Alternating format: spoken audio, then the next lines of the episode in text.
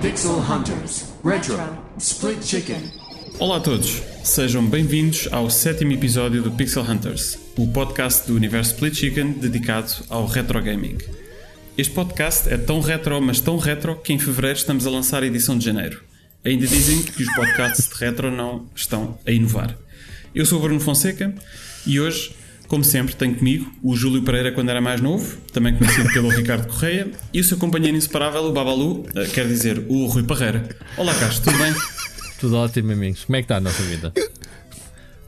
Eu digo sempre que eu, eu- isto é, eu vou deixar de fazer o Pixel Hunters porque eu passo semanas após semanas a tentar fazer grandes introduções e o Bruno só uma vez por mês, quer dizer, eu vou lá, eu vou lá sempre picar, tumba, tumba, e o Bruno só uma vez por mês, rebenta logo.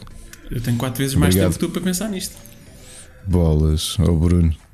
Olha, aqui uma diferença esta, esta edição do Pixel Hunters, já agora informar os nossos ouvintes. Há uma diferença entre o último episódio, que foi de dezembro, e o de agora, é que eu conheci o Bruno Fonseca pessoalmente. Ah, é verdade. Pe- Pensei que ias dizer que eu estou um ano mais velho, entretanto, também. Ah, entre o último. T- Também, também é assim, nós, nós podemos, podemos já ler, e já agora, se calhar, nós an- antes de avançarmos, eu gostaria só de partilhar com os nossos ouvintes qual é que é o motivo pelo qual o Pixel Hunters tem, tem estado atrasado. Portanto, nós inicialmente na altura da, da gravação, portanto em janeiro, ahm, quando era, éramos suposto gravar, ah, eu ah, depois de, de dois anos ah, a fazer, a fazer to- todos os melhores movimentos do Matrix, acabei por, por ah, padecer do Covid, ahm, como agora parece que está na moda e há muita gente que, que conseguiu evitar até agora e, e pronto. E então Uh, foi, uh, tive duas semanas mais ou menos em que não estava em condições de, de gravar o podcast. Uh, e depois quando, quando nós tínhamos uh, combinado, ok, mesmo com um atraso de duas semanas para gravar uh, faleceu o meu avô e eu tive que ir a Portugal uh, portanto para o, para o funeral Uh, e, foi, e foi então nessa, nessa altura que, que aproveitei para ir também uh, almoçar com o Rui e conhecer o Ricardo Portanto, eu neste momento sei que, que o Ricardo é real e não um fragmento da imaginação do Rui. Portanto, Um pedaço de CGI, um pedaço de CGI old school. Uma modelação do Júlio Pereira para os dias, um avatar. é verdade. Olha, mas ah, eu diria que, que as, eh, as boas notícias é que para compensar, esta edição do Pixel Hunters está recheada de surpresas boas. E a primeira é que temos mais um convidado este mês. Ah, E eu vou aproveitar para pedir ao Ricardo se ele nos apresenta então quem é que se vai juntar a nós ah, nesta edição. Sim, senhor, isto agora fazer aqui uma talvez uma longa introdução. Ah, é hoje trouxe um- uma pessoa da família para hum, porque isto às vezes sabe bem o nepotismo. Ah, é- está tão em voga no, no mundo, não é? O nepotismo, a maior parte dos sítios. Em Portugal, então, há imenso nepotismo. Eu pensei, epá, tenho que trazer aqui alguém da família para, para o podcast, que isto temos de promover os nossos, não é? Que Jobs for the, the Family Boys, neste caso. E, e lembrei-me da pessoa que nos últimos eh, 14 anos já eh, mais me fez conhecer o mercado retro. eh, e ao mesmo tempo é um dos meus, eh, não só um dos meus melhores amigos, mas também afilhado de casamento. E, e antes dele se lhe explicar um bocadinho o que é que a sua postura em relação ao retro, eh, também, obviamente, isto mais uma vez nepotismo, eh, membro do Rubber Chicken, o grande Sérgio Serra, que acho que muita gente da comunidade retro eh, também há de conhecer. Sérgio, como é que tu estás? Ora, boas noites. Muito, Afilhado. muito obrigado pelo convite e pela introdução, pá, uma introdução fantástica. Muito obrigado, Ricardo. Olha, cá estamos, não é? Muito desde já mais uma vez agradecer o, o vosso convite para participar então eh, neste magnífico podcast. E a minha posição relativamente ao, ao, ao retro é assim, tipo 90 graus, virado com a perna para a direita. Basicamente é essa. É. Tento, pronto, a idade também já não perdoa, não é? Não dá para posições mais avançadas do que isso. Portanto, é, no fundo, é isso. É a minha posição. Bem- bem- Bem-vindo, Sérgio, e tenho a certeza que vais, eh, vais prestar aqui um, um Olha, contributo posso, fantástico. posso para- já, para só o por curiosidade, para, para perceberem que a minha amizade com o Sérgio, isto vai ser curioso e é, é o sítio certo para falarmos disto. Nasceu precisamente por causa da paixão pela nostalgia e pelo retro. E eu vou-vos dizer porquê. Em 2008, ah, 2008, não estou a mentir, pois não, Sérgio? 2008? Eh, eu não sei o que é 2008. que vais dizer, mas presumo que não. Não do- tenho como mentiroso, portanto. em 2008 fui, como sempre, à Feira Medieval de Óbidos e cruzei-me à época com uma colega minha que trabalhava comigo no banco BPI, ah, que foi o, o trabalho mais difícil que eu fiz na minha vida. Mas pronto, cruzei-me com essa minha colega que, por acaso, há 14 anos namorava com um jovem ah, magrinho vestido de preto. Uh, que rapidamente descobri que gostava imenso de videojogos, que colecionava videojogos e que era sobretudo um apaixonado por jogos retro. Portanto, para ele, jogos que tivessem jogos uh, com menos de 10 anos, para ele já não eram jogos, aquilo já era novidade, isso já não lhe dizia nada.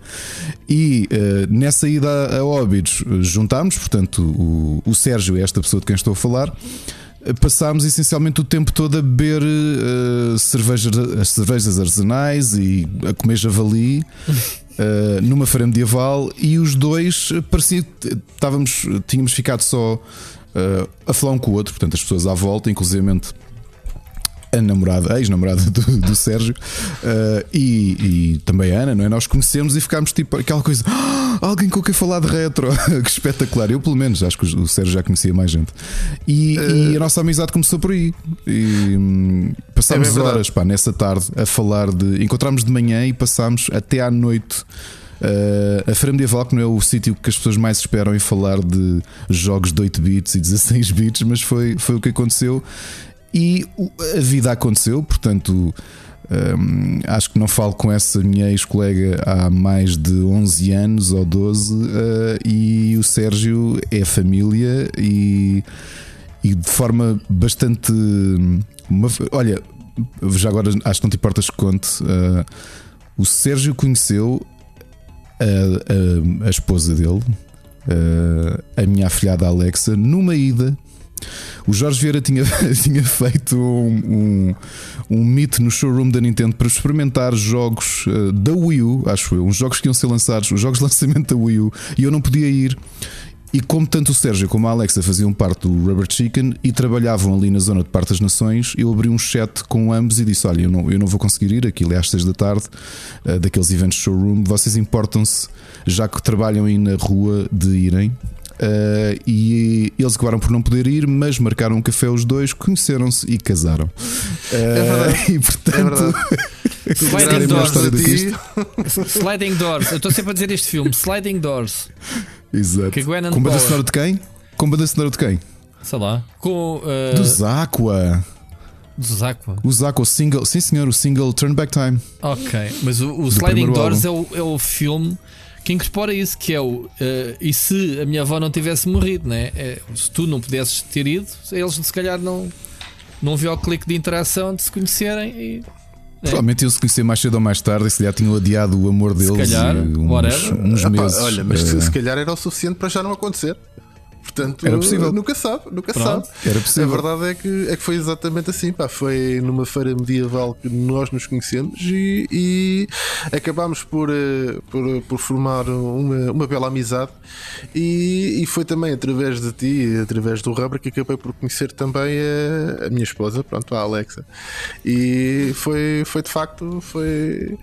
Opa, só tive coisas a ganhar em conhecer-te, pá. Fantástico. já, agora, já agora, como isto não há. Uh, uh, o Bruno, já lá vamos ao programa, mas como isto não há pontas soltas aqui, o Ricardo, se calhar, pode aproveitar para dizer que uh, o nosso caro convidado, Sérgio, vai ser o protagonista de o próximo programa que já andámos a prometer uh, para, ah, para a Split Chicken Network. Portanto, Ricardo, já nem te lembravas deste, deste não, ia, como é que a gente ia, chama? Ia, deste ia falar disto. Deste plug. Do quê? Do... É, o plug. É meu. o plug, exato. Então, e, e, é verdade, portanto, para quem ouve o Split Chicken Network e vocês sabem que o, o pod, a estreia do podcast Entre Marido e Mulher, e, e, peço aqui desculpa ao Sérgio e também à Alexa que, que vai estar a ouvir isto em diferente. Que eles não sabem que vou fazer o um programa. Termos, nos termos atrasados, não é que eles já gravaram. Do, pessoal, o, o Sérgio Sérgio, o Sérgio Serra e a Alexa Ramires são os dois hosts do Entre Marido e Mulher. Eles já gravaram dois episódios, portanto vocês já têm dois episódios para ouvir. Uh, talvez extraordinariamente vamos uh, encurtar, porque é suposto serem mensais, mas como já temos dois, e vou-vos também fazer aqui um pequeno spoiler: amanhã à noite, domingo, vamos gravar o, o, terceiro episódio da segunda temporada do Entre Marido e Mulher. Eu vou ser o convidado desse, desse Eu vou estar entre marido e mulher. Eu vou ser a colher Exatamente. Uh, amanhã. Este, este podcast Isto, foi para o ar, já foi é um... gravado. Isto, nem sabemos quando é que vai para o ar, mas já. É isso. Ele, ele fala é em tempo uh, real. Portanto, é verdade, vocês estão aqui. É um compadrio, pá. É só. Vocês estão a ouvir aqui o Sérgio pela primeira vez, alguns, outros já conhecido entre marido e mulher ou de outras andanças, mas vai ser aqui uma, uma, uma voz presente neste universo do, do Split Chicken não é? Que isto, já agora que estamos a falar, oh, oh, uh, o universo que ainda por cima esta semana recebeu uma publicidade, duas publicidades brutais, não foi, Rui? Tanto na RTP. Uh, eh, como pela, pela, pela, própria PlayStation de Portugal que, que, que nos convidou Sim, como, como, Split Chicken. Como Split Chicken. Uh, foi engraçado, não foi, não foi o, foi... Rui uh, do Split Screen, nem foi o Ricardo do Rubber, foi o Ricardo e o Rui do Split Chicken. Foi interessante, até no press release que eles enviaram para a imprensa, estava lá link. Deixa cá ver se, se isto teve cliques no, no, no, no, e o que é, no e o que podcast. É que vocês lá foram fazer? Nada. Eu, eu, fico, eu, fico, eu, fico, fascinado, eu fico fascinado. Como é que alguém vos convida para o que quer que seja? Pois, Digam. eu não sei de casa. Não sei, o Ricardo Olha, sai. e agora, agora repara a matriosca de, de referências. De, Sérgio, não sei se viste na RTP, pela segunda vez que eu vou à RTP, eu faço publicidade a um projeto, porque aproveito também para publicitar o projeto aqui do Sérgio e, e do pai, novamente no putismo, uh, que aproveitei para fazer publicidade à RLX, onde a rádio, que é do pai do Sérgio, uh, que é um dos históricos uh, radialistas pirata de Portugal, porque ele nos anos 80, Sérgio, não estou a mentir, ele era um dos autores da Rádio Cruzeiro, que era uma rádio era, pirata da zona um... de Odivelas, que atualmente é rádio, uh, portanto ele já não está lá, mas já é uma rádio até apoiada pela Câmara, mas foi das primeiras rádios piratas do pós-25 de Abril. Foi assistente aqui da, da Conselheira Odivelas, a Rádio Cruzeiro Odivelas, e meu pai na altura tinha um programa que era o Roteiro Desportivo, em que eh, dava basicamente os resultados desportivos dos campeonatos regionais e nacionais de várias modalidades, pá. que é uma coisa que hoje em dia, por exemplo, eh, apesar de, de, toda a tecnologia, continua a ser uma coisa que eh, está completamente esquecida. Ninguém sabe dos regionais, ninguém sabe aqui dos dos nossos miúdos aqui de, de Odivelas, ou do Grove, ou do Dob, etc. Ninguém sabe nada. E nessa altura fazia, fazia exatamente isso, que era ir recolher todos esses resultados, ver os jogos de futebol, comentar sobre isso. Pá, algo bastante interessante. Isto, lá está, no, no início dos anos 80. E, uh, e olha, eh, a Liga dos, dos Últimos dá cliques, meu. Se o pessoal gosta da televisão, Olha, dos... e, é espetáculo. E já que falamos de radialismo pirata, Bruno, desculpa, nós, nós sabes, estamos aqui a fazer isto, isto é assim, um, tomamos refém o teu programa, mas não, já, vocês, já, vocês já tomaram conta disto. Eu, já estou aqui arrumado a um canto. É que o Sérgio tem outra história. Isto, estes 14 anos de amizade com o Sérgio e, e, o, e o tempo Pá, muitas conversas tivemos, o muito que eu já aprendi com o Sérgio e a coleção do Sérgio. Um, e com o, o, Sérgio, por exemplo, foi a pessoa que recuperou as minhas consolas, porque ele há muitos anos é um. É um aliás, acho que foi o teu primeiro emprego, não é? A, a reparar e, eh, televisões e tudo isso, e, meu... transpuseste esse conhecimento para consolas, não foi? É. O meu primeiro emprego foi. Uh, e aliás, eu fui como aprendiz, eu tirei o curso de eletrotecnia eletrónica no, no secundário e fui como aprendiz trabalhar para uma talvez uma das mais antigas lojas de reparação aqui em Odivelas, que é a TV Lux, e, e fui, fui para lá aprender uh, com, com o Sr. Cunha, o fundador da, da loja. Estamos a falar de uma loja que existe desde 1975, portanto, temos uma loja com muita história, muitos anos, uma pessoa muito experiente e que me aceitou lá e me ensinou muito. E a partir daí fiz disso, acabei por fazer disso um bocadinho o meu hobby, uh, a reparação, sobretudo depois mais focada nas consolas e microcomputadores. Portanto, é, por exemplo, o meu Game Boy e o da Ana foram que, tive, que foram os dois comprados entre 90, 90 e 91. O meu ecrã já mal funcionava, tinha muitas linhas que não, que não funcionavam, estava amarelado. O da Ana já não tinha som, a, a, a, coluna tinha ido à vida e foram aqui para o Dr. Sérgio e voltaram como novos, mais branquinhos e tudo. Foi espetacular. Portanto, aquilo foram, foram ao spa e vieram a funcionar. Sérgio, deixa-me perguntar-te uma coisa. Isso quer dizer que tu tens, uh, tens conhecimentos para reparar CRTs? CRTs, CRTs é eh, basicamente é agora a minha última grande paixão porque uh, desde que meti nas arcades tem sido o nosso cada dia que é recuperar chassis de, de arcades e portanto CRTs, sim, aliás CRTs foi, foi a minha, o meu início a reparar televisões foi exatamente com isso. Na altura não haviam LCDs, nem LEDs, nem nada disso. Era só CRTs. Que, que agora a malta do retro uh, é, um, é, um tipo, é um tipo de conhecimento que está muito em voga e que, que é muito necessário para, para, para manter, uh, para manter os eh, CRTs para quem, para quem quer não, manter a. Não sei se vocês se lembram do hardware original. Hoje em dia. Uh, diz, diz, força, não, Rui. Não, se, se conheciam o Nuno de Folha dela, conhecem? Que era um, Sim. o Retroman, uhum. vá, na altura que fazia. Ele agora uhum. está na realidade virtual. Ele, ele, quando ia para os eventos, ele não levava só os computadores, ele tinha que levar as televisões todas. Eu lembro-me de uma vez, para a Smash, a gente fez uma exposição e foi à casa da, da, da, mãe dele buscar 11 televisões daquelas de caixa de madeira e o caraças, tudo purista para meter as cenas. Portanto, um, a pessoa mete um Timex à frente, tem que ter um CRT. Nem sequer era CRT, né? Já era-se. Já não concentrados. Eram, eram. São todos CRTs, sim. São, pronto, e, e é isso.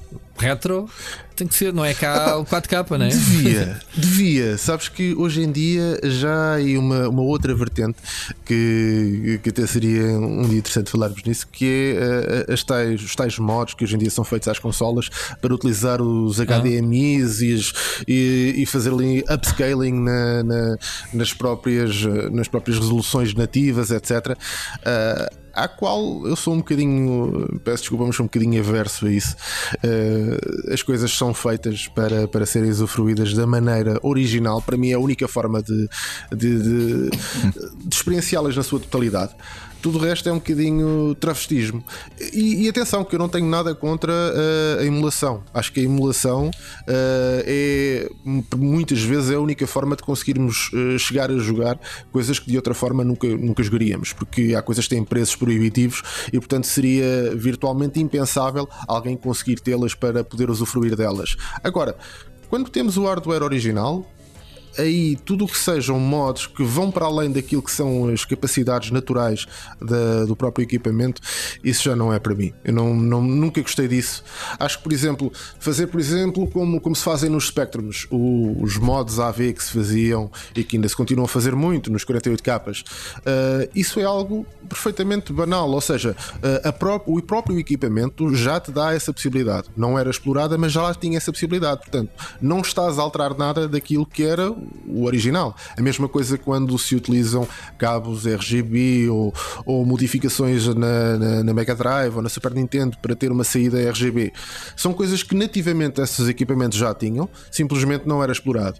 Hoje em dia, aquilo que se faz já vai para além disso já, já implica pôr uh, mais poder de processamento, mais poder gráfico em cima, etc., uh, em consolas como a NES e, e, a Nintendo 64, etc., para, para pormos HDMIs e para fazer upscaling de resoluções, etc. Isso para mim já, já é um bocadinho de travestismo. É assim, já tem má imagem, mas é assim mesmo. Já... Só para vos dizer porque é que eu trouxe o Rádio Pirata, era só para dizer uma curiosidade. E só para, se calhar, antes de entrarmos mesmo no programa, Bruno, e deixar de fazer aqui uh, hostage ao, ao, Pixel Hunters, porque há uma história muito curiosa de rádios piratas aqui da zona de Odivelas e Louros, uh, que foi o Sérgio contar-me que havia aqui uma das rádios, que acho que era sexta-feira à noite ou algo do género, que transmitia uh, jogos de Spectrum, não era? Para a malta gravar na cassete. Exatamente. havia aqui da Rádio de Conselheiro de Lourdes e haviam aqui várias.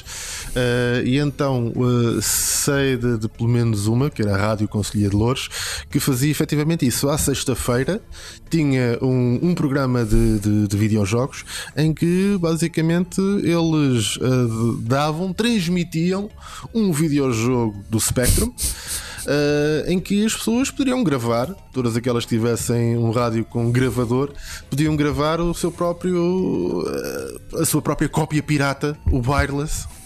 É? Portanto, muito à frente do seu tempo, não é? Muito antes de, de termos aqui internet, tínhamos a rádio a fazer a pirataria à distância. É verdade, por acaso eu recordo-me disso e, e, já agora é assim, já que esta introdução está uma, está uma bandalheira absoluta e completamente fora de, fora de script, eu quero voltar um bocadinho atrás e, e, e fazer aqui, de, ou, ou, se calhar uh, tentar perceber a opinião do, do Sérgio uh, em relação a, ao, ao, tema. portanto, das, das modificações. Porque tu estavas a falar, ok, uma coisa é acrescentar ou utilizar capacidades de uma máquina que já estavam presentes e outra coisa é fazer uma modificação. Uh, e fazer uma modificação normalmente implica ou, ou soldar componentes, ou fazer buracos em caixas, ou, ou etc. Portanto, é, é disso que estás a falar, certo? Portanto, Sim, uh, normalmente, por exemplo, hoje tu tens já vários mods para, por exemplo, a Nintendo e a Super Nintendo, que são mods em que tu vais tirar. Uh, chips, processadores de imagens, etc., da própria board, vais soldá-los numa outra board que, que tem para além desse, para além do, do, do mesmo slot do chip, vai ter componentes adicionais, etc., processadores de vídeo, ampliadores de vídeo, etc., que uh, vão transformar aquilo que era o sinal original proveniente daquele PPU ou PPV, etc., para um sinal hoje em dia já com 1080p eh, e tiram-lhe os scanlines e fazem 30 por uma linha para ficar a imagem espetacular na, nos novos LCDs, OLEDs, ou OLEDs, whatever. Portanto, eh, para mim é, é, um bocadinho por aí, porque acho que o, o todo aquele ar. Uh, feio e, e, e to, todas aquelas linhas e aqueles pixels mal desenhados, etc., faz parte um bocadinho, para mim, faz parte completa de nostalgia. É, é a melhor forma de, de, absorver aquilo que era aquela realidade. Eu, eu concordo contigo ao ponto de. Portanto, primeiro, antes de mais, se, se eu tiver o hardware original, essa é a forma favorita de jogar para mim. Um, não estando disponível, ou até por uma questão de, de, de comodidade, um, epá, eu sou um grande fã, por exemplo, quando, quando uso o, o Mister, portanto, a FPGA, que eu já, já aqui falei algumas vezes no, no, no programa, um, eu ligo sempre, sempre, sempre filtros de scanlines e neste momento eles estão a, a acabaram de implementar as Shadow Masks.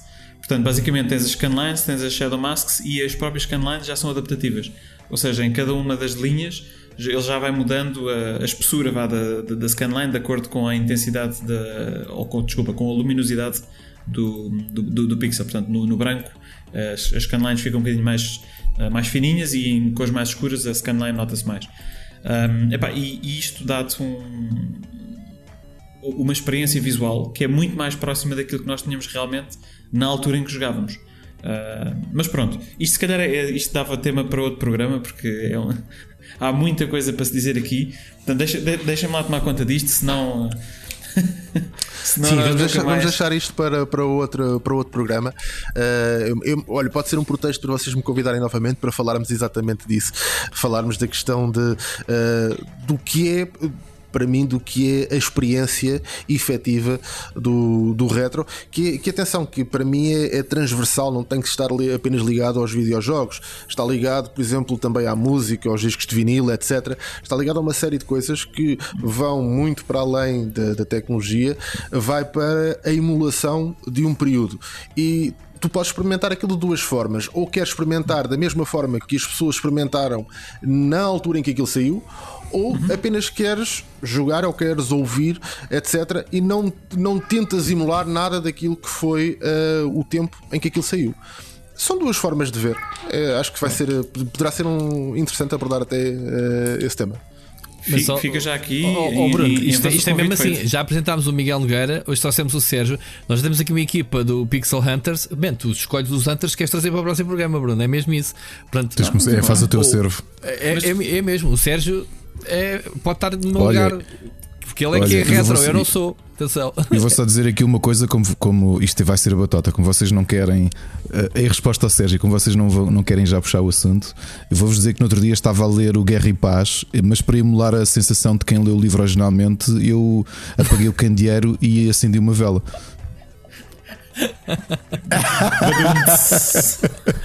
A brincar, isto é provocação. Muito é provocação. Bom, muito bom. Foi Petromax, não brincar, foi Petromax. Olha, deixa-me deixa lá, deixa lá tomar as rédeas disto, que isto, isto, isto não pode ser. Uh, e, e, e, para nós encarrilharmos aqui, eu, eu queria aproveitar a oportunidade uh, para agradecer a, a todos os ouvintes que nos acompanham aqui no Pixel Hunters mensalmente, assim como ouvem os restantes podcasts do Universo Split Chicken, que cada vez estão mais difíceis de acompanhar, porque há mais e mais e mais. Portanto, um, provavelmente alguns dos nossos ouvintes que, que, que, tenham uma veia de completionist vão ter que começar a trabalhar só metade do tempo para conseguirem acompanhar todos os podcasts que são produzidos aqui pela equipa. Um, e claro, um, um grande bem-aja aos nossos Patreons um, do Split Chicken, que contribuem todos os meses para que o Rui e o Ricardo possam continuar a viver uh, uma vida de excesso e luxo, tal como andar no Volvo de alta cilindrada da Carris. Um, portanto, obrigado a todos e esperamos que continuem connosco. Um, se calhar então para nós arrancarmos então finalmente aqui com, com, o programa, vamos arrancar e vamos já aqui subverter as coisas um bocadinho, como se isto hoje não tivesse já subvertido o suficiente. A, a, a gente uh, vamos estraga, arrancar. A gente estraga tudo, Bruno. 25 minutos de intro. O que é que isto faz lembrar? Vamos embora. Vamos arrancar com uma nova secção. Um, e porquê é que nós vamos arrancar com uma nova secção? Portanto, um, esta nova secção tem, tem o nome um, À Mesa com os Ouvintes. e como podem imaginar, uh, ela está a ser criada porque nós recebemos mensagens que não só portanto, têm, têm como objetivo a participação no, no Gaming Club e a, e, a partilha da experiência do jogo que nós temos todos os meses, mas que nos começam a colocar algumas questões e, e tópicos que gostariam de ver debatidos. e então faz sentido. Vamos ter esta secção sempre que tivermos mensagens, sempre que o nosso público quiser interagir connosco e ficamos, claro, a aguardar que, que nos enviem uh, as vossas mensagens com os vossos, uh, os vossos pensamentos ou as vossas questões ou temas que queiram ver aqui debatidos pela, pela equipa. Uh, que, como já perceberam, cada vez temos mais especialistas, portanto está muito interessante. Especialistas. Um, não é, Ricardo? Especialistas. Especialistas. Bom, uh, vamos arrancar então o, nosso primeiro ouvinte e participante aqui da secção um, à mesa com os ouvintes é o Sarbecas. Vamos ouvir a mensagem que, que ele nos enviou. Ora bem, olá Rui, olá Ricardo e em especial olá Bruno, que ainda não nos conhecemos. Quer dizer, eu conheço a voz, tu não conheces a minha. Olá. Olhem, hum, gostei muito deste último episódio, como tenho gostado de vários, mas esqueço-me sempre de enviar o áudio, porque como isto é mensal, depois perde-se no tempo a ideia de o fazer. Hum, mas então vamos lá. Olhem, uh, gosto muito destas trocas de ideias e de histórias focadas, uh, passa a redundância na história de videojogos, não é? Uh, neste caso pelos olhos de jornalistas e de malta envolvida na imprensa de especialidade. Portanto, aqui estou ainda até a falar do episódio sobre as revistas. Um, o Bruno falou da dificuldade da malta jogar jogos com mais de X anos e eu já no verão introduzi aqui no, no Split Chicken ou aqui no, no, no Pixel Hunters uma comunidade que é os Patient Gamers, que eu acho que o Bruno vai gostar muito. É uma comunidade de Reddit e de Discord em que, ao contrário do que eu disse no verão que me enganei, onde a malta só joga jogos com pelo menos um ano. E eu acho que isto é para mim a forma, uh, a melhor forma de jogar os jogos. Por um lado, porque eles normalmente vêm acabados, vêm com o conteúdo já todo lançado, uh, quase sempre, já longe do hype, longe dos bugs, longe da, da barulheira toda. E para mim é a melhor forma de, de jogar os jogos sem, sem, sem dúvida alguma. E eu acho que vais gostar muito, Bruno, se lá passares. Um, obviamente que o retro é muito bem-vindo e por isso uh, acho especialmente interessante para ti. Um, depois, e já agora voltando ao último episódio, não é? já com, com, com o Miguel uh, como convidado especial, um, de facto isso pareceu um jantar de amigos em que nós estávamos também envolvidos de alguma forma e achei isso muito, muito giro, pelo menos é sempre assim que eu me sinto, isto é muito familiar. Um, e queria também fazer aqui uma nota um bocadinho mais emotiva antes de continuar, só para vos eh, dar um contextozinho que eu acho que é relevante, pelo menos para mim é importante. eu, apesar de ter, tenho 29 anos e nasci, nasci em 92, um, e portanto eu, eu, cresci numa altura em que muitas coisas que vocês falam já me teria passado ao lado, não tivesse eu um, um, irmão mais velho, uh, nascido em 86, e portanto contactei com muitas destas coisas, quer seja PC gaming, quer seja nas consolas. Um, a parte mais triste, na verdade, é que o meu irmão já não anda por cá, infelizmente, entre nós, e eu não tenho a possibilidade de reviver estas coisas com eles. No entanto, e é, isto é uma nota boa, portanto não fiquem, não fiquem embaraçados ou tristes com esta situação, espero não embaraçar ninguém uh, com, com, esta história mais pessoal, mas no entanto eu, eu, gosto muito destes podcasts, porquê? Precisamente porque vocês me fazem companhia a reviver estes momentos que eu infelizmente já não tenho cá, a pessoa com quem gostaria de, de, de os partilhar, então partilho com vocês, ou vocês partilham comigo e eu uh, vejo isso do, da, da, ótica de pessoas. Um, possivelmente o Ricardo em particular parece-me com, com, com, uma idade mais próxima daquela que, que, seria, que seria a do meu irmão. E, e portanto é, é, muito agradável na verdade um, ter-vos aqui a, a, debater estes temas e falar destes assuntos que são tão próximos para mim, mas que para a maior parte dos meus amigos não são, não é? porque eh, de facto eu tendo um irmão mais velho eh, na, na altura, uh, pude usufruir de uma série de coisas que a maior parte da malta uh, da minha idade não usufruiu, não é? Portanto, eu, por exemplo, comecei uh, a jogar numa Master System, pai, com dois anos. Um, e depois passei logo para, para jogos no DOS, mas portanto, joguei uma série de coisas com os meus amigos, mesmo alguns amigos meus, por influência também do meu irmão, né? portanto, depois o meu irmão era tipo o irmão mais velho de toda a gente e, e partilhava um bocadinho. Um, e portanto, também que partilhava isto aqui convosco, porque me sinto à vontade neste espaço, porque sinto que é um espaço muito familiar, ah, mas também como forma de agradecimento, não é? porque o, vosso trabalho, em particular do, do Split Chicken semanal, mas também aqui do Pixel Hunters, um, uh, ah, e como outros episódios especiais das séries, encontro sempre aqui uma ligação, uma coisa que, de que fiquei coxo, não é? Portanto, que é aqui esta parte familiar, uh, mas que, estando relativamente resolvido na minha cabeça, um, o vosso trabalho ajuda-me a reviver as coisas de forma saudável e positiva, não é? Portanto, é uma, e, e, eu, uh, aliás, e até mais longe, ao contrário do Rui, que diz que não é um, um, um gamer nostálgico, né? gosta de lembrar, mas não gosta de revisitar, eu sou ao contrário, eu por, também eventualmente por esta necessidade psicológica, uh, por, por, esta ausência uh, do, do, do, meu irmão, eu tenho uma, um, eu sou um gamer nostálgico, portanto eu vou jogar para reviver, né? e, e, e, isso acaba por ser uma coisa muito gira que depois aqui, enquanto estamos aqui a, a falar, um, acho muita graça. Por exemplo, vocês falam Ninja Gaiden, eu lembro-me perfeitamente do meu irmão jogar o Ninja Gaiden um sábado inteiro para, para a Master System, por exemplo, e, e, então é uma coisa que está aqui muito presente. Aliás, uh, partilhava até convosco que eu hoje em dia sou, sou um colecionador e revisito muitas coisas uh, graças a vocês, uh, mas sou um colecionador em parte por isto, porque recuperei alguns jogos que o meu irmão entretanto emprestou e desapareceram, não é? o Ninja Gaiden para a Master System foi um deles, mas depois há muitas outras coisas que vocês falam que, que, que eu me lembro. Pá, por exemplo, o Indiana Jones, o Fate of Atlantis para o PC, pá, o meu irmão jogava aquilo e eu ainda hoje gosto de, de, de ir lá revisitar o jogo. Assim como coisas como Dooms, Dark Forces, portanto, uma série de coisas desse género.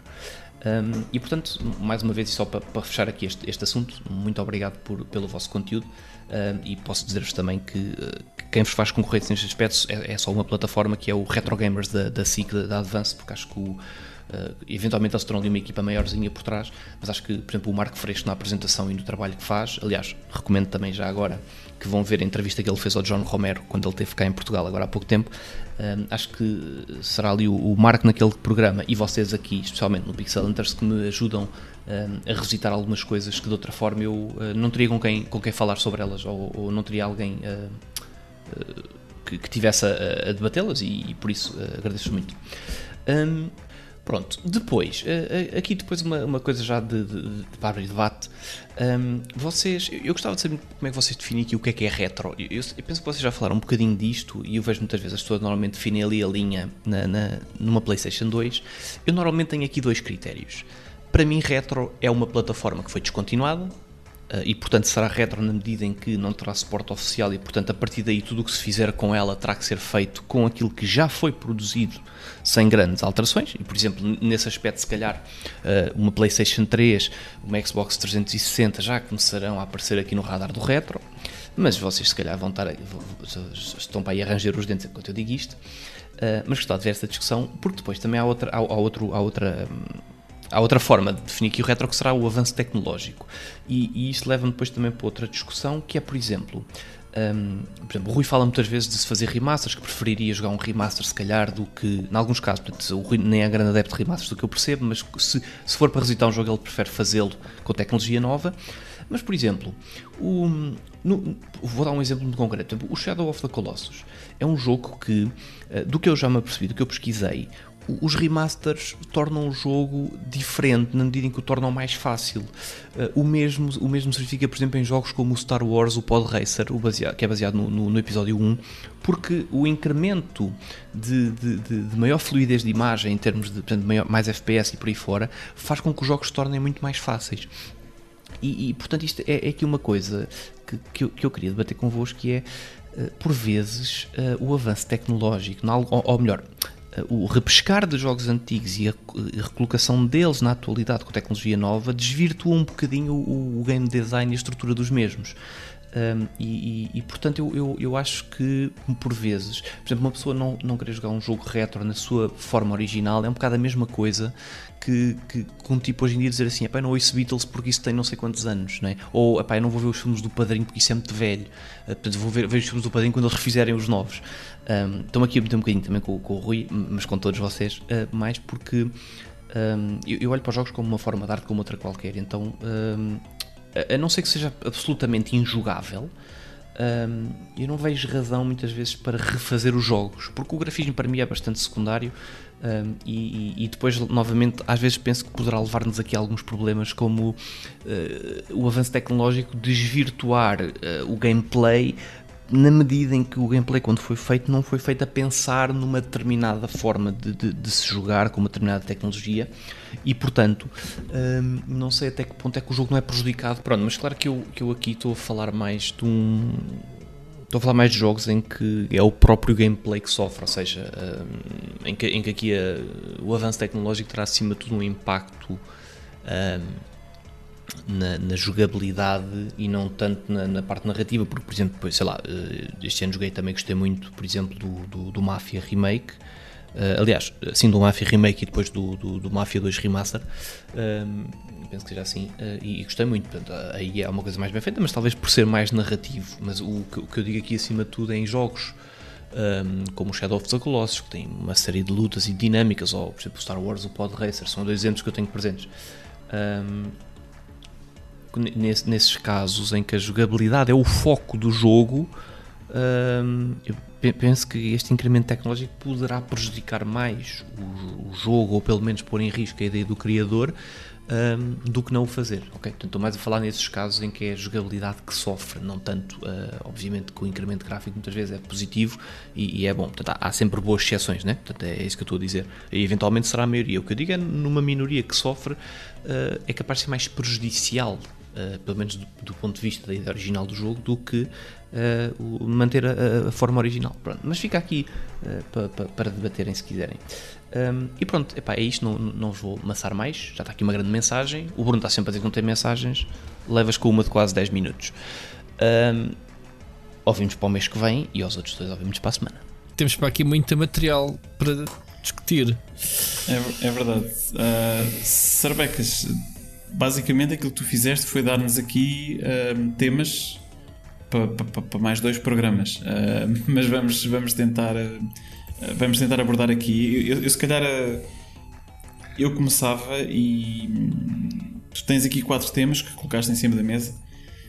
O, o, primeiro que é o mais rápido de, de despachar o tema do, do, do Patient Gamers. eu sou um Patient Gamer há muitos anos. aliás, eu como ando sempre com, com atrasado no meu backlog. Um, é muito raro eu jogar um jogo que acabou de sair. Uh, portanto, eu normalmente quando jogo jogos, às vezes uh, são, é um, dois, três, quatro ou cinco anos depois de eles terem saído. Um, e faz sentido, um, faz sentido nesse aspecto esperar e comprar as versões, os, os Game of the Years, o, uh, portanto, qualquer que seja a versão que já tem todos os bugs corrigidos, que já vem com todos os DLCs uh, e, e, com tudo pronto uh, e que realmente a, a, experiência acaba por ser melhor. Aquilo que se perde um, é, é o hype, uh, no fundo, é, é, a comunicação com a comunidade, é, é a oportunidade de estar na crista da onda e de poder, de poder discutir, porque na altura em que eu, eu jogo o jogo e começo a discutir, já toda a gente se esqueceu dele. Um, portanto, e nesse aspecto, sim, a comunidade de, de Patient Gamers um, realmente permite-nos uh, ter essa, ter, ter essa conversa e, e dar continuidade um, a esse tema. Um, eu vou, se calhar, já aproveitar e, e interessar também o tema da, da memória do teu irmão um, e de algumas das questões que tu, que tu colocas. Portanto, antes de mais, muito obrigado por teres, por teres partilhado uh, essa experiência pessoal. Um, e, e, antes de mais, eu tenho-te a dizer que o teu irmão fez um excelente trabalho porque te introduziu aos jogos e, e hoje desfrutas deste, deste hobby, como, como todos nós, muito em parte pelo trabalho que ele fez uh, como irmão de, de, de, te introduzir aos jogos, e isso, isso é bom de ouvir. E saber também, claro, que uh, a memória dele vive através, uh, através do, dos jogos, muitos deles do, do, retro e da experiência que tu vais tendo, não só connosco, mas com, com, com os jogos que vais jogando. Eu, eu Portanto, é um tema, assim, é um tema uh, sério, pesado, mas que, para te ser honesto, uh, também nos mostra a nós a importância, se calhar, do trabalho que nós fazemos aqui. Um, e que nós achamos que estamos só aqui a fazer um, um podcast de retro e que pronto, estamos aqui na palhaçada. Um, e eu muitas vezes, e eu, eu agora aqui vou falar por mim, eu nem me apercebo do impacto que nós podemos ter uh, na vida das, da, dos nossos ouvintes e das pessoas que nos ouvem. E, e ouvir-te dizer que, através de nós e de nos ouvires, que revives um pouco as memórias que tiveste com o teu irmão, um, já vale a pena uh, todas as horas que nós, uh, que nós fizemos aqui de podcast e todas as noitadas que, que eu também tenho feito para gravar este podcast, para mim já valeu a pena. Um, temos aqui mais temas para discutir, mas eu vou deixar também uh, os outros, os meus co-hosts, falarem um pouco. Portanto, não sei quem é que, quem é que quer ir a seguir para, para falar. Olha. Um... Sr. Becas, obrigado pela tua mensagem. Uh, não sei se reparaste no Twitter, entretanto, que esta pela primeira vez estamos a fazer o programa com webcam, o que quer dizer que, que, que era visível. No meu caso, uh, não, não foi desconforto ouvir a tua mensagem, foi ficar algo emocionado e digo-te porquê, porque uh, já deves ter visto isto das centenas de episódios de Split Chicken que já ouviste. Eh, eu, eu, sou muito nostálgico e, tenho, e dou, atribuo sempre uma carga muito grande, seja a filmes, seja a álbuns, seja a jogos, livros, eh, histórias de banda desenhada. Eh, a minha mente funciona assim, portanto, correlaciona momentos felizes e momentos tristes da minha vida, e há muita coisa que me faz lembrar pessoas que eu amo e algumas delas que já partiram. E videojogos é muito frequente porque eu cresci com os meus avós, que foram os meus pais. A minha avó, infelizmente, já partiu, e há muitos jogos que eu volto, às vezes revisito e é quase uma forma de a rever. É o, no meu caso, é o que dá a ser ateu e não acreditar em nada de transcendente para além disto e ter de me agarrar às poucas memórias ou aquilo mais ou menos tangível que ainda tenho no, nos dias de hoje. Portanto, consigo compreender perfeitamente essas viagens que fazes para reencontrares o teu irmão, porque eu também o faço. Um, e portanto, e não sabendo mais, só posso dizer que lamento imenso que, que isso tenha acontecido contigo. Um, e, e acho que me perdi no meio disto tudo, desculpem. Uh, foi. Não, é, Pronto, é, uma, é, uma foi... história, uma história bonita uh, e, e, é isto. Uh, a nostalgia faz-nos isso para o bem, para o mal. Uh, não quer dizer que seja mal, pronto, é, é vida, é assim. Eu pessoalmente não tenho nenhuma situação de perda que possa, felizmente, contam-se por uma mão, uh, digamos assim, enterros que vá de família, tirando as pessoas mais velhas, obviamente, os avós e isso. Portanto, não tenho nenhuma tragédia, espero não ter, obviamente, seja amigos muito próximos ou, ou familiares possam dar um clique, mas compreendo perfeitamente. O, o, Ricardo, por acaso, eu sei disso, que encaixa muito bem a sua cronologia, por isso é que está com dificuldades, né? estás com dificuldades estes últimos dois anos em tentar perceber se estás em 2019 ou 20 ou 21 ou 22 ou, E não, é, não é mentira, é mesmo Não se passa nada, é, é, é, basicamente, não sei se vocês sentem, eu sinto que estou no dia da marmota, é, é same shit, different day, né? como costuma-se dizer. E é esta a nossa vida nos últimos dois anos. E essa, eh, essas marcas boas uh, os videojogos, como é uma coisa que gostamos, está associada a momentos da, da nossa vida. Eu sou capaz de me lembrar de, da forma como, como, jogava um Sensible Soccer que reunia a malta ou, ou, qualquer outra, outra coisa que me tenha acontecido de bom que esteja associada, obviamente, a um videojogo. Não sei se o Sérgio tem alguma destas memórias, algumas destas situações que queira partilhar. Sim, se, sem dúvida que sim. Um, Felizmente também não tive partidas na minha família assim de, de desta, desta magnitude como, como irmão. Tive uh, partidas de, de, pessoas que foram muito importantes na minha vida e que me, e que me criaram, uh, mas uh, com as quais as, a, a, partilha que fazia era muito mais uma partilha de, de, de, vida num todo do que propriamente uma partilha de, de, tecnologia ou do amor pela tecnologia ou do amor pelos videojogos.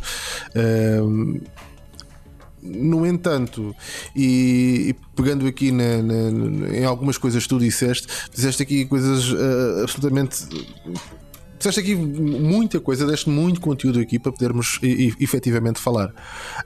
Um, acho, acho, acho realmente uh, fantástico uh, o poderes uh, os, os videojogos exatamente para reavivares um pouco essa, essa memória do, do, do, teu irmão, porque acho, acho que realmente que é, é, é mais uma das layers dos videojogos uh, que faz quebrar aquela velha e, e, eu acho que já mais do que datada ideia de que os videojogos são coisas de crianças.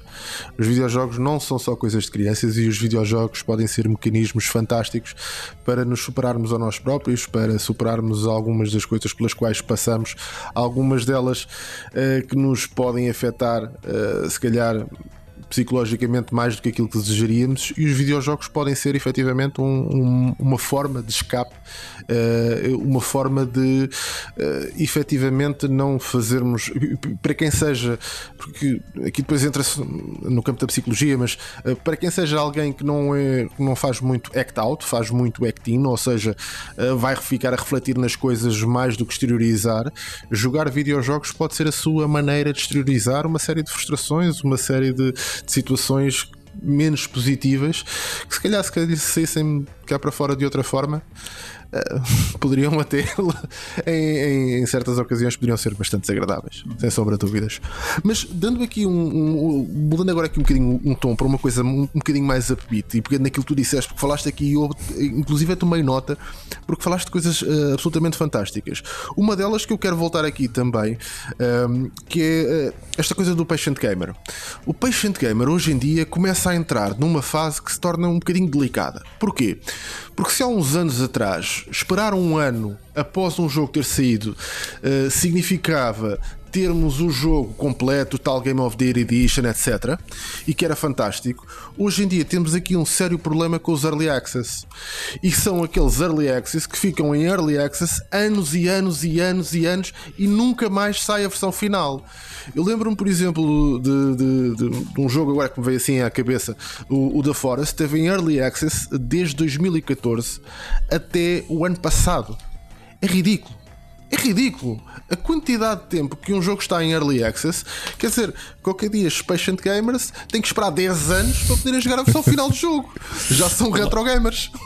Não, olha, vou aqui dizer o que é que isso vai estrear. É o uh, Tantric Gamer. Exatamente, o Tantric Gamer. eu, eu, defendo que só existe isso porque as pessoas alinham e pagam os jogos em Early Access. Eu sou completamente contra o Early Access, que é pagares por algo que não sabes se vai existir. Cara, de repente tens um Star Citizen. Exatamente, olha, enquanto o Chris pá, Roberts porcaria. continuar Sai a ganhar dinheiro que está a ganhar. Falar é? nisso, ele, falar ele, nisso. Ele vai continuar, ele, ele vai continuar no mesmo, no, no mesmo tom. E falar nisso, o jogo está de Borla estes dias, esta semana. Quem quiser experimentar o Star, Star, Star Citizen de Borla, fica aqui a nota. O, a Alpha, queres tu dizer? Epá, o que há para jogar? É Alpha, que aquilo nem sequer é Early Access. aquilo, aquilo é uma Alpha. E atenção, isto e para que fique claro, hein? eu sou grande fã das obras do Chris Roberts. Eu mas, adoro, mas não é o único, adoro, Bruno. não é o único. Eu adoro o In Commander. Pá, foi das minhas séries favoritas de Space Opera. Um, e, e eu sou um, eu sou backer do Kickstarter desde 2012, portanto, eu há 10 anos eu há 10 anos entreguei, pá, não te quero mentir, mas cerca de 75 euros ao Chris Roberts à espera que ele fizesse uh, não só o Star Citizen, mas o Squadron, o Squadron 42. Uhum. Um, e é assim, se eu consigo perceber que o Star Citizen ele quer fazer uma coisa pá, uh, ultra mega complexa e que, e, que ele gosta de complexidade e nós sabemos, eu não consigo perceber qual é que é a desculpa para nós não arrancarmos com o Squadron 42 para depois termos um 43, um 44.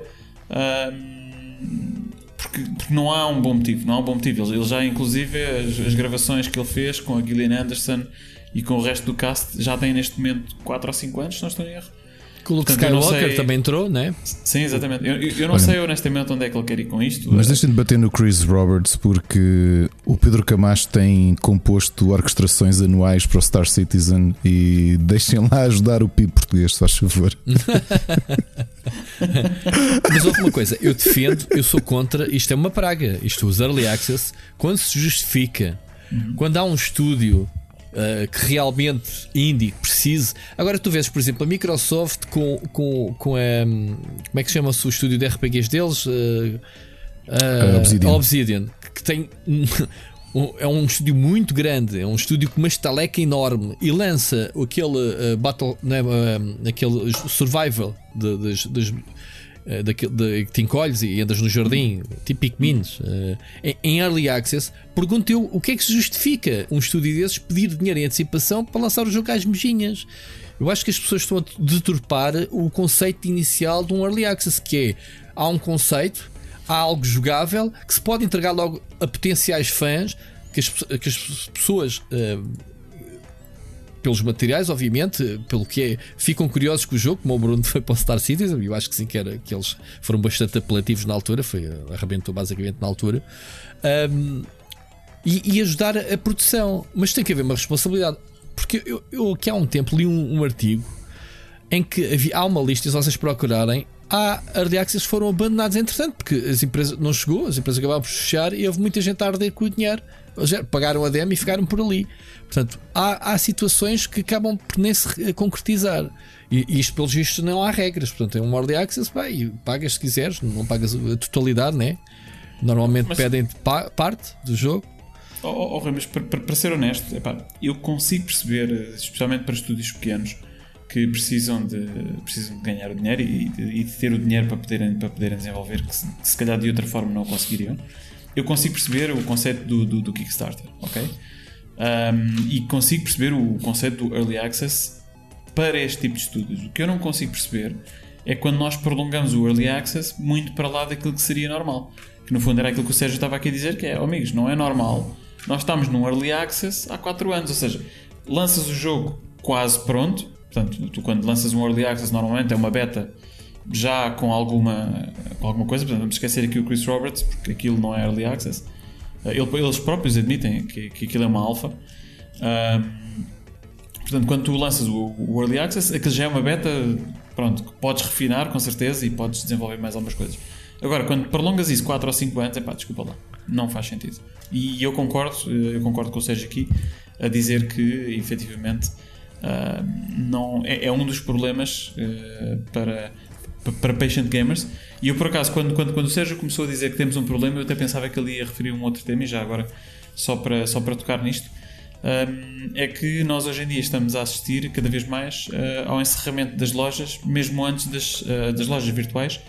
Antes das plataformas se tornarem retro. Portanto, neste momento temos a Nintendo a dizer que vai descontinuar a, a plataforma da Wii U, não é? E a 3DS. Exato. Uh, e, e que ainda nem sequer é, pronto, pelo menos pelo, uh, pela, nossa, pela nossa definição do, do, do, que é retro, ainda nem sequer é retro. Portanto, e tiveste se... o cinema com a Vita, que a Sony foi mais ou menos obrigada a dar um passo atrás pela resposta da comunidade. Isto foi há sete meses.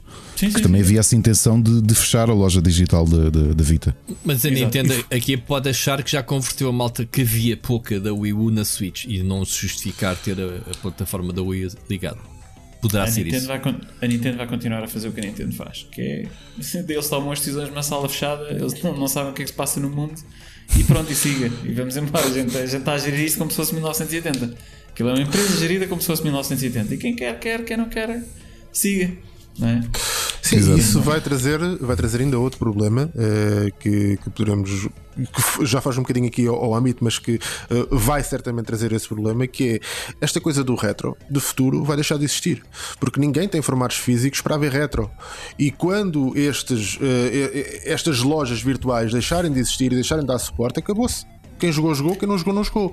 Eventualmente vai haver algum, algumas coisas que, que, que, que se vai conseguir de alguma forma contornar isso, mas uh, vai haver uma grande parte que não. E, aliás, nós temos já uma experiência que nos mostra isso. Os jogos da Satellavision no, no Japão, uh, uma série deles, estamos a falar da altura da Super Nintendo, uma série deles estão perdidos. Irreparavelmente perdidos. Alguns deles conseguiram se recuperar porque alguém tinha naquela altura havia cartuchos eh, que permitiam gravar alguma coisa do, do jogo e que ainda se mantiveram e que alguém conseguiu fazer dump daquela memória e conseguiu efetivamente uh, transpor o jogo, digamos assim, para uma ROM jogável. Mas vamos ter certamente, porque muitos deles perderam-se, e vamos ter certamente muitas coisas, muitos jogos que também se vão perder pelo caminho. Isto um, acredito não é uma ironia. Estamos na era digital onde os arquivos são digitais, que é basicamente tirar de um sítio e meter no outro. Ou seja, não haveria de haver uma preocupação das editoras ou das fabricantes como a Nintendo neste momento de terem esse cofre, esse espólio. Eles podem retirar de, de, do, do, público, oh. mas manterem eles próprios esse espólio Sim, Oh, sim, Rui, e repara, já tens, já tens. De certa forma, existe um cuidado muito maior hoje Ok. do que pronto. existia na década de 90 ou no início da década de 90, como o Sérgio estava a dizer, com o tema da Television. A sensibilização para o tema da preservação eu acho que hoje em dia é muito maior e já tens muitas empresas que eh, preservam pelo menos o seu, eh, o seu próprio espólio. mas- mas já, já está provado Agora- que dá dinheiro, porque daqui a 10 anos tens a Nintendo a lançar os clássicos da Wii U e tu vais comprá-los, como têm feito agora com todos os outros. Exatamente, Portanto, é, é- é- é dinheiro, está sempre a reciclar. Portanto, Para além disso, para além disso, tens o tema de que epá, ah, mesmo os jogadores estão muito mais sensibilizados para este tema ah, e eu acredito que a preservação vá também acontecer muito através da pirataria ah, para o futuro. Sim, eu acho que a pirataria é essencial para manter vivo. E Bruno, repara, repara numa coisa, corrijam-me se eu estiver enganado, mas se bem me lembro, deveria, deve ter sido na geração da Xbox 360 que os primeiros conteúdos exclusivamente digitais foram postos à venda. Não foi? No XBLA. Primeiros jogos sem formato físico. Sim, não, não sei sim ou não. Sei que a DSi, não sei se foi contemporânea ou não, mas uma das duas deve ter sido as primeiras. Eh, a, DS, a loja da A DS já de foi. consolas, a nível de consolas, tirando aqueles casos excepcionais, como eu falei do Satellavision, etc., ah, sim, ah, diria que sim. A nível de consolas, porque tiveste, pronto, tens estes casos especiais, como a Satellavision e etc., que tinham jogos só em conteúdo digital, que só havia daquela forma, não havia formatos físicos daquilo. Mas foram casos muito pontuais. Como estavas a dizer, casos recorrentes e, e com um mercado efetivamente digital, em que uma, uma boa parte dessas coisas não tiveram, ah, não tiveram lançamentos físicos, sim, foi nessa altura. Porque eu, porque eu aqui queria lançar uma, uma questão, continuando esta ideia do Patient Gamers e da necessidade de preservação e o problema que vocês levantaram e bem. Há aqui três consolas específicas que a ideia de preservação no futuro, fora do ambiente da emulação e da. E, e eventualmente da pirataria é praticamente impossível. Isto, e já vou explicar porquê.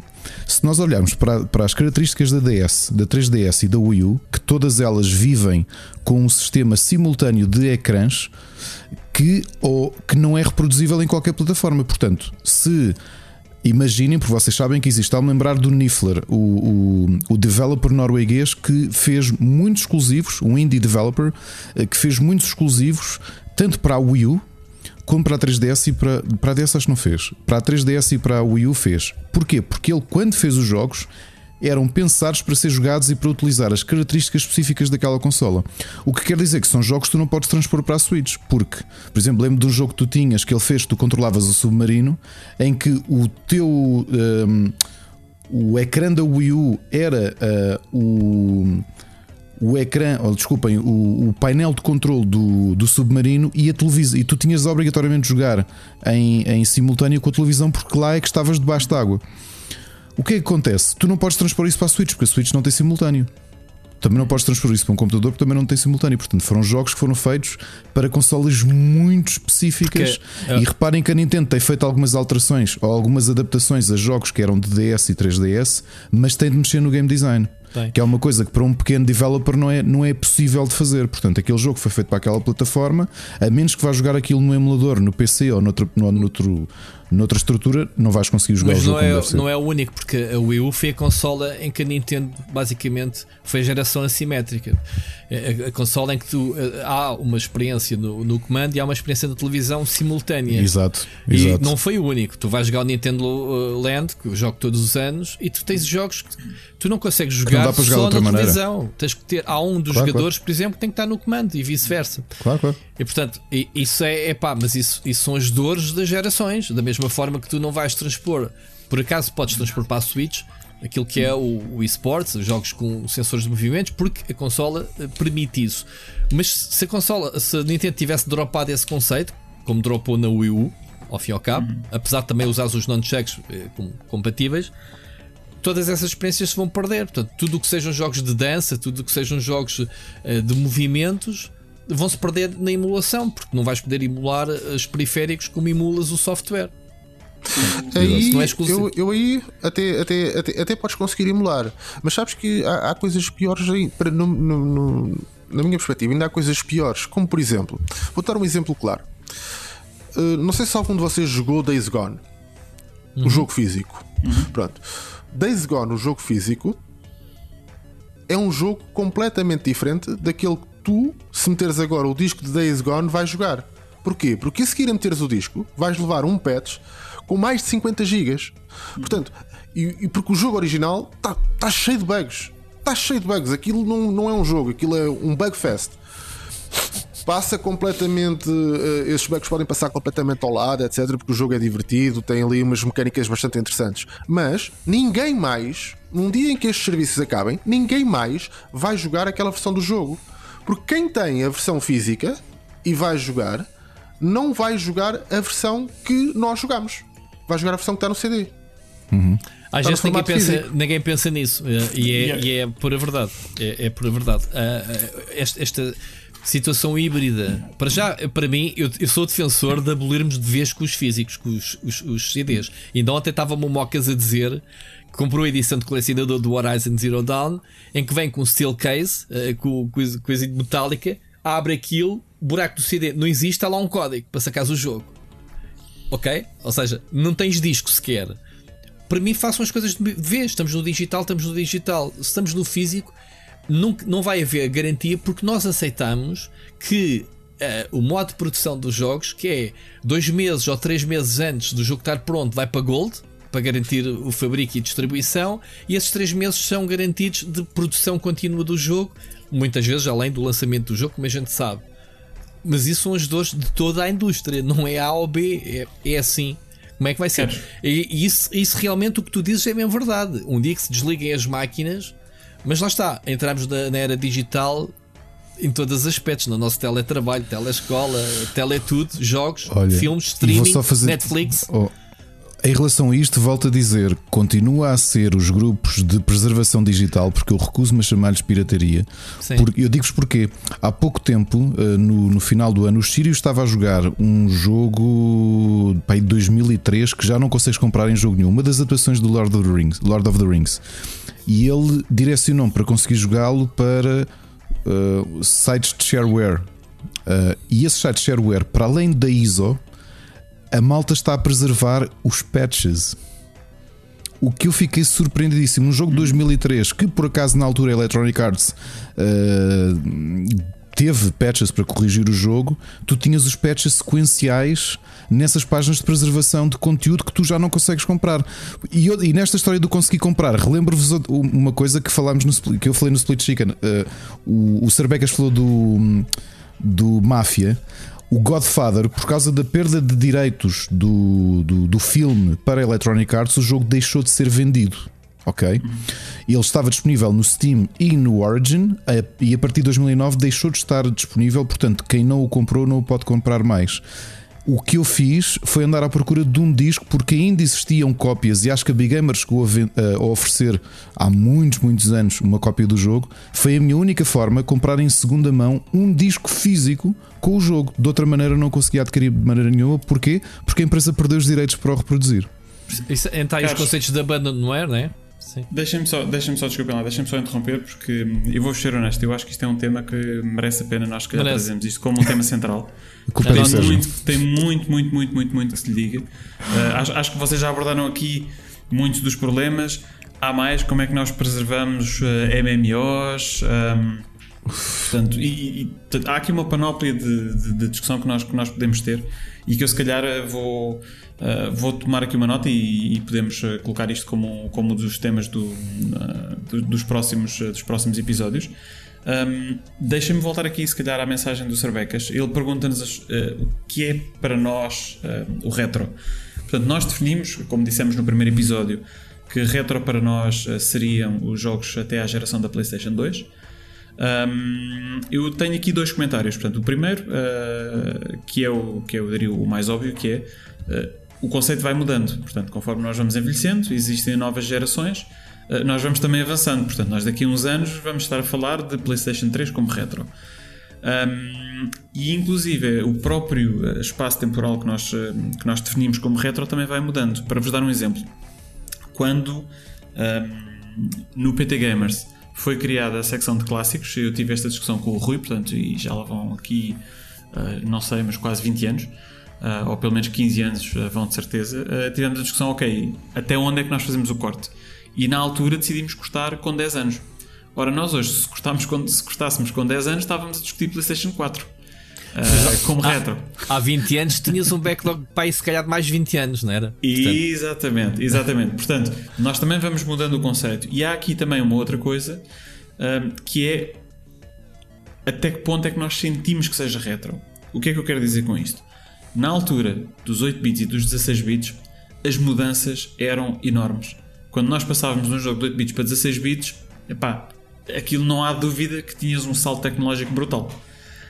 Portanto, tu notavas muito bem as passagens de, de geração e, e, dito com honestidade, eu não me importava nada. Se calhar na altura nunca tive esta discussão, mas de, de me perguntarem quando saiu o Mega Drive, ok, consideras que a Master System agora é, é retro? Ok, tudo bem, porque o salto tecnológico é muito grande. Eu esta semana, por exemplo, estive a ver o, o vídeo uh, do Digital Foundry do, uh, do Horizon, do, do Forbidden West, em que eles comparam a versão da PlayStation 4 com a versão da PlayStation 5. Pá, e eu achei aquilo fantástico porque eles têm que ir à procura dos detalhes. Eu, se mostrar aquele vídeo sem som, sem som, a qualquer pessoa que não esteja no mundo dos jogos, eles dizem é a mesma coisa, é igual. não é? Portanto, nós não estamos a sentir tanta passagem de geração hoje em dia como antigamente. Eu não sei se eu isso é um elogio, se é. Pá, não- precisávamos de uma PlayStation 5. Eu, eu já fiz essa pergunta aqui há uns anos atrás. Não, Eu quando a que PlayStation assim- 5, o Ricardo, temos isso anotado. Ricardo, lembras dessa discussão? Eu sempre senti pá, que a PlayStation 4 ou a Xbox One podiam durar mais anos. Não tinham sido. Eu, aí vou te dizer que é assim, depende, depende muito daquilo que estou, do, do salto que estivermos a falar. Porque eu acho que para já é injusto falarmos de, de- do, que, do que pode ser a PlayStation 5, porque eh, verdadeiramente ainda não temos nenhum jogo, nem mesmo este Horizon, New Gen. Isto não é um jogo New Gen. É um cross-gen. Isto é um é jogo. um- é um- Isto é um jogo cross-gen. Portanto, Yeah. ainda não temos nenhum jogo new gen para podermos efetivamente comparar eh, o, o salto tecnológico. Tens o Eh, Ratchet and Clank, certo? O Ratchet o Clank. Ratchet é de- Clank, sim, Mesmo mas não, dá, assim. não dá para. O tipo de jogo em si não é um jogo que tu possa. Não é um jogo que vive do grafismo, portanto, pouco dali tu podes tirar. É a mesma coisa que, que dizer assim: epá, tu, se tu pegares, por exemplo, num, num, num jogo que tem um tipo de grafismo específico e o transportares de, de, sei lá, de, de- até, até pode ser da Mega Drive para, para a, a- a PS5, tu não vais notar a diferença tecnológica. Porquê? Porque, por melhor que aquilo seja, é um grafismo datado e é assim, pronto, eh, dá para ver pouco da- daquilo que poderão ser as, eh, as eventuais potencialidades. Temos aí o Unreal Engine 5 à porta, que esse sim eh, vai nos trazer coisas que efetivamente são da nova geração e que nos podem mostrar as potencialidades efetivas destas, destas consolas de nova geração. Atrás tu notas um salto, na- no, no- no meu entendimento, notas um salto grande, por exemplo, eh, entre eh, a, a PlayStation 3 e a PlayStation 4. Eu ia dizer isso. Só que, Ia dizer só isso. que tu, exatamente, bastante. só que tu vais notando, tu vais notando, por exemplo, o salto entre a PlayStation 1 e a PlayStation 2 é muito superior àquele que, que tens eh, entre a PlayStation 4 ou entre a PlayStation 3 e a PlayStation 4. Eu acho que tiveste ali é um gap muito grande entre a PlayStation 1 e a PlayStation 2, um gap bastante grande entre a PlayStation 2 e a PlayStation 3, um gap vi- bastante visível, mas não, não das mesmas dimensões, e assim sucessivamente. Ou seja, é como se tivesse um ripple effect que, conforme tu vais avançando na tecnologia, vai ser mais difícil eh, de haver um choque tão grande relativamente à tecnologia anterior. Tu estás a chegar a um ponto em que o realismo está de tal forma aprimorado e, está de- e é de tal forma grande que, que não haja dúvidas que quando tu chegares à PlayStation, se eu continuar a utilizar o mesmo sistema numérico, quando chegares à PlayStation eh, 7 ou à PlayStation 8, tu não vais notar praticamente diferença entre a PlayStation 7 e a PlayStation 8. Aí já vai ser uma coisa de eh, epá, é, tem mais performance, digamos assim, mas a nível de grafismo estamos a chegar ao- ao- ali a um, um limiar que vai ser quase impossível fazer melhor. Mas o, o problema é exatamente esse: que o barómetro esteja feito com o gráfico. É aí que disseste tudo. Porque na geração PlayStation 4 Pro já jogavas a 4K, que é o que estás a jogar agora na PlayStation 5. E não vês as diferenças por causa disso. Agora, Vai lá, eu não fiz a experiência. Eu não fiz a experiência, mas eu gostava de comparar o tempo de um loading, que é o do fast travel, entre a versão de PlayStation 4 do Horizon e o 5. Viste isso no, no, no- na tal comparação? Eles fizeram isso? Eu não vi, estou a perguntar. Sim, sim, sim. Fizeram. Qu- fizeram quanto, eh, quanto tempo? É que, é que na PlayStation Estás a 5 não falar- existe loading. É tipo, foste. Estás a falar de diferenças entre 4 segundos e 40. Foda-se. Isso é um salto de geração para mim, porque eu já disse ao É, Ricardo: os mas não, 40 não se segundos de cada fast travel significa no fim do jogo das 40 horas que eu lá meti, umas 10 horas. Não, não, não a é só menos isso. na Isso é PlayStation 4. conveniência. Ah, Não, não, oh, Rui, Ah, Rui, então, Rui, e não, não é o único salto geracional. Não é o único Não salto geracional. E o, fi- o, fed- o feedback áptico que os não, mas oh, oh, oh, Ricardo, podemos ir a outros é um pontos. salto geracional. Eu só falei num. É, mas é um, é um salto geracional. Ou seja, o que eu acho é que os saltos geracionais que nós vamos ver vai ser em. Pronto, é mas temos isso, é que abolir o grafismo visual, da equação. O visual É, vai não deixar de ser. ser barómetro precisamente por isso. Exato. Porque eu relembro-vos. Novamente, eu não me lembro agora por causa do Covid quando é que foi. Foi há dois anos que jogámos Ghost of Tsushima. Yeah. Ghost of Tsushima, o que é aquilo? Aquilo está a correr na PlayStation 4. Yeah. É um jogo de fim de geração completamente otimizado. Foi como o God of War 2 na PlayStation 2. É um monstro. Vocês já, Relembro- já jogaram o God of War 2 na altura, fim de geração da PlayStation 2. Vai lá meter esse jogo no, no início da geração. Ah. Olha, olha, relembro que a própria, a própria Sucker Punch avisou que teve de eh, estender só ligeiramente o load para as pessoas poderem ler as tips. Isto na PlayStation 4, vocês lembram-se? Foi- Eles disseram isto. Foi um statement, Sim. amigos. Era, aquilo tem mais 2 segundos que é para vocês poderem ler a tips, não não leu. Sim, mas, E era a mas PlayStation reparem, 4. Façam o como tempo- o Horizon, carreguem X, faço trabalho, até fico a olhar, eu vou para o chat e de repente, ah, então já está aqui pronto para andar no jogo. Eu tá, uma pessoa até já, ainda mentalmente não está preparado para, para o instantâneo. E estamos naquele conceito que fast travel, olho para o lado, mas já está, caraças, como é que é possível? Não, mas ó Rui, o, 40 o fast segundos, travel, 40 o fa- segundos um fast travel, não. Espera, espera. O fast, o fast travel é uma questão de conveniência, ok? É tu dizeres, ok, a minha experiência é melhor porque o loading é mais rápido. Agora, aquilo que é importante perceber é. Mas é uma das bandeiras da nova é geração, é isso. Não, não, não, espera. Eu, eu vou lá chegar. Eu vou lá chegar. Ahm, a questão é, quando tu estás a falar de loadings mais rápidos, para mim a conveniência é pá, excelente, ok? Eu gosto de ter loadings mais rápidos, mas é o que é que tu podes introduzir no jogo que seja diferente porque tens um loading muito mais rápido. Que- de que forma é que tu podes desenhar o teu jogo de uma forma distinta porque esta ferramenta te permite introduzir coisas que antigamente não era possível. Portanto, podemos falar aqui um bocadinho A dos elevadores do Mass Effect, não é? Exatamente, Se nós é por- pensarmos os- os elevadores do Mass Effect, pá, aquilo era uma estucha, porquê? Porque estavam a disfarçar um loading. Mas Hoje isso é, o, dia, isso era o que os criadores falam. ninguém. Os criadores Não, não. falam, só isso aí tu estás a tirar muitos meses de produção de um jogo. Não terem que fazer esses, esses eh, estratagemas para disfarçar os loadings, Uhum. sobretudo em jogos com experiências cinematográficas, em que tu não queres quebrar, obviamente, a fluidez, a passagem do- de uma cutscene para o gameplay, todas essas coisas. Uhum. Consegues fazer agora de forma natural epá, e vê-se que é uma, uma sensação espetacular. De repente, uma cutscene e de repente a imagem para e tu ficas, oh fogo, já posso jogar. E tu não, não, não consegues perceber essa transição, que é muito fixe. Ah, e isso cada vez é uma das vantagens de lá estar dos loadings instantâneos. Ah, mas eu, isso, isso é uma bandeira do- da nova geração. Não temos que dizer que é mais bonito, mais graficamente. O jogo é o mesmo. Portanto, cabem mais polígonos numa versão ou noutra. Ok, aí eles têm que jogar com isso. A mesma coisa com o Gran Turismo, para o mês que vem, daqui a uma semana ou duas, temos aí o Gran Turismo, vai ser a mesma sagada. Vai ser para a PlayStation 4, presumo. Ou se- Estou a dizer alguma barbaridade. Vai ser ou não vai?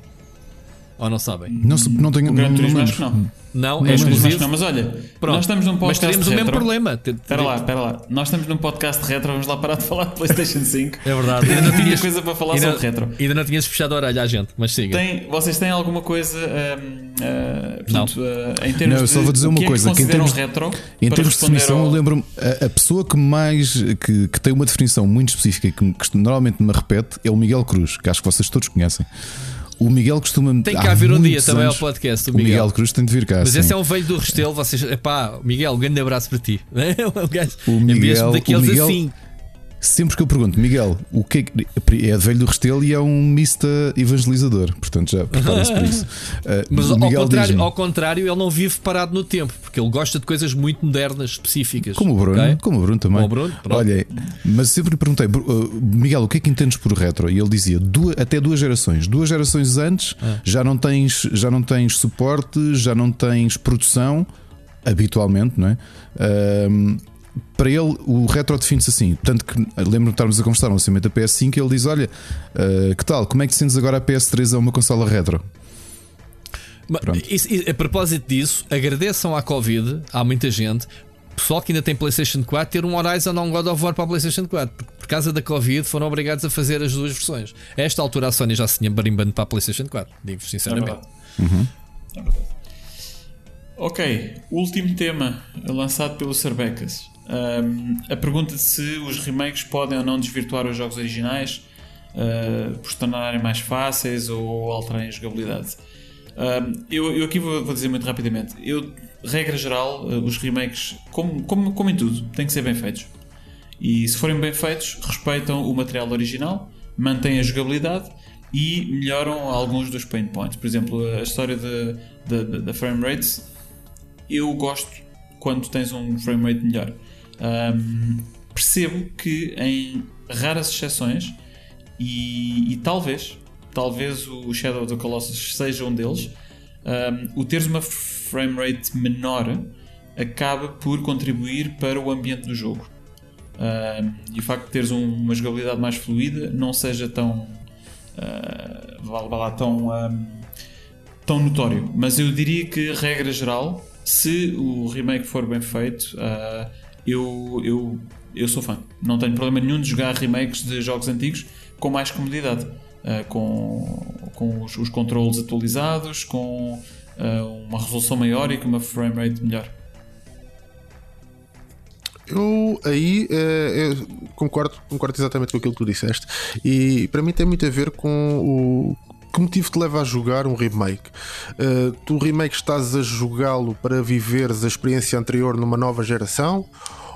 Ou, ou queres, ou pura e simplesmente queres experimentar o jogo?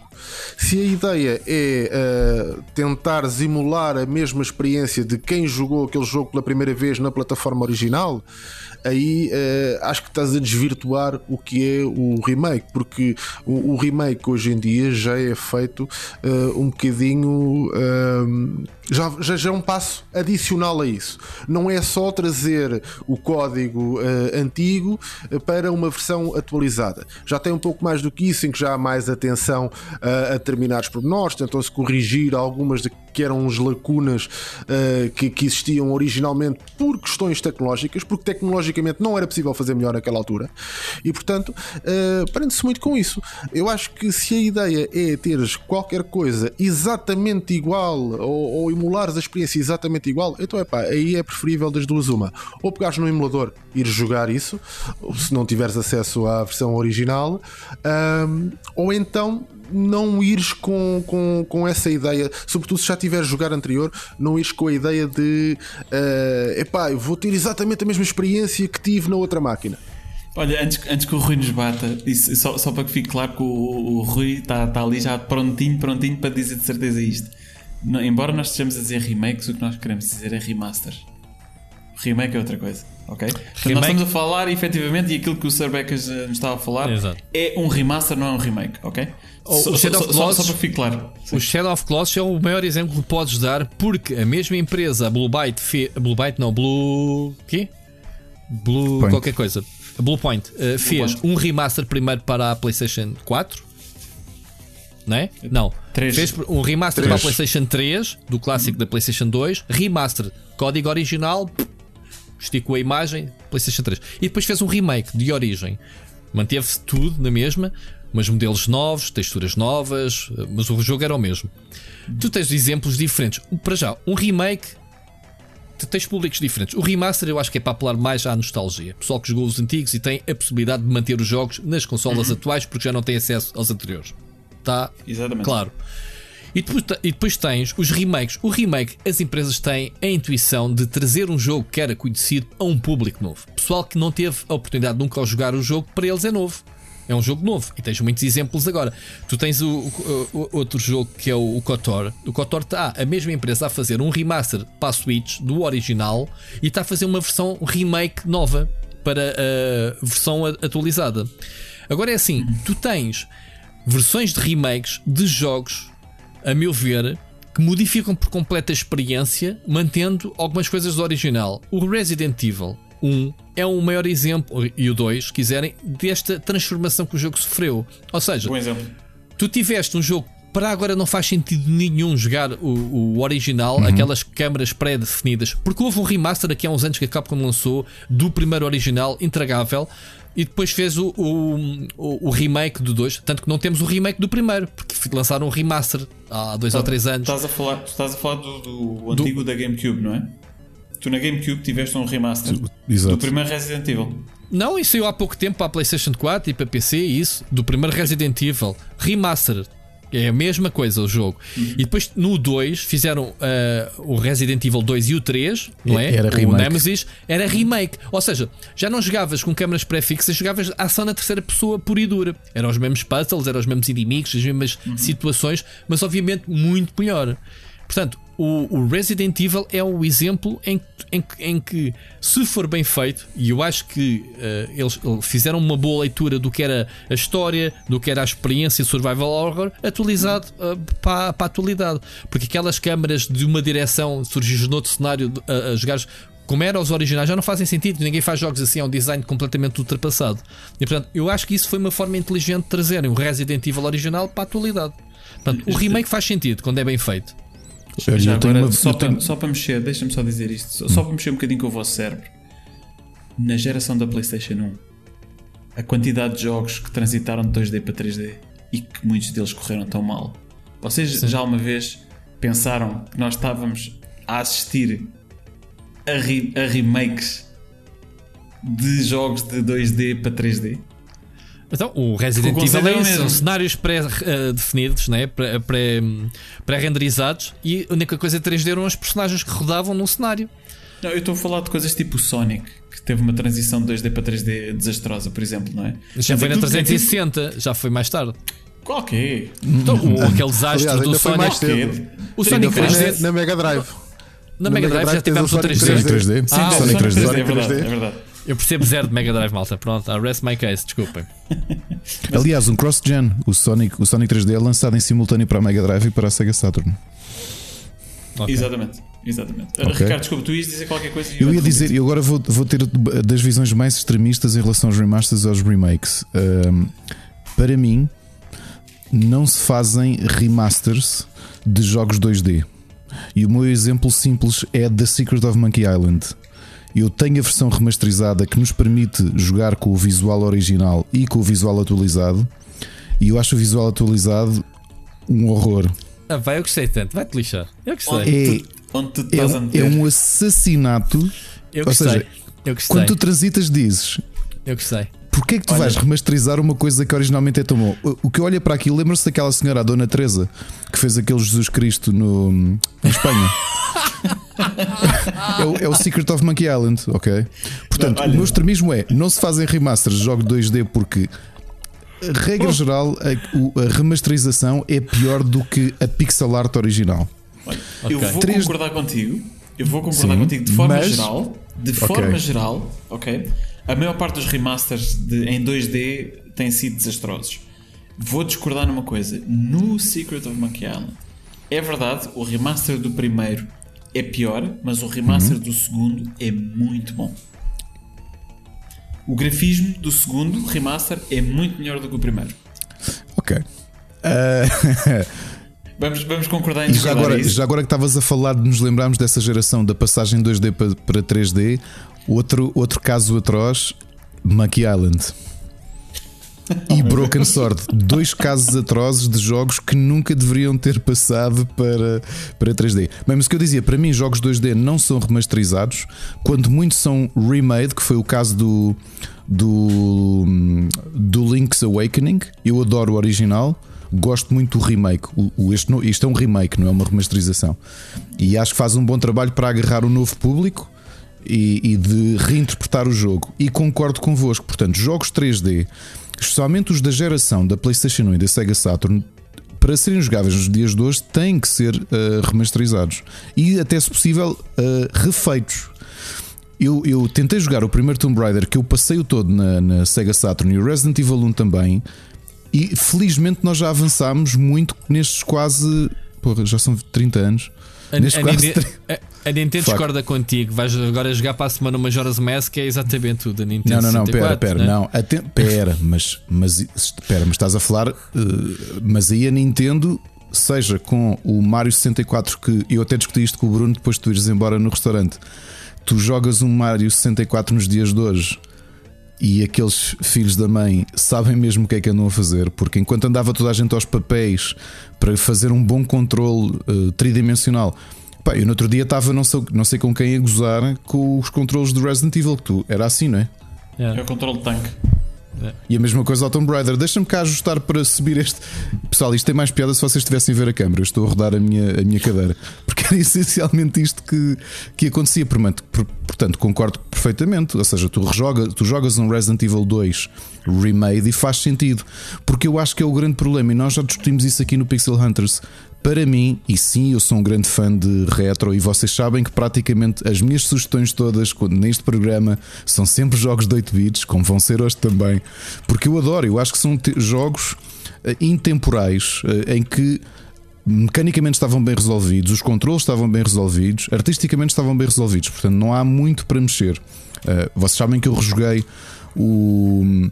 Aliás, vejam o caso do Metroid 2, o remake que a Mercury Steam fez para a 3DS. Eu continuo a achar que o original funciona melhor porque o 2, como, como tinha sido refeito, tinha mais ruído visual e estragava um bocadinho o game design e o level design do jogo, porque ele não tinha sido pensado com todo aquele ruído e todo aquele detalhe. Uh, mas novamente, há casos e casos. O Resident Evil 2, que eu e o Rui chegámos a falar no, no Split Chicken, é uma dessas razões. Eu não consigo jogar Resident Evil 2 original, porque aquela, o que é aquela câmara? Não é? Nós estamos a fugir de zombies e estamos, temos que rodar em, em 45 graus cada vez que queremos uh, desviar. Funcionou na altura, na altura era a cena. Pronto. E houve Alone in the Dark e Sim, 500 também do Alone clones in the Dark. fizeram. Só que o, o- eu- mas é isso, é que o- os jogos retro 3D se, uh, caíram mais, ou seja, nota-se o efeito do tempo, que é uma coisa que o 2D não acontece. Completamente de acordo. Ah, eu acho que os 3D, em particular os da geração da PlayStation, envelheceram, na sua maioria, francamente mal. E não digo questões visuais, porque re- relembro-vos e devem estar atentos que há aqui um revivalismo interessante de indie developers que estão a explorar experiências, especialmente de terror, com o visual de PlayStation 1. Aquele visual com aquele low, low poly count do PlayStation 1, aquele visual do Alone in the Dark e do Silent Hill. E funciona, mas com mecânicas e controles dos dias de hoje. Porque eu acho que o grande problema da geração do, do- do- da PlayStation e da Sega Saturn era sobretudo controles. Sim, na assim, em- em defesa deles, vamos ser honestos, eles também estavam a explorar aquilo que era uma nova fronteira. Ah, E eu acho que controles de. a forma de controle em 3D e o controle da câmara ah, foram coisas que foram aprendidas ao longo de muitos anos. Introduzidas com, com os sticks analógicos, pá, não, o que é que a Nintendo 64 introduziu, não é? Tudo no possível isso. Mas com o D-pad não consegues fazer nada de, de controlar câmaras nem isso, não é? Eu quero, eu quero só aqui dizer que não, não foi a Nintendo que lançou os primeiros controles analógicos. Obrigado. Foi qual? Foi quem? Foi quem? Noite, obrigado. Foi Os, PlayStation? os Ou não? primeiros, não, os primeiros, o primeiro controle verdadeiramente que a analógico, Nintendo 64 foi primeiro que a PlayStation 4, o DualShock. a Atari 5200. Foi a primeira Ora, a ter está. controles analógicos. Em E termos porquê que serve o especialistas Sérgio? Estou a ver aqui- porque é que Então, serve- é é isso. Exatamente. Eh, Vem cá tra trazer. eh, como é que se diz? Eh, Know-how. Assertividade, man. Know-how, A exatamente. Atari, a Atari nisso foi, foram os, inven- os- os inventores do D-pad. Eh, foram os inventores. Não, o D-pad de- foi o, Gonpei OK, calma. O D-pad Foi- não, foi Nintendo. Não, o D-pad não, já tinham. Eles já tinham. a- A Nintendo não inventou o D-pad. a- a- O D-pad Se tu fores a- a- ao- aos arquivos de internet, como eu já fui aqui há um tempo, eu fiz um documentário sobre o Gonpei OK, ele é dado como o pai do D-pad. Agora Pois, não sei se há eu- alguma versão diferente ou whatever. Epá, possivelmente pode, pode ter Estamos acontecido. a falar do acontece em D-pad do Game Watch, já, atenção. Sim, Sim, sim, sim, sim.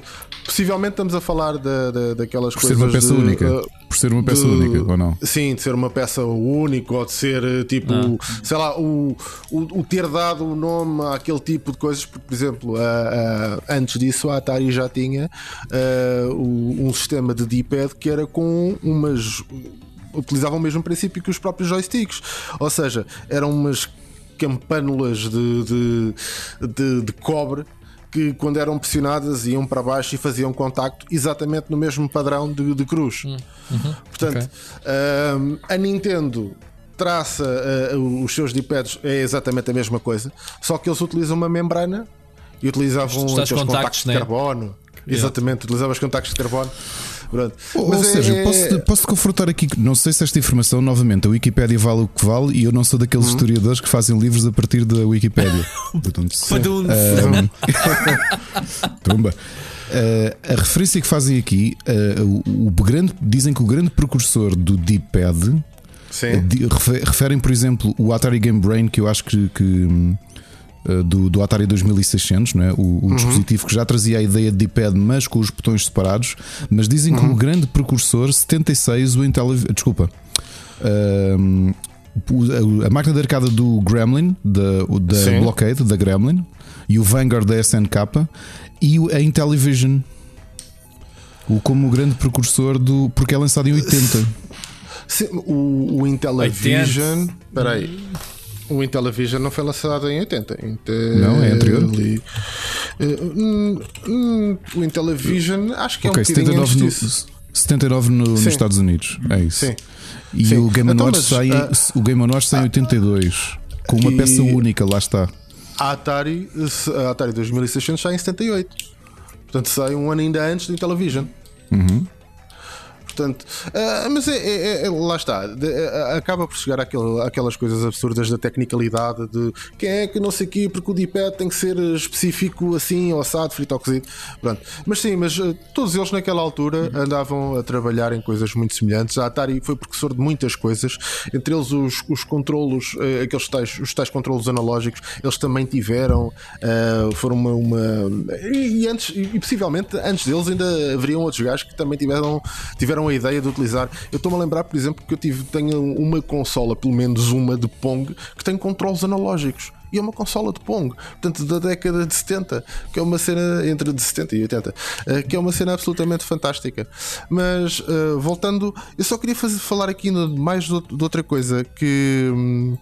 Que ele tinha também eh, falado, que o, o, o vosso ouvinte tinha, tinha aqui falado, que é exatamente, eh, e aqui só uma pergunta rápida, tent- tent- tentar fazer a resposta o mais breve possível. O, o que é que vos lega- leva a jogar jogos retro? Sim, muito rapidamente. Eu, eu posso dizer que eu tenho dois fatores. Um, rejogar jogos que adoro. Dois, eh, conhecer jogos que eu sei que deveria ter jogado e que são interessantes e importantes e que nunca joguei. Epá, é- essa pergunta, se calhar, é o tema central, Bruno. Mete, mete ordem. Vamos falar disso. Sim, eh, vamos, vamos, Vamos, vamos. guardar. Sérgio, não te esqueças dessa. Vamos, dessa. ok. Tá bem. Boa, sim, boa, sim, boa, sim, boa. mas, mas, é, mas, é, mas é um bom tema. É um bom tema. Ahm, ok, Não, vamos mas estou a então falar do tema coisa. 2. O tema 2, o Eu crescimento sei. retro game é. Eu sei, eu sei. Vamos, vamos eh, se calhar passar então aqui ao, à mensagem do, do nosso segundo ouvinte. Neste caso, o Oscar Morgado eh, enviou-nos uma mensagem eh, e então vamos ouvir quais é são os temas que ele vai trazer. Saudações pixelizadas. Ah, nesta primeira mensagem que vos envio para o, para o Pixel Hunters, ahm, havia duas coisas aqui que eu gostava de vos perguntar. A primeira é como é que vocês veem, primeiro, a legitimidade ahm, de jogos que nunca saíram fora do Japão. Ah, alguns atuais, outro, a maioria deles mais, mais antigos e que nunca tiveram a devida localização. Uh, de terem fan translations, algumas até muito, muito boas. Uh, e se, se vocês reconhecem mérito nesses, nesses trabalhos, e uma vez que as editoras, por vários motivos, comerciais, o que quer que seja, decidem não os localizar, uh, percebo isto ainda nos anos 90. Hoje em dia, alguns títulos é mais difícil de perceber porque já teriam alguma pujança comercial uh, de, não, de não o fazerem. E se, quiçá, isto poderá ser uma proposta de um gaming club no futuro. Um jogo que efetivamente só saiu no Japão, mas que o podemos incluir com a Fan Translation. Uh, os exemplos que me são mais queridos são provavelmente dos Fire Emblems do 3 ou 6, que saíram entre a NES, a SNES e o, e o Game Boy Advance e que nunca tiveram nem remake nem uh, localização uh, em inglês. Os seus sucessores espirituais do criador Shuzo Kaga, o Terring e a Berwick Saga, mas outras coisas como Live Alive, Mother 3, Valkyrie Chronicles 3 Uh, e portanto, uh, isto serão títulos que possamos ver no Gaming Club. Vocês veem legitimidade para isto. E se puderem desenvolver um bocadinho aquilo que é a vossa experiência com Fun Translations, acho que seria um, um título interessante. Até porque há muitos destes títulos retro que ficaram vá, presos no Japão, que, é um, tem uma língua que não é assim tão uh, fácil de encontrar falantes no resto do, do mundo. Outra pergunta que eu tinha para vos fazer era sobre os Future Classics. Eu vi aqui recentemente, se não estou em erro, uh, vocês falarem no, no, God of War da PS2, uh, sendo que PS2 é o vosso limite de, de retro. Um, mas a, a, verdade é que tendência que eu vos ouço é capaz de ser uma tendência natural pela vossa vivência ou por aquilo que vocês acham que, que se qualifica como um Future Classic, é mais para para jogos ou, ou, ou, em 2D ou com um ar mais retro visualmente falando ou que inspirem um bocadinho mais desses, desses instrumentos visuais da altura.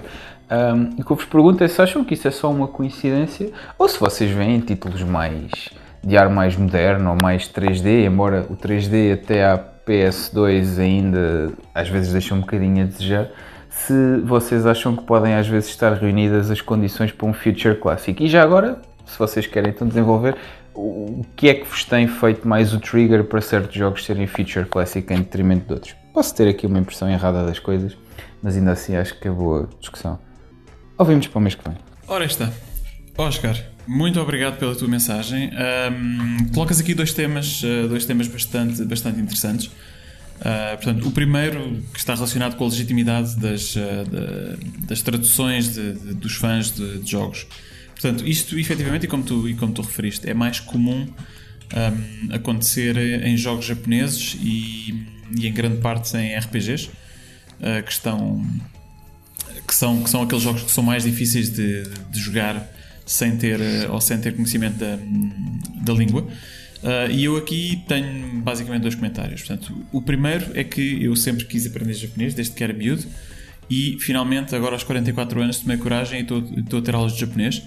Portanto, eu creio que uh, estou, pronto, estou pronto para jogar os RPGs na língua normal daqui a 10 anos, dada a complexidade do, do japonês. Um, se eu acho que existe legitimidade nos fan translations, honestamente sim. Uh, eu, eu, não, eu não vejo porque é que, se for um, uma tradução bem feita, eu não vejo qual é que é a diferença entre ter sido uh, contratada comercialmente ou, ou, ter sido feita por, uh, por fãs, uh, por fãs em casa. Portanto, uma vez mais, atendendo à qualidade, obviamente, se for uma tradução de má qualidade, pode, pode efetivamente alterar o jogo. Um, se for de boa qualidade, efetivamente, pronto, vale a pena e, e, para mim, ou na, na minha opinião, é tão legítima como, como qualquer outra. Só para endereçar também, uh, e antes de, de, de, passar aqui a palavra uh, aos meus colegas, se pode ser ou pode aparecer num gaming club um, no futuro. Sim, mas eu posso dizer que eu pessoalmente tenho andado a fugir a propor RPGs para o gaming club por causa do tempo. Uh, porque para voltar a jogar um, um RPG, e eu tenho uma lista uh, de alguns que eu gostaria de, de propor, e de, de, alguns para voltar a jogar e outros até para, para jogar pela primeira vez. Um, mas eu tenho tido algum receio sobre o tempo que, que isso nos poderá uh, comprometer para conseguir, para conseguir realmente participar depois no, no, no, no, Gaming Club. Mas é impossível que isso aconteça? Não, de forma alguma. E, inclusive, até uma, uma, uma, tradução feita por fãs, com todo o gosto. Se, se, um de nós o, o propuser e vocês votarem, cá estaremos para jogar. Carlos, qual é a vossa opinião sobre o tema? O, o Ricardo haverá de ter muito a dizer sobre os jogos da Capcom, do, do Ace Attorney, que ele já foi vítima de, das, das traduções. É assim, no Brasil, se vocês forem a ver, os brasileiros, agora já é uma grande potência e os jogos saem eh, português do Brasil. Mas eles, a primeira coisa que fazem é, é perguntar na net se o jogo que acabou de sair no mercado, se já na net há patches para, para, para, para, as traduções, ou não digo voice acting, mas pelo menos as legendas para brasileiro, porque eles de outra forma não jogam jogos. E portanto, isso daí faz parte da comunidade. Quem diz isso, obviamente, tens as comunidades das séries e filmes que fazem o mesmo tipo de trabalho. Um, agora, é assim: o, o, que se passa nisso é. Uh, poderá não ser por uma questão de controle de qualidade que as empresas não apoiem diretamente esse tipo de, de trabalhos de forma legítima. Mas eu acho que cada vez mais as, as, as, as, comunidades são importantes para as editoras. Portanto, há esse suporte não oficial, mas também não vão atrás deles, se calhar, para, para os impedir. Quer dizer, os japoneses são um bocado puristas e se calhar limitam um bocadinho isso. Agora, eu posso dizer que eu, por exemplo, no, no tempo do Amiga, eu fazia traduções para português. Eu, eu, eu traduzi o Simon the Sorcerer todo para português. Uh, não sei se lembras disso, Bruno. Temos falado na altura. Lembro-me uh, e tinhas muito tempo. Na altura tinha, não tínhamos MMOs como temos agora, caraças, mas tínhamos tempo para, para, para, acabar os jogos e não havia internet e fazíamos essas coisinhas para eu e o, o Vitor, o, o, nosso amigo, jogarmos. Uh, já tínhamos acabado o jogo, mas traduzimos os jogos. Agora, imagine isso com a escala das comunidades atuais. Eu acho que isso, isso até é uma questão de, uh, com algum controle de qualidade de, de, de um produtor que entrega às comunidades as traduções, seria uma forma de uma editora poupar muito dinheiro. Só tinha que fazer o controle de qualidade. Ponto. Não tinha que se calhar que pagar a mais ninguém tradutores que levam ali uma batelada à hora para fazer traduções e depois não, não digo traduções de voice acting, de texto apenas. Ah, entrega à comunidade com um controle de qualidade que é legítimo da prática editora, um produtor, eu, eu acho que isso era uma solução para os jogos saírem do, do Oriente, pérolas perdidas, que lá está, que não saem por causa da questão linguística, já não compensa financeiramente a tradução. Pá, entreguem isso às comunidades. Passo-vos a palavra. Sérgio, yeah. Olha, uh, eu relativamente à questão uh, do controle de qualidade, uh, eu vou te dizer que isso é, é algo que existe há relativamente pouco tempo, não é? O Zero Wing diz o All Your Bases Are Belong to Us, o Zelda diz I Am Error, Congratulations é uma coisa que está escrita em, eu diria que talvez para aí 20% dos jogos da NES. Portanto, uh, sim, eu, eu, eu, sou 100% a favor de, de, das traduções de, de, fãs. Acho que uh, uma coisa boa da comunidade é que a própria comunidade faz peer review. E quando as coisas não estão boas, a comunidade nisso é, é capaz de ser ainda mais assertiva do que, do que às vezes os, eh, estas tais empresas, eh, porque muitas vezes conhecem o contexto e sabes que muitas coisas a tradução vem num determinado contexto e sendo da comunidade e percebendo o contexto, podem fazer uma tradução muito melhor. Depois, se calhar, aquilo que leva aqui a pensar relativamente a esta situação ou a causar aqui, se calhar, alguma, algumas questões mais dúbias tem a ver com a forma como tu vais introduzir essas traduções. Porque se no PC é uma coisa hum, relativamente tranquila, é um patch. E quando se toca a consolas, como é que é? Uh, a consola significa que muitas vezes vais ter que uh, teres uma, uma consola ECADA ou com soft mod ou uma coisa qualquer para estás a jogar um ROM uh, só pelo facto de tu quereres uma tradução. Uh, e Dou-te um caso extremo que é fazer. O Sérgio, desculpa. Fazer Sim, soft modding numa consola para poderes pôr um patch de um jogo que compraste. É, exatamente, exatamente. Portanto, uh, chegamos a este ponto, não é? Quer dizer, aqui depois entra a única coisa que para mim pode suscitar algum tipo de dualidade é esta porque não há uma ferramenta fácil de, de nós podermos chegar ali e, e, ninguém ainda fez isso, se calhar uh, pode ser que no futuro até exista, uh, algo que te permita que as próprias uh, companhias que desenvolvem software ou as próprias consolas permitam chegar ali e dizer assim: olha, ok, tens aqui o jogo X, sim senhora, agora tens uma tradução, pegas numa pen, passas a tradução para dentro disto e é só um fechar texto da tradução e ele automaticamente injeta aquilo, permitindo escolher-te um custom na linguagem e vai buscar essa tradução. Poderia ser uma situação que evitava que muitas vezes tenha que recorrer à, pi à pirataria, como o Ricardo estava a dizer. Uh, quer dizer, não há nada mais parvo do que piratear um jogo que se comprou por causa da única e exclusivamente de, de termos o, o, texto numa linguagem diferente. Olha, eu tenho muito a dizer sobre a questão do Fanlation. Várias razões. A primeira, quando, quando após eu jogar Final Fantasy VII no final dos anos 90 em PS, em PlayStation 1, e conhecendo bem como é que foi a distribuição e, a, e, a, e, o, e o conhecimento da Super Nintendo em Portugal, eu, como acho que muita gente na viragem do milénio, uh, tivemos o primeiro contacto. O, primeiro foi, o meu primeiro contacto com a emulação foi precisamente por causa de JRPGs. Especialmente JRPGs que, e, sabemos que a Super Nintendo foi uma excelente plataforma na geração 16 bits, provavelmente a melhor plataforma nas 16 bits em termos de bons JRPGs, muitos deles que nunca chegaram ao Ocidente. E é curioso que ali num espaço entre 95 e 99 tiveste muita gente, inclusivamente grupos brasileiros, Uh, a fazer a fanlation inteira de ROMs de JRPGs daqueles com 30, 40 horas. E, e, fizeram uma coisa interessante que, que abre aqui uma ironia curiosa para algumas empresas.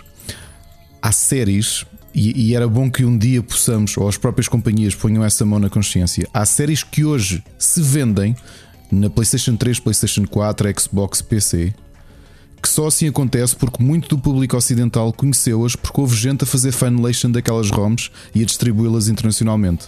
Se assim não fosse, seriam séries que ninguém conheceria, que ninguém tinha jogado os primeiros jogos e que nunca te fariam sentido fazer negócio uh, no Ocidente. Ok? Eu posso dizer que, uh, e sim é verdade, por causa da Ace Attorney, a gente sabe que Ace Attorney é das minhas séries favoritas.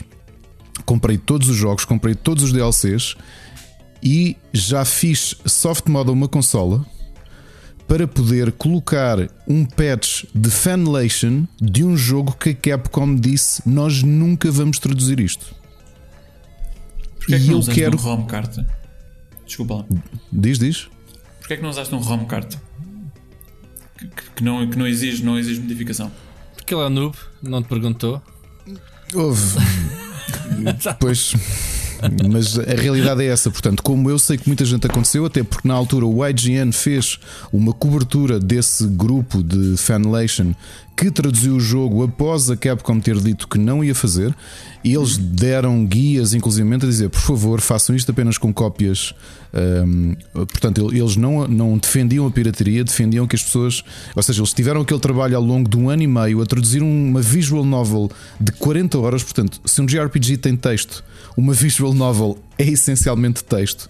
Aquelas pessoas dedicaram um ano e meio da sua vida e eu fiz exatamente o que eles seguiram, que foi, eu fui ao site da PlayAsia, comprei a versão japonesa do jogo porque era a única versão que existia e tive de fazer soft mod. Ah, eu digo porque é que não usei flashcard, porque eu, tinha, eu comprei o cartucho. Portanto, o uhum. cartucho estava lá, o patch tinha de ser instalado na própria consola. Okay. Um, e e é, é, é, extremo, sim, eu ter que fazer soft mod a uma consola para poder jogar um jogo que não sairia do Japão. Mas eu continuo a achar o Fanlation é importantíssimo e há muita, muita série de sucesso. Eu olho, por exemplo, para jogos como uh, e afins, ou Ease, que também vendem muito. Aliás, eu e o Rui analisámos o último Ease, uh, que a Bandai Namco tem, tem estado a distribuir. A série Ease só se tornou famosa. Não esquecer que aquilo começa no Super Nintendo. Foi um boom no mundo todo só por causa das ROMs. Olha que a série Pá, não começou na Super Nintendo, desculpa. Desculpa, começou, na, começou, na NES. Começou não, na NES, começou, não foi? Começou nos computadores japoneses. No... Ah, ah ok. Pronto, em versão console eu acho que só conhecia ou na NES o, ou na. O PC 88, acho eu. Espera lá, deixa-me lá ver, já agora. Ok, eu, eu em consola só conheço. Uh, aliás, o primeiro não sai na NES ou sai na, na Super Nintendo, se bem me lembro. O primeiro isso. Uh, bem, mas, mas isto para dizer, há muito, há, há muito dinheiro a ser feito que foi graças a muita gente, como o Rui a fazer isso para o Simon the Sorcerer, a reservar o seu tempo livre para poder tornar acessível uma obra que as pessoas não teriam acesso de outra forma. Portanto, eu até aos dias de hoje não acho que a Fanlation sequer entre no segmento de pirataria de todo. Acho que é um trabalho meritório de divulgação eh, de algo que está num. que, que tem uma, uma, uma, restrição, neste caso, uma restrição linguística. Já agora, só para confirmar, o primeiro WIS saiu efetivamente no NEC PC 8801, portanto, que era um computador japonês, em 1987. Damn, ok. Ok. Já aprendi mais uma coisa, Ricardo. Espetacular, espetacular, espetacular mesmo. Não, mas eu, eu, eu, eu concordo contigo, Ricardo. Acho que a importância das traduções não, não pode ser subestimada e, e acho que, que o Oscar trouxe aqui este tema e, e, que é importante. Já agora, eu não sei se querem dizer mais alguma coisa em relação às, às, às traduções, se não, passamos para o segundo tema que ele, um, que ele colocou, que tem a ver com, uh, do ponto de vista portanto, dos Future Classics, que nós parecemos ter aqui uma inclinação para o 2D ou para jogos em 2D versus 3D uh, ou se também será uh, aceitável uh, ver aqui no, no, no Pixel Hunters Future Classics que sejam, que sejam jogos em 3D. Portanto, eu não sei se algum de vocês quer arrancar com, com comentários. Eu só vou dizer uma coisa, Oscar, espera, é, espera pelo episódio 2 e logo vês. Exatamente. Por acaso, é, é, verdade, foi, foi oh, Oscar, escolheste um episódio, escolheste o, o, melhor episódio para fazer esse comentário. Não vamos aqui fazer spoilers, mas um, quando ouvires os Future Classics deste, um, deste episódio, uh, vais ver que, que, realmente nós também selecionamos alguns 3D. Uh, só deixar aqui mais um comentário e, e por mim falo. Um, tem a ver também com o tipo de preferência de, de jogos que, que tu gostas. Uh, eu pessoalmente, como, como gosto de, de jogos em, em 2D, tenho alguma preferência para experimentá-los e, obviamente, poder considerá-los uh, Future Classics. Um, mas pronto, vamos, vamos ver. Acho que, acho que uh, ao longo do episódio vais-te a perceber que, que, nós também, também olhamos para, para, jogos 3D e também os consideramos como, como Future Classics. Caros, uh, querem acrescentar mais alguma coisa aqui para a mesa dos ouvintes ou avançamos para o nosso primeiro som da nostalgia? Vamos lá. Vamos embora porque já vamos com 1 hora e 51. Portanto, vamos então o primeiro som da nostalgia e já voltamos para comentar. Só estamos a aquecer, malta. Só estamos a aquecer ainda. Som da nostalgia.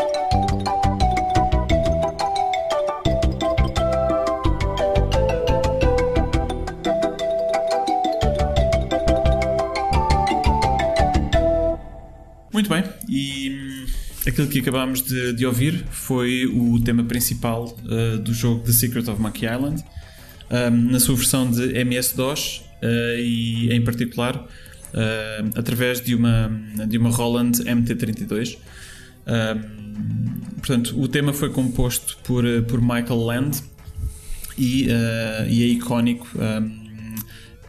Pessoalmente, eu quando ouço os primeiros, os primeiros acordes da música, imediatamente uh, a, minha, a minha imaginação uh, leva-me para, uh, para, para o, o, tempo em que eu joguei o Secret of Monkey Island, portanto, uma das, das aventuras gráficas mais conhecidas, eu penso que não, não necessita de, de apresentação. Um, isto foi também um bocadinho aqui uma, uma provocação, porque eu sei que uh, tanto o Rui como o Ricardo têm experiências uh, ou têm algum carinho por este, por este título. Um, e queria se calhar deixar aqui então um, ou, ou, passar o microfone ah, para se ca- se calhar para o Ricardo. Ricardo, queres, queres arrancar e, e, falar um pouco sobre a tua experiência? Sobre Eu vou, do- é, eu- eu vou deixar de parte aquela repetição de sempre do como é que se chama o site onde nós escrevemos e porquê, não é? Porque já, já a gente sabe que é por causa do Secret of Bucky Island. Mas no meu caso é curioso que no episódio que o Sr. Becas nos trouxe a ideia de videojogos levam-nos para algum sítio. Eu estava a ouvir o tema inicial e, e e a reação mnemónica da coisa foi eh, muito forte. Estar no. Estar no eu, eu cresci num segundo direito e, o- e o, o segundo direito do prédio ao lado, colado ao meu, eh, era um rapaz que foi o meu melhor amigo na infância, com, quem eu passava praticamente todos os dias. E, e ele tem, tem um irmão que é, acho que é 12 ou 14 anos mais velho que no- no- que nós, portanto era uma diferença grande. Ele estava a terminar a licenciatura de Engenharia Informática no início dos anos 90 e era grande fã de jogos. Obviamente que ele era a nossa porta de entrada para estes jogos que à primeira vista nós não iríamos, não é? Porque tanto eu como ele éramos jogadores de consola, de platformers, de side-scrolling beat 'em ups, porque éramos, éramos mais miúdos. E a minha introdução ao Monkey Island foi um dia ir lá lanchar e a avó dele trazer umas torradinhas muito boas com uma, uma chavenazinha, uma canecazinha com leite com chocolate da, da Nesquik, na altura que tinha o canguru na, no rótulo, lembram-se? Uh, Cangurix, não era?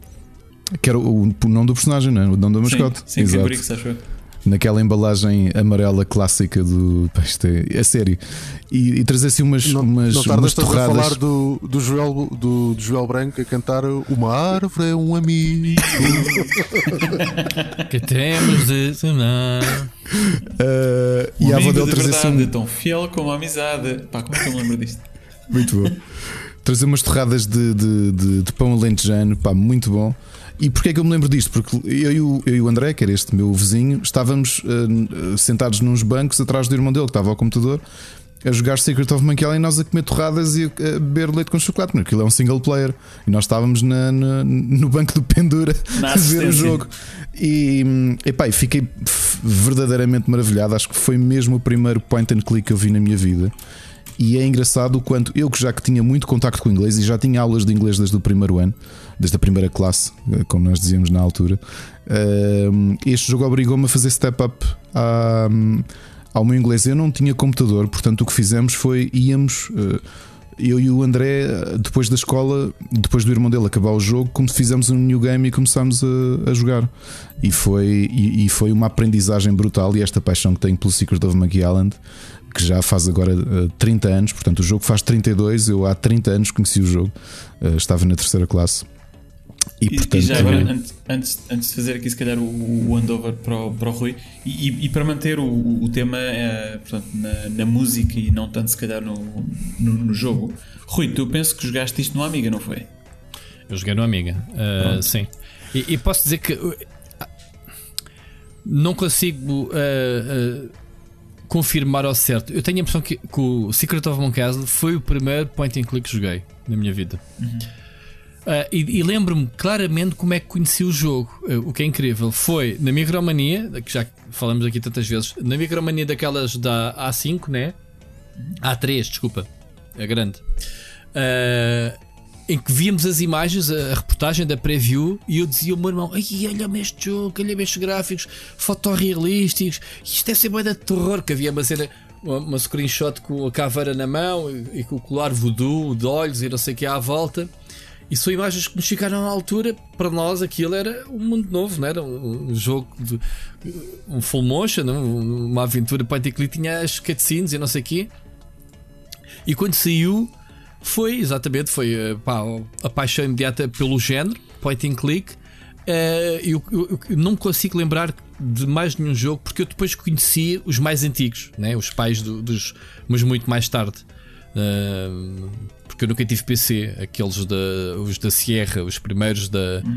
da Os King's Quest, os. eh, Sim, os Police é- Quest e o Galaxy Quest. eu não vou contar os- as aventuras eh, de texto eh, nesta equação porque são jogos diferentes. Eu joguei no Spectrum, eh, o Gremlins, joguei o Hobbit, joguei muitos outros jogos em que dávamos os comandos só por texto, nem tinhas rato. Este tipo de conceito de point and click foi o, o Monkey Island, acho eu, o primeiro jogo que joguei. Não tenho. Pá, já, lá está há 30 anos, pô. Lembrar-me das coisas de há 30 anos atrás. E tu tens memória de, da música especificamente, como é que se comparava com, com a versão PC? E eu- estou a dizer isto, eu vou-te explicar porquê. Eu quando joguei o Monkey Island pela primeira vez, eu joguei com PC Speaker. Portanto, o- a música que nós acabámos de ouvir não tinha absolutamente nada a ver com aquilo que eu ouvi Não, quando joguei no é, PC pela é, primeira vez. se tu- se tu joguei a versão em CGA.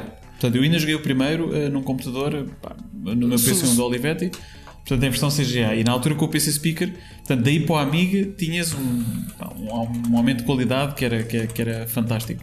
Mas que eu, e eu sei que isto é debatível, hum, esta versão de, que nós acabámos de ouvir, portanto, que, que toca numa, numa Roland, numa MT32, uh, que eu penso que é uh, a versão, ou, ou a melhor versão uh, não CD uh, do, do, do tema do McKellen. Então, mas uh, e porquê que se me vais pedir a opinião? Não passamos a versão amiga, porque não no programa tudo é possível. Portanto, cliquem lá aí na versão amiga e façam a comparação em direta. Portanto, é muito simples. Bora lá. Bora?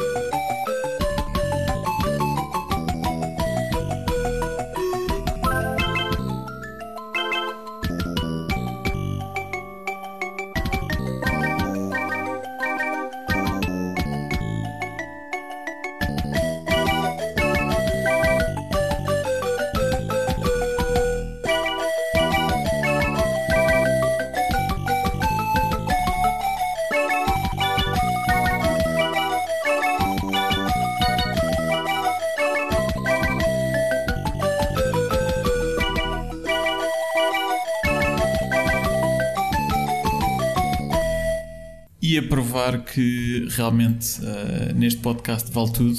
Um momento de improviso aqui do Rui que, que foi, que foi fantástico.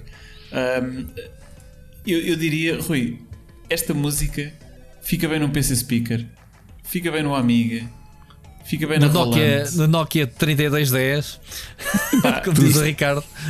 O tema, o tema em si é fantástico. É fantástico. Um, muito bem, desafio para os nossos ouvintes: uh, se, se alguém tiver dotes musicais e queira tocar isto num instrumento uh, estranho, sei lá, umas marimbas, uh, um xilofone, Covers um acordeão. Olha, tragam, enviem-nos. ok? enviem-nos covers. E- de- olha, grande ideia. Grande, Olha, grande- oferecemos o, o- para, para as melhores versões que nos enviarem, vamos oferecer uh, cabazes de jogos retro para o Steam. A melhor versão do Monkey Island, o Bruno oferece a coleção de, de Lex dele do Monkey Island. Vou fazer, vou, vou já eu, meu, vou já eu fazer em, em- à capela e com, A sei lá, capela, vou ali à igreja pegar nos isso sinos. tudo.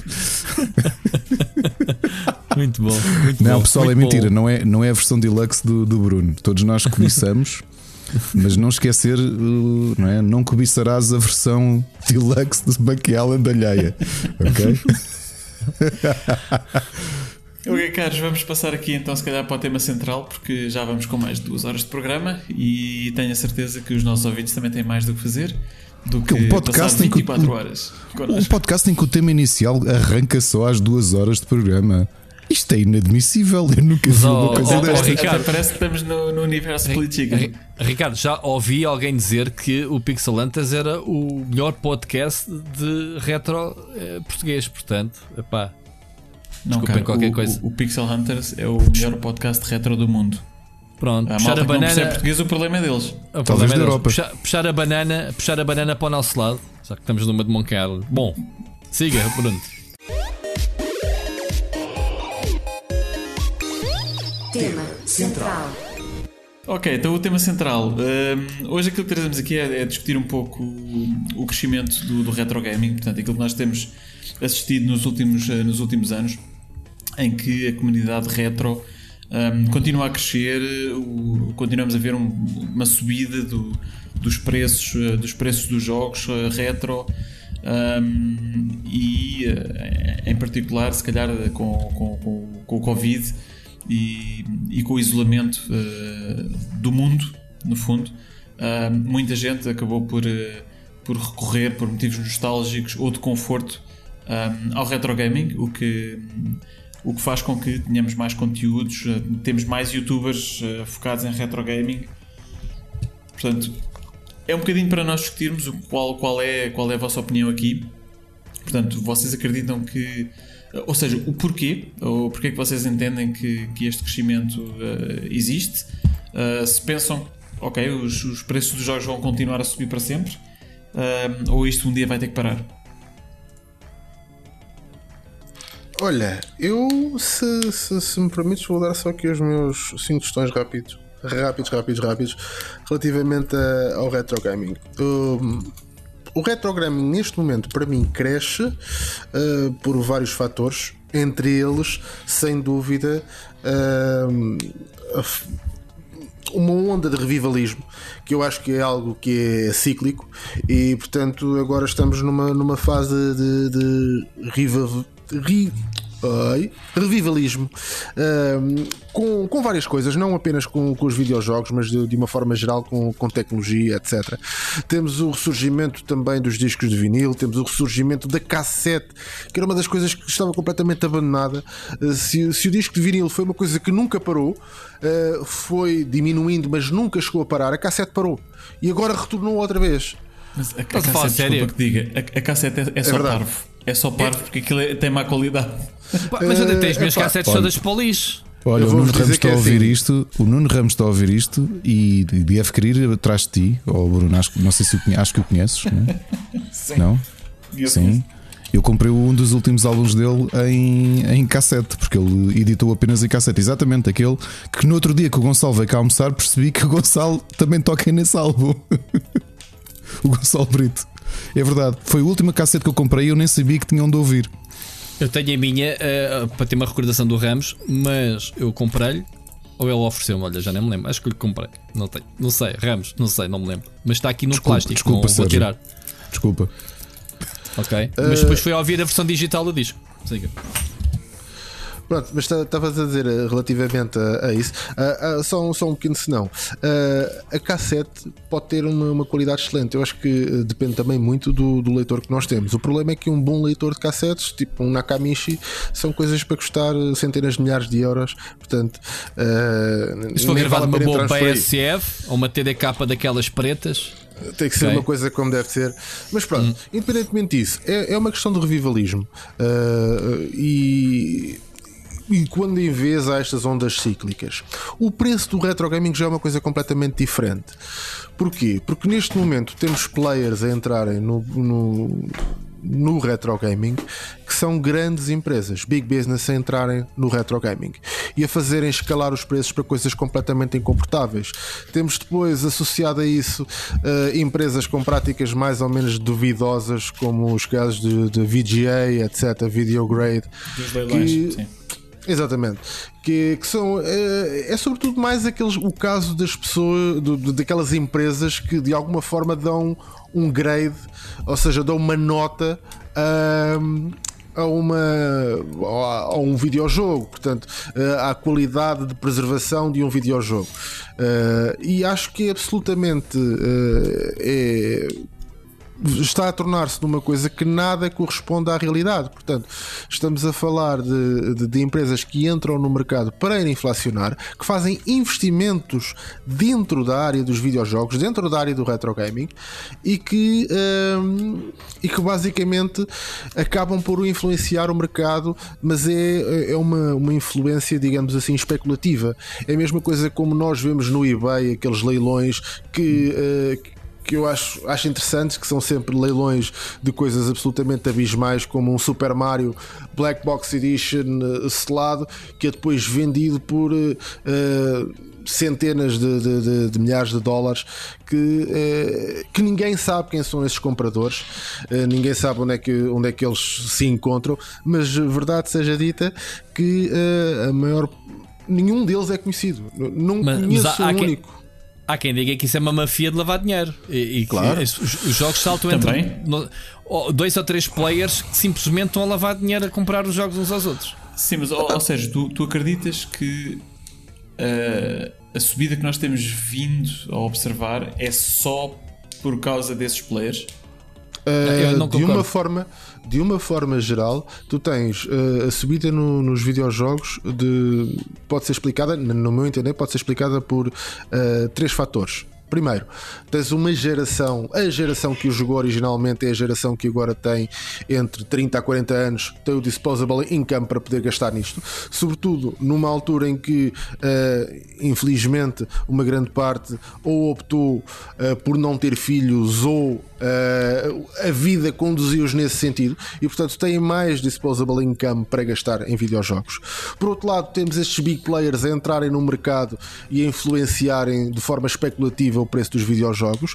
Por outro, temos também a divulgação por parte de vários canais nos mídia, YouTubes, etc. Temos os Angry Video Game Nerds, temos os, os LGRs, temos não sei o quê, que eh, de forma indireta acabam por trazer um fator nostálgico que depois vai fazer embolar e, e se vocês quiserem fazer eh, um- uma experiência tal como eu a fiz, é vejam um episódio de um, assim que é lançado um episódio do LGR, do, do Videogame Nerd, etc. Metal e a Jesus. seguir, do Metal Jesus, por exemplo, e a seguir comparem eh, os valores de preço na semana seguinte desse mesmo jogo no eBay.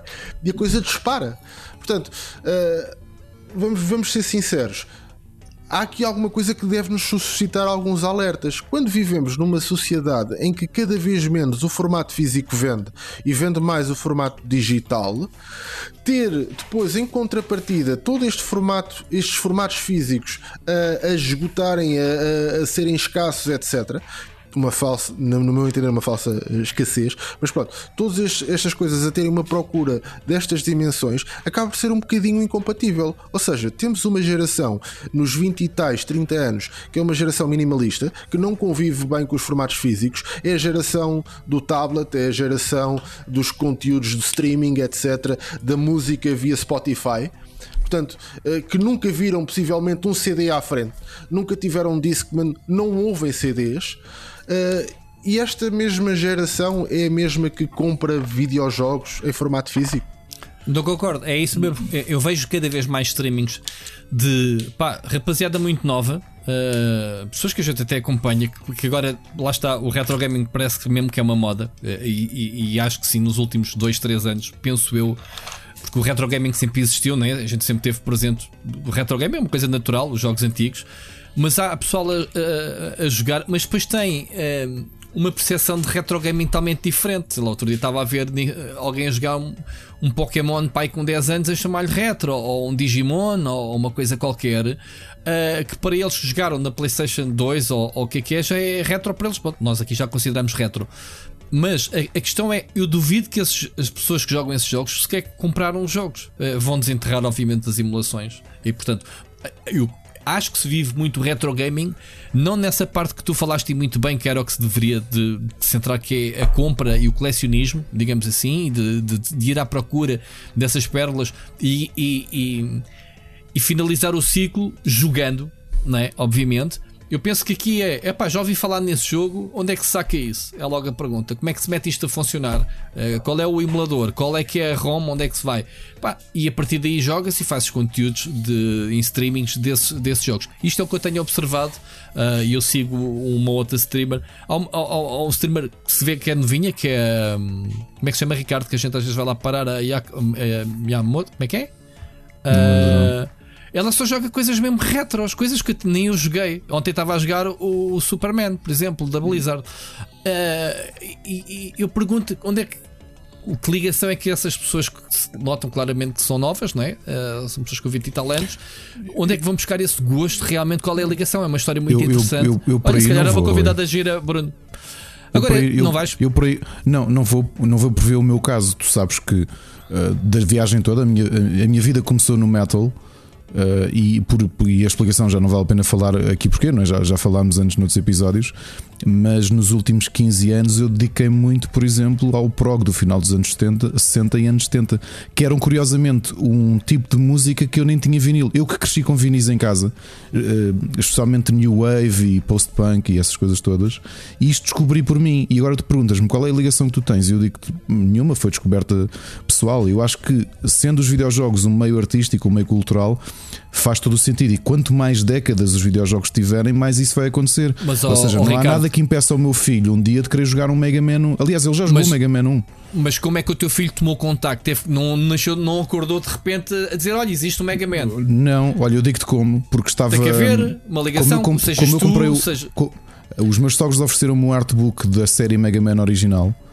Então, mas estás-me a dar a explicação que eu precisava, Ricardo, Exato, da ligação. não, Há de haver não. uma coisa. Há um clique que tem que haver. Sim, mas o, por exemplo, clique desta malta muito jovem, eu não lembro como é que ela se chama, mas há muitos YouTube, muitos streamers pá, que têm 20 e poucos anos e, portanto, que nasceram já com uma PlayStation 2 a funcionar. Mas se calhar que quando é, é- tem um gateway para o retro, há um jogo qualquer que lhes faz o clique para conhecer aquilo que está para trás e a partir daí apaixonam-se e ficam por ali. Portanto, eu não acho que tu precisas obrigatoriamente de ter vivido a coisa para usufruir dela de todo, porque senão. Então, provavelmente de há a hoje- descobrir os jogos, para ela é novidade. Sim, mas Pá, isso se é- caso- nos dias de hoje eu não veria o Metrópolis do, do, do, como é que é, o do Hans Fritz, não é? de 1922 ou 1924 e não veria que era um belíssimo filme. Acho que não é, não é nada disso, Sim, não é por aí. e- exatamente. exatamente. Porque, tu, porque tu, no fundo, o que tu podes ter é tu apaixonas-te pela, pelo, pelo mídia, não é? E quando vais explorar as origens, hum, é por isso é que tu vais, vais para um, um Citizen Kane, não é? Porque, assim, Exatamente. ninguém hoje acorda e diz assim: é pá, o Citizen Kane o que é isso? Não, não é? Portanto, as pessoas exploram e dizem: pá, eu adoro cinema, cinema é uma, é uma é uma paixão que eu tenho. Vão investigar um pouco sobre a história e chegam à conclusão: é pá, houve aqui momentos históricos no, portanto, na, na história do cinema que é importante e estes filmes foram importantes e relevantes porque. É pá, sei lá, olha, foi o primeiro filme a cores, ok? Portanto, é- é este filme foi importante porque foi o primeiro filme a cores. E da mesma forma que, olha, este jogo é importante porque foi o primeiro jogo em 3D, não é? Que, uma vez mais, pode até não ser o melhor jogo do ponto de vista de jogabilidade, mas as pessoas acabam por querer explorar porque teve relevância histórica. É, Vocês estavam aqui a levantar a questão do valor e eu já tive esta conversa há muitos anos com o Sérgio e, e, e sei a partir da a opinião dele que é tu, tu ter gente, tu falaste de empresas e olha, era um, era um espectro que eu não conhecia de todo. Portanto, obviamente, o mercado retro já está a mexer valores que, que geram interesse de empresas e não de particulares. Mas olhando para particulares, porque nós sabemos como é que é o mercado de scalping, há uma coisa que o Sérgio sempre me disse. Desde a fase em que nós nos conhecemos e que ele percebeu, por exemplo, que eu era apaixonadíssimo pelo Mega Man e que a geração 8 bits era uma coisa que me dizia muito, que é eu, eu, eu compro jogos retro e, já, e o Sérgio já me ofereceu jogos retro específicos que ele sabia que tinham relevância para mim e que eu os iria jogar naquele meio. Ele ofereceu-me um cartucho de Famiclone com os 6 Mega Man porque ele sabia que eu tinha a minha Famiclone aqui para jogar. Ok? Uh, o problema é que há, há dois tipos de. Não querendo generalizar, mas dentro do tipo de pessoas que compra por questões financeiras, ou seja, olhar para os jogos retro como um investimento, não são pessoas que são apaixonadas pelos jogos. Estão a comprar aquilo como quem compra cartões de beisebol ou cartas de Magic. Aquilo é um meio de fazer dinheiro. Isto traz um problema. Os outros tipos de colecionáveis, como as cartas, se calhar não têm uma aplicação fora do tempo em que nasceram, porque já são banidas dos torneios, já não, já não são, são coisas que se desgastam e tu não queres usar. O problema é tu, ter, tu teres tido o, o retro a tornar-se moda e, e veres que havia dinheiro a ganhar nisto, porque novamente, quando eu conheci o Sérgio em 2008, nós, nós íamos juntos à Feira da Ladra. Era na fase em que o Sérgio eh, que, ah, comprava magotes de consolas e de jogos. Agora é só, agora é só frutinhas, não é? Ou seja, ele chegava lá, o, o- o Sérgio contava o Sérgio contava uma história de como, aliás, quando eu te conheci na casa dos teus pais, tu tinhas uma pilha de Sega Saturns que compravas aquilo de sei lá 3 euros, 4 Ainda euros. hoje. Ainda hoje tenho uma série delas, as, tanto Saturns como Mega Drives, como Nintendo 64, eram coisas que se compravam. Eu cheguei a comprar Mega Drives ah, a 1 e 2 euros cada. Sim, Ninguém era muito frequente na naquilo. Ferladra. Sim, sim. Ninguém Mas pegava sabe- naquilo. E é uma coisa curiosa nessa fase que nós nos conhecemos em que o Sérgio começou-me a alertar que os jogos estavam a subir muito de preço. E o problema são estas pessoas que estão a comprar os jogos, a, a tornar o acesso aos jogos, porque se tens mais procura, o preço dispara, obviamente, porque a oferta não aumenta. Os jogos tiveram a sua tiragem e já não voltaram a existir. O problema é que ah, essas, a maior parte dessas pessoas provavelmente não vão jogar os jogos, não vão usufruir deles. É apenas, um, é apenas especulação. O que, o que é um ponto negativo, ou seja, tu estás a empurrar muita gente para a emulação que nesta fase, com o disposable income que têm de ir comprar consolas que tiveram, porque é assim, se nós falarmos, virmos à volta dos nossos. Eu consegui guardar as minhas consolas todas, porque tinha esse preço. Eu, não consigo vender coisas minhas, por muito velhas que sejam, é uma questão que tenho. Mas eu falo com o Machado e ele diz-me: eu, eu vendi, eu e o meu irmão vendíamos a minha a consola com os jogos para comprar a, a próxima isso. consola eu que fiz saía. isso, eu fiz Não é? isso com E- a Amiga para comprar um PC e o meu com o 64 para comprar o Amiga. Então, mas só E tinha vai pirataria, recuperar. Hã? Isso é só pirataria. E, pá, e, e depois vê, eu- eu, por exemplo, eu tinha uma coleção, eu fiz um negócio com uma coleção de Sega Saturn quando saiu a Dreamcast e emprestei um irmão de uma amiga minha há seis anos pedir para ela devolver e ele tinha perdido aquilo tudo. Ou seja, numa fase em que, sem exagero, para eu reaver aqueles jogos de Sega Saturn, eu ia ter que meter pelo menos mil e tal euros. Quando se calhar há 15 anos aquilo era vendido, tu ias uma cash converter e aquilo não tinha qualquer tipo de, de valor. Porquê? Porque quem queria comprar na altura é porque queria jogar aqueles jogos, tinha acesso. E os jogos antigos é quem é uma coisa muito curiosa e a farda ladra eu acho que é um sinal dos tempos. Porque eh, os jogos perdiam valor e interesse a partir do momento em que tinhas uma nova geração. Traduzindo para os dias de hoje, sai uma PS5. Se nós vivêssemos ainda na primeira década do milénio ou até no final dos anos 90, os jogos PS4 eram um lixo. Eram bases para copos. Ok? Era só isso. Não tinham valor comercial. As pessoas. O preço que o, que, o, que o consumidor ia dar era, era baixíssimo, ia, ia ser vendido ao desbarato. E nos dias de hoje isso já não acontece. Já para quem tem, já tem uma ideia de preço e de manter. Alguns com a esperança que aquilo um dia venha a valer dinheiro, e eu tenho sérias dúvidas que nos dias de hoje isso aconteça. Reparem que já falámos nisto no Split Chicken ah, por causa das bandas desenhadas. Porquê que tanto mudou ali na no início dos anos 90, quando se começaram a descobrir as primeiras revistas dos anos 40 a serem vendidas a, 40, a- a 200 a 300 mil dólares, que se criou uma febre de pera, a partir de agora vou guardar tudo. Mas toda a comunidade passou a ter uma ideia de guardar tudo, quer dizer que a probabilidade de futura daquele item específico valer dinheiro é praticamente nula, porque a oferta vai ser muito grande. O que é aquilo que vai acontecer nas gerações atuais, ok? Nas gerações anteriores, eu acho que é muito difícil e há muita gente a empurrar quem quer realmente jogar jogos antigos porque jogou e perdeu o jogo, aconteceu-nos a todos, estragou-se um cartucho. Eu tenho cartuchos que estragaram, tive que comprar segundas cópias de cartuchos, não é? Porque os cartuchos como, não é? são EPROMs, não é, Sérgio? As EPROMs são, são placas eletrónicas que são frágeis, não é? Eu deixei cair uma e ela deixou de funcionar. Ahm, e o problema é se calhar jogos que tu antigamente ou que seja, que neste momento tu já estás a pagar muito mais do que o valor inicial dela, porque há gente que está a colecioná-las e está a guardá-las, a fazer hoarding de jogos na esperança que os preços subam e os vendam. Ah, Aliás, fazem hoarding de jogos eh, mesmo no sentido de criar essa escassez no mercado. Curioso. esses tais grupos de investimentos que, que, que, que eu falei fazem exatamente isso. Ou seja, e não vão ao mercado, eh, compram tudo o que há no mercado para criar essa escassez.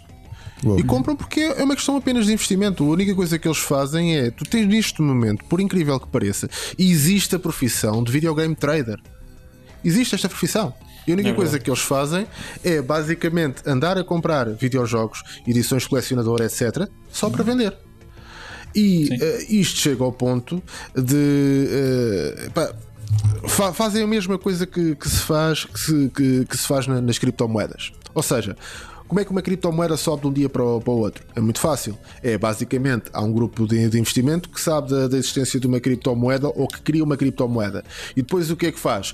Basicamente vai para o mercado e faz um investimento brutal em publicidade para que haja uma procura fictícia por uma moeda. Toda a gente vai atrás daquela moeda que está na meia de meia dúzia de pessoas que agora vão vender pelo preço que quiserem. Portanto, é um bocadinho por aqui. E nos videojogos o que se faz é exatamente isto: é começaste a ter players que não tinhas anteriormente no mercado. Porque antigamente era o Zé da esquina, que era o, o scalper, era o, o, o gajo manhoso que ia à feira da ladra e que andava a varrer aquilo tudo antes do resto do pessoal para depois a seguir e vender na sua própria banca.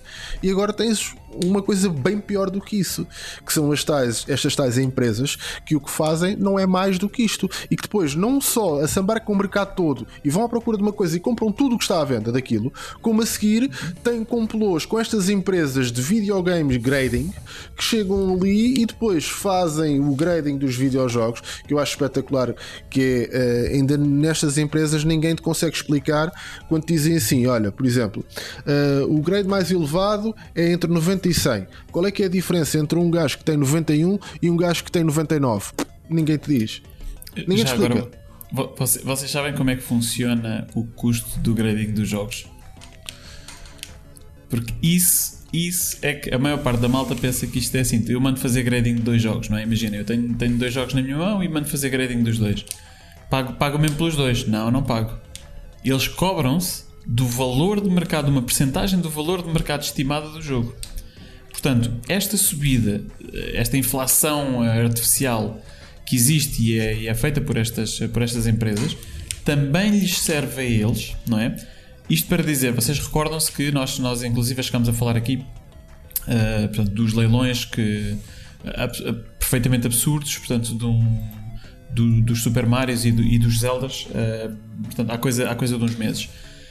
Portanto, isto não só aumenta artificialmente o, o valor dos jogos, como faz com que essas empresas de grading recebam uh, às centenas, se calhar para não dizer aos milhares, não sei, uh, de pedidos de grading de jogos pá, de malta, que, quer dizer, de malta que vamos, vamos dizer, há muitos milhões de pessoas que têm um Super Mario em casa, não é? Uh, e que ouviram a notícia e que disseram: é pá, deixa-me fazer grading disto. Portanto, se isto foi vendido por um milhão, não é? Eu se pagar 20 ou 30 mil euros, não interessa, de, de grading, ainda vou ganhar muito dinheiro. Mentira, quem está a ganhar o dinheirinho, quem é? É a empresa de grading.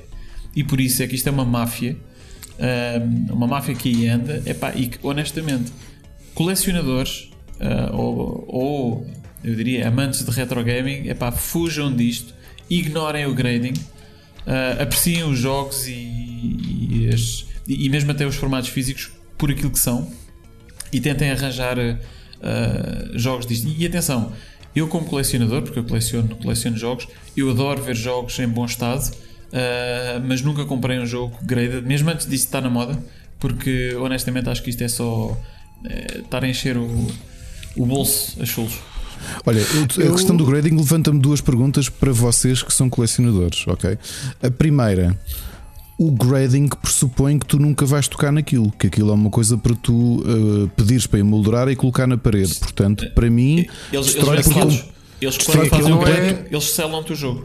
Pronto, Sim, destrói é por é completo. É mesmo selado. Sim. Pronto, destrói o conceito do próprio objeto. Não é? Eh, à, uhum. à, primeira vista. Segunda coisa, eu não sei se isso colecionas, mas sei que o Sérgio, para além de videojogos, coleciona discos e filmes. Uh, Sérgio, esta realidade de, da escalada de preços não vês nos outros meios culturais. Porque tu consegues comprar, os discos não ficaram mais caros, não há um assabarcanço de, de discos nem de filmes, não é? Uh, tu neste momento vais comprar DVDs não. baratos, compras CDs baratos, sim? DVDs jogos baratos, acontece. baratos. Uh, isto acontece com os jogos uh, e só com os jogos. Nos vinis, eventualmente aquilo que acontece é há um artigo qualquer sobre um álbum qualquer e esse álbum em específico sobe de preço.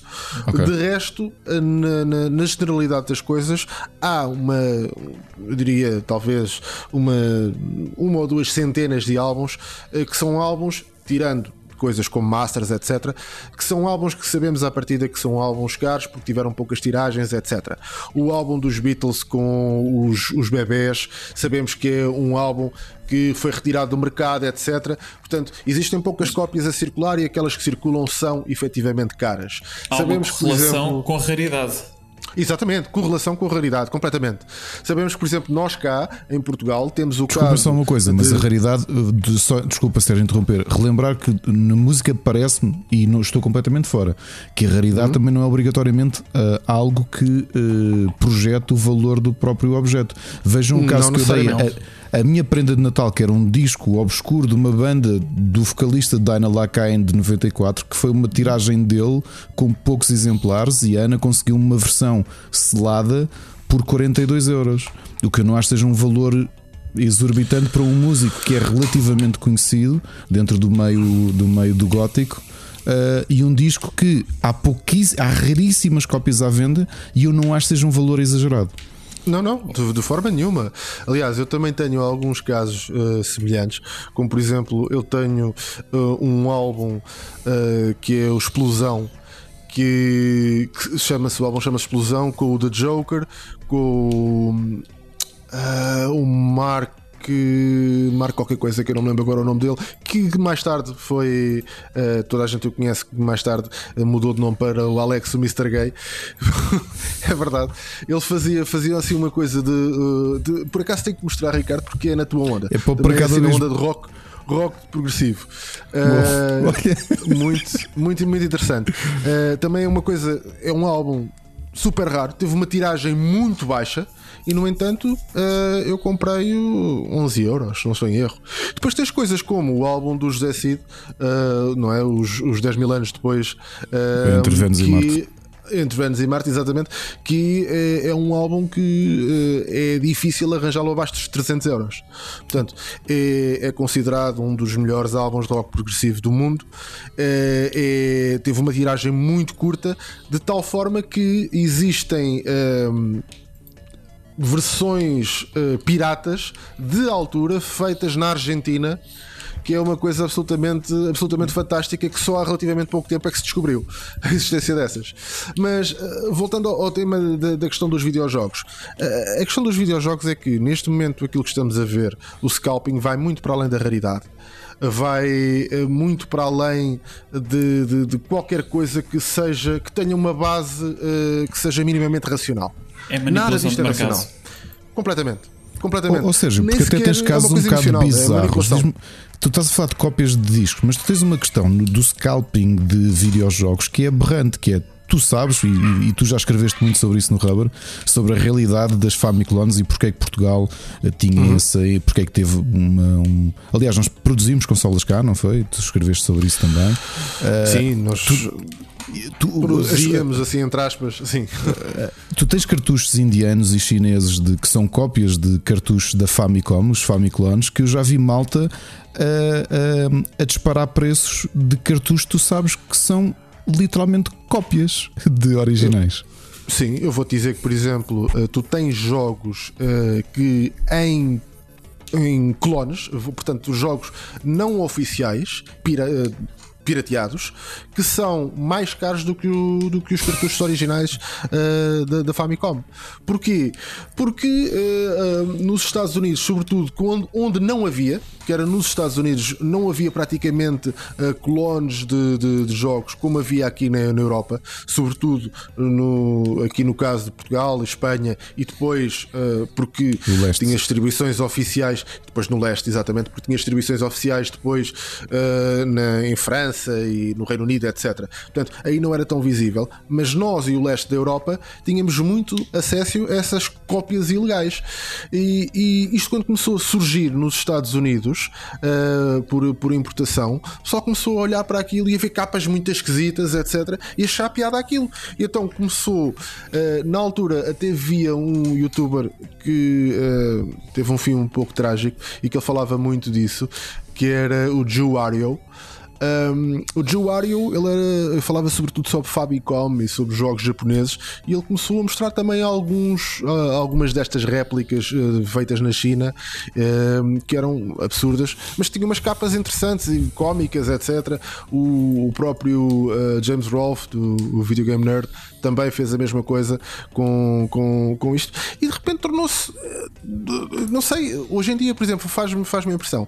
ah, há um anúncio, e só para terminar, há um anúncio de, de, um- de uma pessoa que, que vende, está a vender cópias de- do, do Mario ahm, para a NES que são eh, cópias não oficiais, portanto, clones eh, piratas, e está a vendê-lo, cada um deles, eh, a 5 euros e tem uma pilha gigante deles. E eu não consigo perceber como. Não consigo perceber.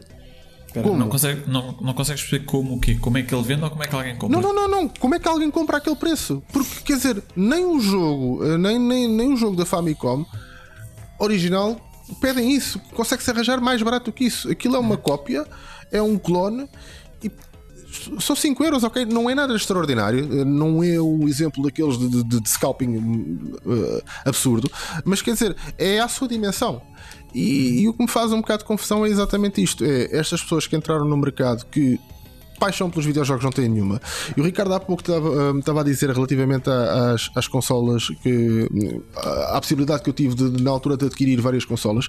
O curioso disso é que a maior parte dessas consolas serviram para, uh, para amigos, para dar a amigos, ou, ou- e, e uma, uma, uma pequena porcentagem serviu para, uh, para me financiar a mim próprio, porque uh, na altura não estava a trabalhar e entretanto iniciei a faculdade, etc. E era uh, o meu meio de me financiar a mim próprio era exatamente esse: era ir à Feira de Ladra, comprar consolas, reparar as consolas e depois vender. Portanto, tu fazias é scalping na Feira da Ladra. Eu fazia scalping na, na feira. Não, não fazia scalping porque Isso não é nunca scalping, ganhei. quer dizer, isso, isso é, é Nunca dar ganhei grande vida dinheiro. nova às consolas. Se ele ia lá, zoom. se ele ia lá e limpava as consolas todas antes de eu lá chegar e poder comprar, Ah, Ah, não, não, não, não, não, não, não. Não, nu- nunca fiz isso, nunca fiz isso. O Sérgio, Eh, o Sérgio era um sucateiro, um sucateiro de consolas. Era isso, é. Comprava ferro velho, arranjava, dava vida nova. Pai, Sim, olha, mas eu, eu só tinha dinheiro para isso. Eu só tinha dinheiro mesmo para comprar aquilo que fosse o mais barato do mais barato. Eu, eu não tinha dinheiro para chegar lá e, por exemplo, dar 20 euros por uma consola. Nem pensar nisso. Eu dava 2, 3 euros, que era o máximo que eu pedia e, por uma e tinhas consola. bom retorno já agora por curiosidade? Sim, tinha. Quando, tinha, quando as vendias?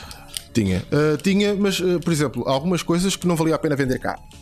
Por exemplo, uh, uma vez de conseguir comprar uma, uma Master System 3 na caixa uh, da, da Tectoy. Feita só, só havia Portugal e Brasil, não havia mais lado nenhum isto à venda. E então, basicamente, uh, eu uh, aquilo em Portugal não valia a pena vender. Eu se tentasse vender aquilo em Portugal, ninguém me dava mais naquela altura de 30 euros para aquela consola. Ninguém me dava mais do que isso. Coloquei no eBay, vendi para um colecionador na Austrália que me pagou pela consola foram 300 e qualquer coisa dólares. Mas ó, ó, diz-me uma É coisa. leilão. tu tinhas conhecimento eh, da existência dessas versões que se calhar a pessoa que estava a vender também não sabe, né? Basicamente metem à venda e Sim, coisas sim, estavam sim, lá sim, solta, sim, né? sim, mas sim, é assim, Isso é uma assim que tu vantagem. Bem. Exatamente, é isso que eu estou a dizer. Pronto, o Sérgio sabia o que estava a comprar, portanto, sabia o, que- o valor que deveria de pagar pelas coisas e também sabia o valor pelo qual devia depois vender, depois de estarem, obviamente, eh, eh, obviamente que temos que incluir e, e não podemos tirar o mérito de, de tu as reparares. Portanto, tu, se tu estás a valorizar a consola que estava a variar. Eu, eu vou dar o exemplo. A minha mulher, eu sempre quis ter um Spectrum, não tive. Ah, a minha mulher ofereceu-me um. Até já te contei essa história ao Ricardo, ah, que até disse: Ah, devias ter falado com o Sérgio ela comprou-me um, um, um 48K e chegámos aqui e ligámos, e senhora, ele não passava do cursor, ou seja, viemos a saber depois que eram as membranas do teclado que tinham ido à vida, Sim. por isso é que não havia interação. Pronto, eu devolvi, devolvemos aquilo ah, e, não, e não, não, te- não tive mais nenhum. Pronto, não, não arrisquei mais porque vieram-me dizer. Pá, que, que isso é uma coisa que se degrada com o tempo. Então, Estamos a falar de computadores com 30 ou 40 anos e que era muito raro encontrar um Spectrum assim no, no Zé da esquina a, a funcionar. E, portanto, nunca mais nos interessou. Mas lá Podes- está. Podes substituir, tira- não é? Sim, hoje em dia já A- tens a, um a mercado de membrana, a membrana substituis bem. Aliás, eu estou neste momento comprador, tenho, tenho que ir à procura de uma, de uma membrana de- para, um, para um Commodore Amiga. Ok. Tenho aqui um teclado Um, que não está a funcionar bem, de um 1200, um, e preciso ir à procura de, dos, uh, do dos contactos. Pronto, lá está. Ah, o Sérgio, se calhar, ah, até te faculta ah, conhecimento sobre isso. Agora é assim. eu, eu também não vou jogar 40. Eu tenho aqui o Commodore 64 que o Miguel Cruz me deu, porque ele sabia o sentimento nostálgico que eu tinha, porque vendi o meu e nunca até hoje eu não sei bem o que é que eu fiz, se o disse, se o dei, não sei onde é que ele foi parar. E ele disse: Olha, toma, uh, deu-me um Commodore 64. Epá, ele está ali, nunca o liguei. Uh, é, é questão de ter as, as coisas com, com que me liguei. O 48K nunca tive, mesmo meu, mas pá, foi o computador da minha infância de jogar uh, na casa de amigos, lá está, como tudo. Mas olha, Mas na paixão, a paixão pelos videojogos tem realmente estas coisas. Eu, por exemplo, eu tenho ali uh, cada vez a minha coleção de videojogos está mais pequena porque uh, entre coisas que acabei por vender, outras que dei a amigos, etc., um, vou, vou-me desfazendo de, de, algumas coisas. Mas há um, um, um núcleozinho de coisas que uh, eu não consigo me desfazer delas, nomeadamente os meus jogos de, de Family Game os tais Famiclones que, que nós cá tínhamos, que não me consigo desfazer deles, e, e também uh, a Atari 2600, porque foi a primeira consola onde eu joguei. E portanto, tudo o resto, epá, tem coisas de Super Nintendo, tem coisas de, uh, de Nintendo 64, etc. Tudo o resto, uh, sou muito facilmente me desfaço delas. Estas, não consigo. Pá, agora... é. Tu, tu não consigo mesmo. Tu por acaso estás a tocar aí num ponto interessante que eu acho. Eu, eu gostava de ouvir, de, de, ouvir a vossa opinião sobre isto. O, a Atari 2600 é um bom exemplo. Eu sou. Sempre fui retro gamer. Ou melhor, aliás, eu sempre fui gamer e sou retro gamer há muitos anos. Um, eu nunca tive uma Atari 2600, uh, embora pudesse ter tido, dado, dado a minha faixa etária. Uh, portanto, eu não tenho uma nostalgia da plataforma, ok? Da mesma forma, para dar outro exemplo, eu não tenho, por exemplo, nunca tive uma, uma PC Engine ou uma TurboGrafx, não é? E eu gosto, enquanto retro gamer, de explorar o catálogo da, da PC Engine e o catálogo da Atari 2600 não me diz nada porque mecanicamente os jogos são extremamente simples eu diria que são aborrecidos não é? Um, e nem mesmo, nem mesmo a, a paixão que eu tenho pelo retro gaming me consegue fazer com que eu epá, vá explorar o catálogo da 2600. Alguns jogos, claro que sim, não é? Portanto, é, seria impossível eu nunca ter jogado ET ou nunca ter tentado pelo menos jogar o ET. Um, só para dar um exemplo, ou, o Adventure. Obviamente que isto são títulos importantes, nós sabemos porquê e eu tenho experiência, mas eu não tenho paciência para explorar o catálogo da 2600 mesmo sendo epá, um, um retro gamer empedernido. Portanto, alguém, alguém tem uma experiência uh, ou, ou, tem uma opinião sobre o tema? Eu tenho Ricardo. ipsis verbis isso. Eu adoro retro gaming e não não joguei o mais para trás que vocês sabem que eu joguei. A primeira vez que joguei um jogo foi em 88, foi o Super Mario Bros. na NES. Mas mesmo numa visão até académica, uh, ou interesse quase de, de, de, de, científico sobre os próprios jogos, a minha charneira são é mesmo uh, os jogos de 8 bits. Porque sim, tu tens acho, jogos, tens jogos importantes para trás. Eu, eu acho que sei. Pá, porque facilmente o catálogo da Atari 2600 uh, acabou por, por sair no Spectrum e há muitos jogos que são clássicos uh, conectados ao Atari 2600 que tu os conheces via Spectrum e não os associas. Pá, eu não joguei Atari 2600, mas conheço muitos jogos. O Pitfall, um, sei lá, o, o Asteroids, porra, toda a gente uhum, jogou Asteroids, claro. uh, o, o Frogger, são jogos que acabas ou por jogar na arcade ou, ou por jogar no Spectrum. São jogos são clássicos e temporais que, lança, que foram lançados na Atari 2600. Oh, oh, o, o, Sérgio, o Sérgio é que deveria estar a responder a isto. Mas eu acho que o, o Breakout, pá, quem não jogou o Breakout e o Arkanoid, quer dizer. Uh... Oh, Rui, eu percebo, mas o que eu digo é para mim, aquela primeira geração que, por exemplo, tu tens muitos jogos da NES que eu joguei, que até vinham dentro da minha consola, que eram, que eram adaptações ou eram mesmo portes de jogos uh, da Atari, inclusivamente. Com é? certeza, uh, mas, é, mas a maior parte destes jogos que eu te estou a dizer, eu não joguei-os no Atari 2600, mas joguei-os no Spectrum. E se me perguntarem onde é que, de onde é que vão, eu digo que é do Spectrum, mas é errado, é um porte. Mas, mas, mas o que eu digo aqui é, eu acho que aqui a grande diferença é, obviamente, que a Atari tinha um um vasto catálogo. E eu acho que os jogos que transitaram para NES e até para Game Boy ou eventualmente Master System, mas aí já tenho sérias dúvidas, mas especialmente NES, não é? Com o sucesso do catálogo da NES, eu acho que são os títulos mais relevantes do ponto de vista não só de história, de indústria, mas também mecanicamente, que são aqueles que eu acho que passam o teste do tempo. Eu no outro dia dei por mim a jogar um, um, um Load Runner que tu olhas, é um jogo simples, não é? Sim, É um jogo que tem 30 e tal anos, quase 40 anos, eh, mas que eu acho que a prova do tempo funciona melhor. Não é? por, exemplo, vocês, mesmo no Spectrum, eh, eu não cheguei a contactar, mas vocês falam de jogos como o Chucky Egg, obviamente, que é assim daqueles muito emblemáticos.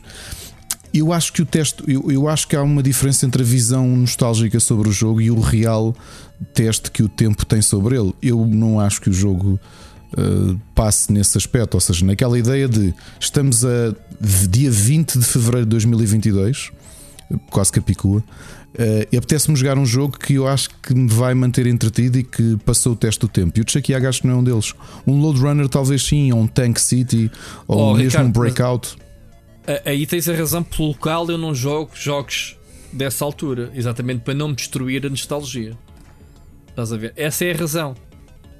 Alguns jogam pelo rivalismo, pelo saudosismo. Eu prefiro manter essas memórias do que estar a dizer, ei, a fogo, eu, eu jogava isto na altura, ei, que experiência horrível. E já me apareceu alguns jogos que me destruiu completamente a nostalgia agora. Sérgio, eh, eh, força.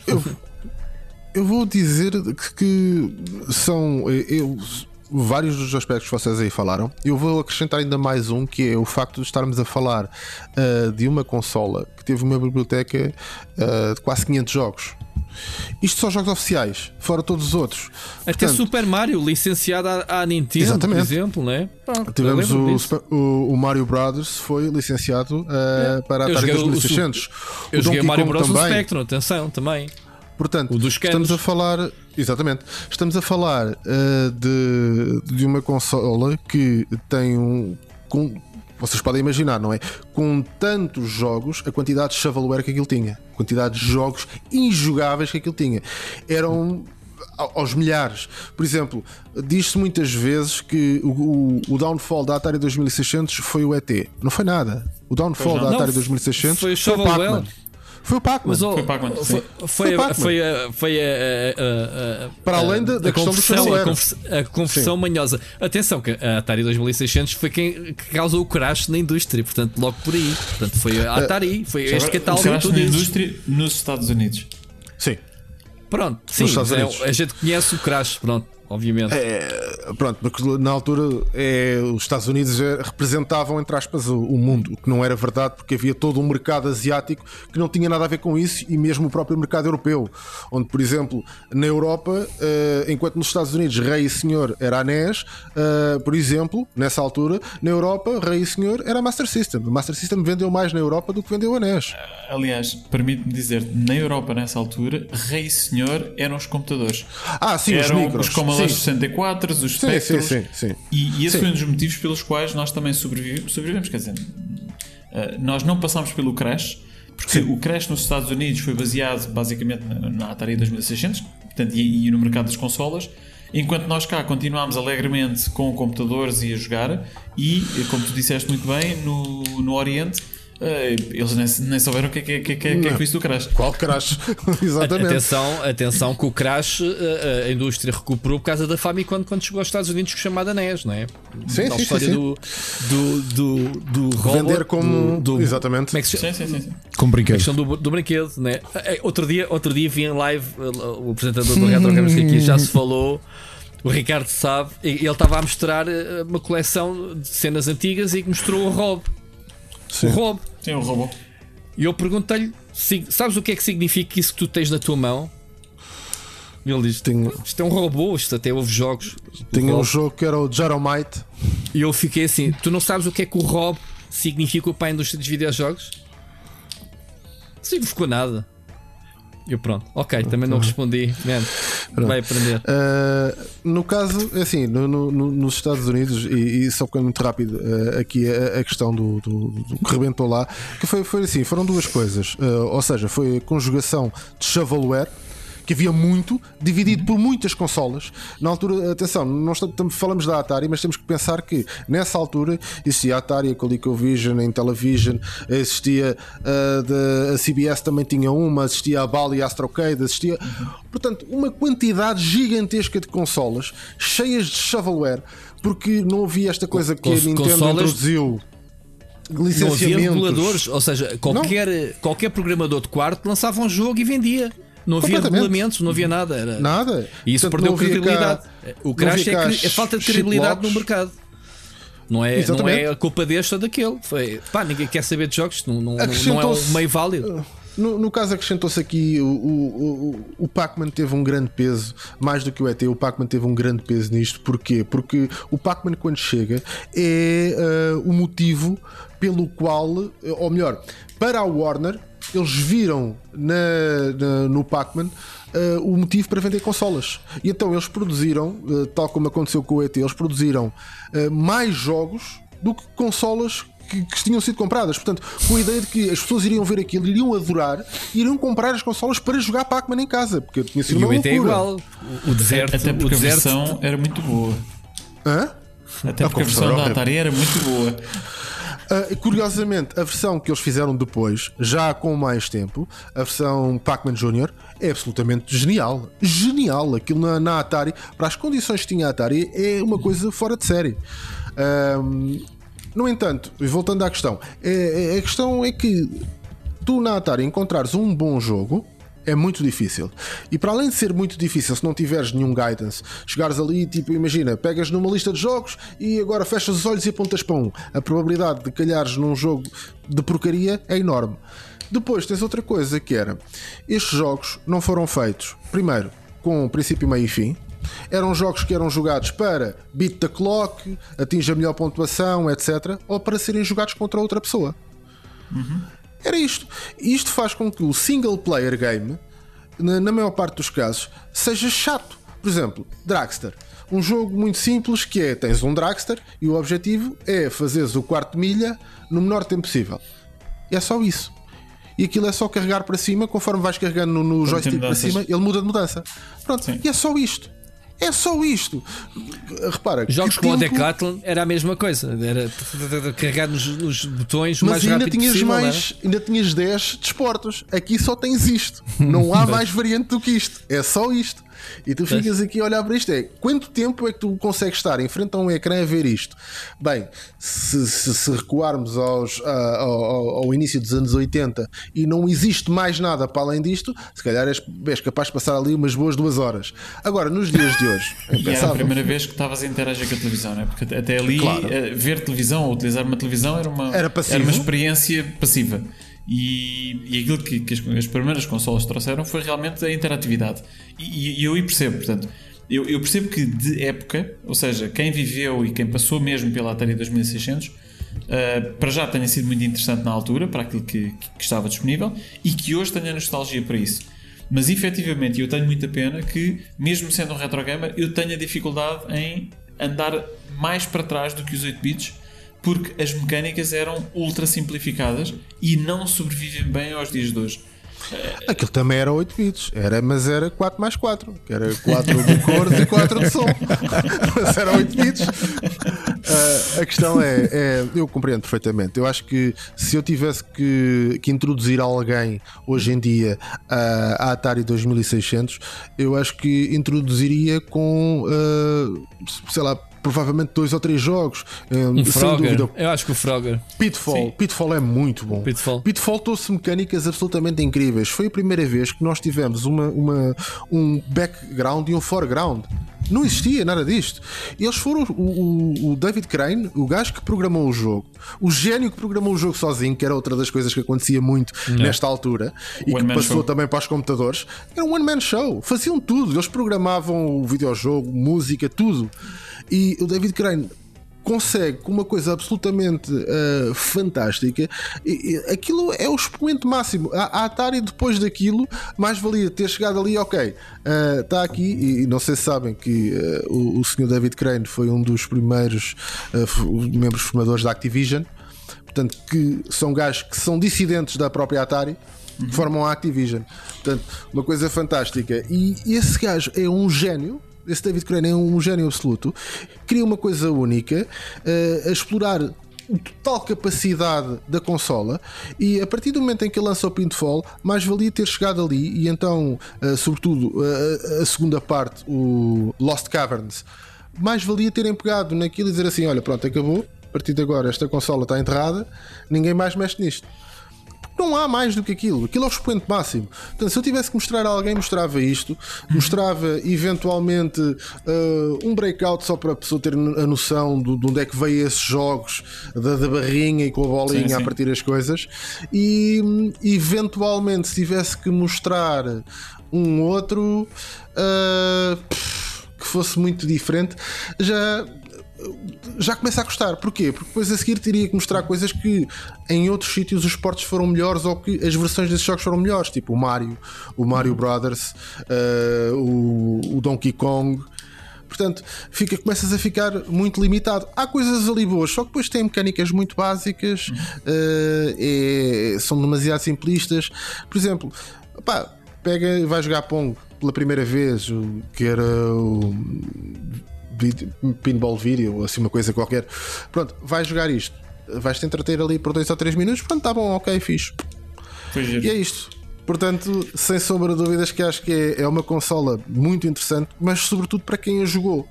Como Sim. introdução, se alguém quiser voltar atrás, acho que eh, fiquem pelo Pitfall, experimentem só para ter a noção. Gostaram? Pronto, isto é o máximo que esta consola dá, não dá mais do que isto. Portanto, não vale a pena explorarem mais.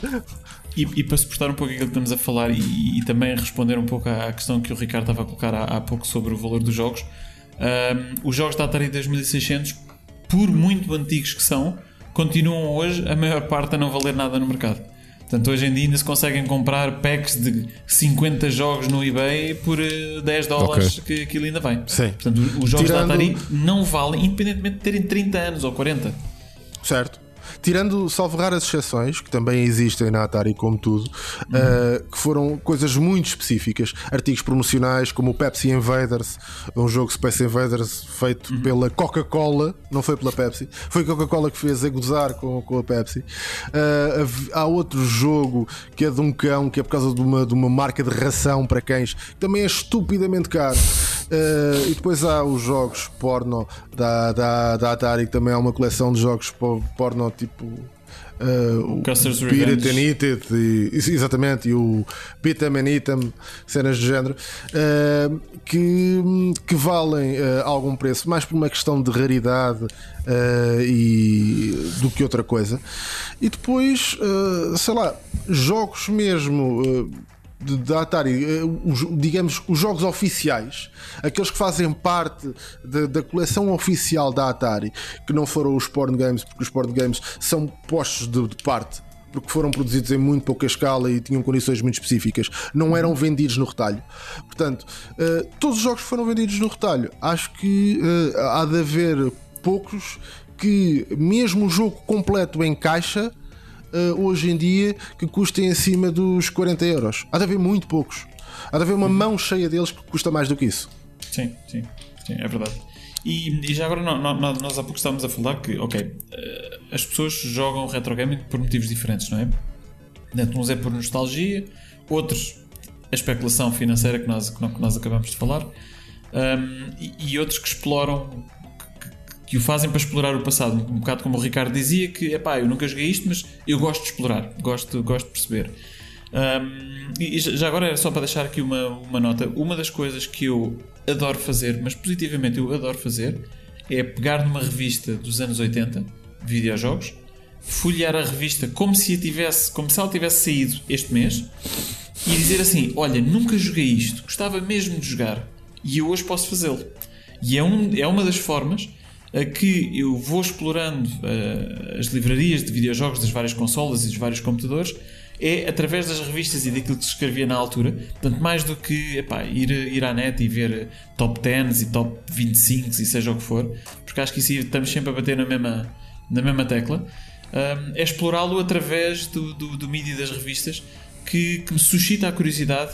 Epá, às vezes até revistas que eu não conheço ou revistas que eu tinha na altura e li na altura, epá, é que eu me lembro, olha, eu lembro-me de olhar para este jogo e de sempre querer jogar isto e nunca, ouvi, nunca o tinha visto na vida.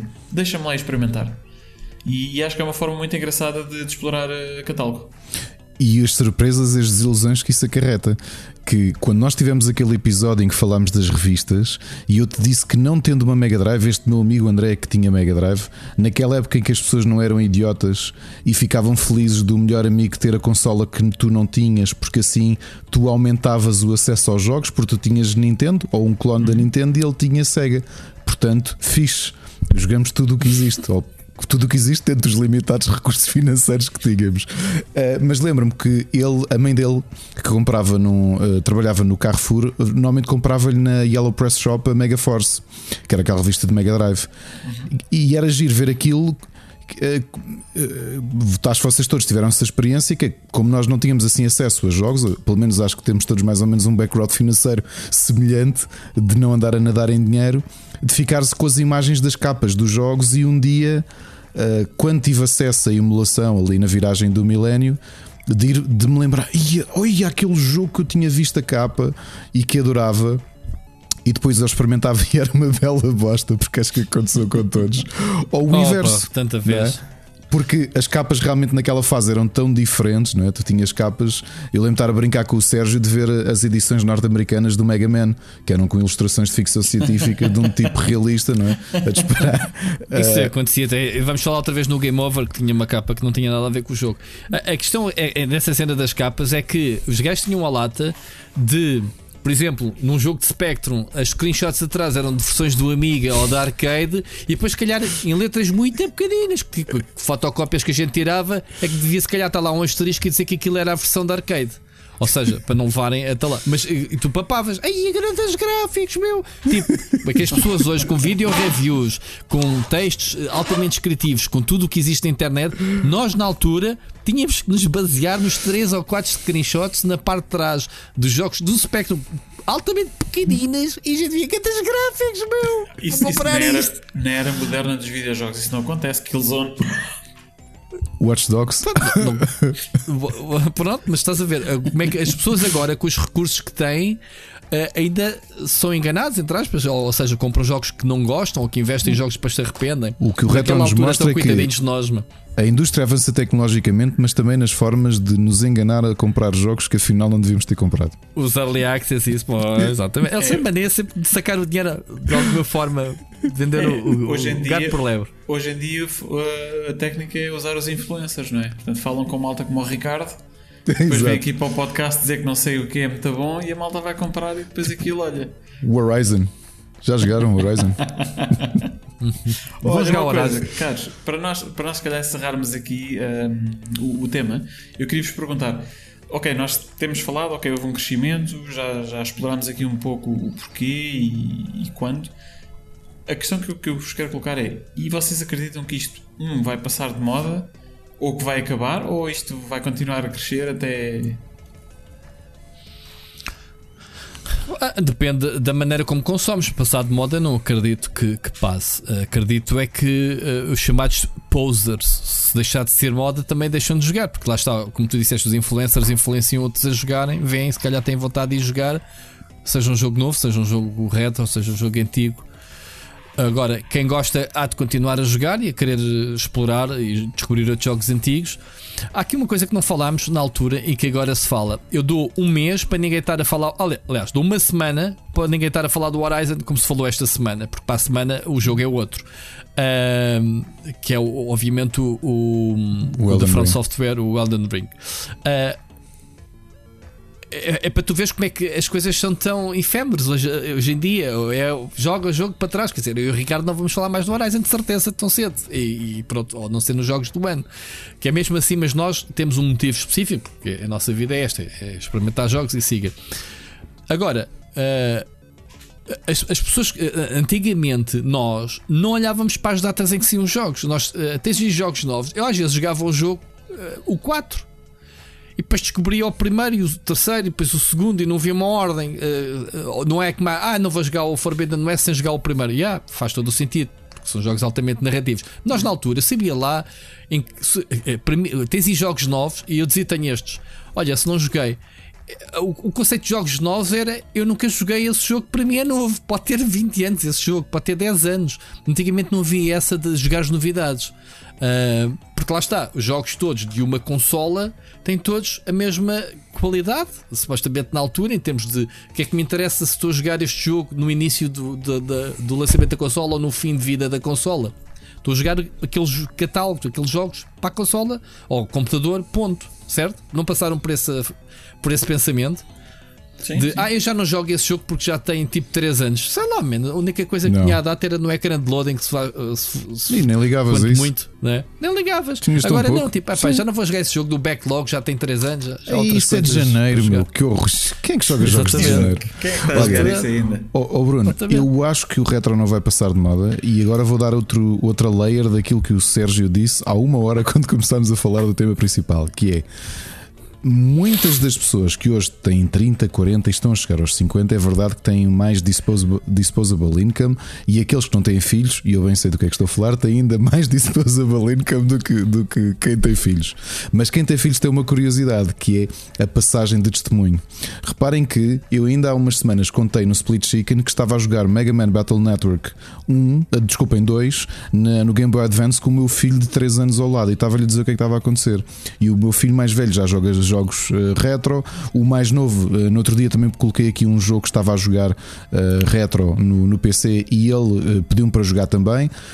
Um, e portanto tens esta coisa, não só não passa, como eu acho que é possível que tu alargues este, este, um, é, pá, mas o teu filho de 3 anos também não tem conhecimento para distinguir se o jogo saiu agora ou saiu há 20 anos. Só, não tem noção não, de tempo. Não, mas digo-te, é curioso como ele. Olhou, chamou-lhe a atenção o jogo, quer não, jogar, ele quer lá saber se o jogo é novo ou antigo. Digo-te uma coisa curiosa que é. Uh, como maioritariamente os jogos que ele joga são jogos de PlayStation, especialmente jogos da Lego e o Astrobot e afins, que são jogos tridimensionais, os jogos 2D não lhe dizem tanto.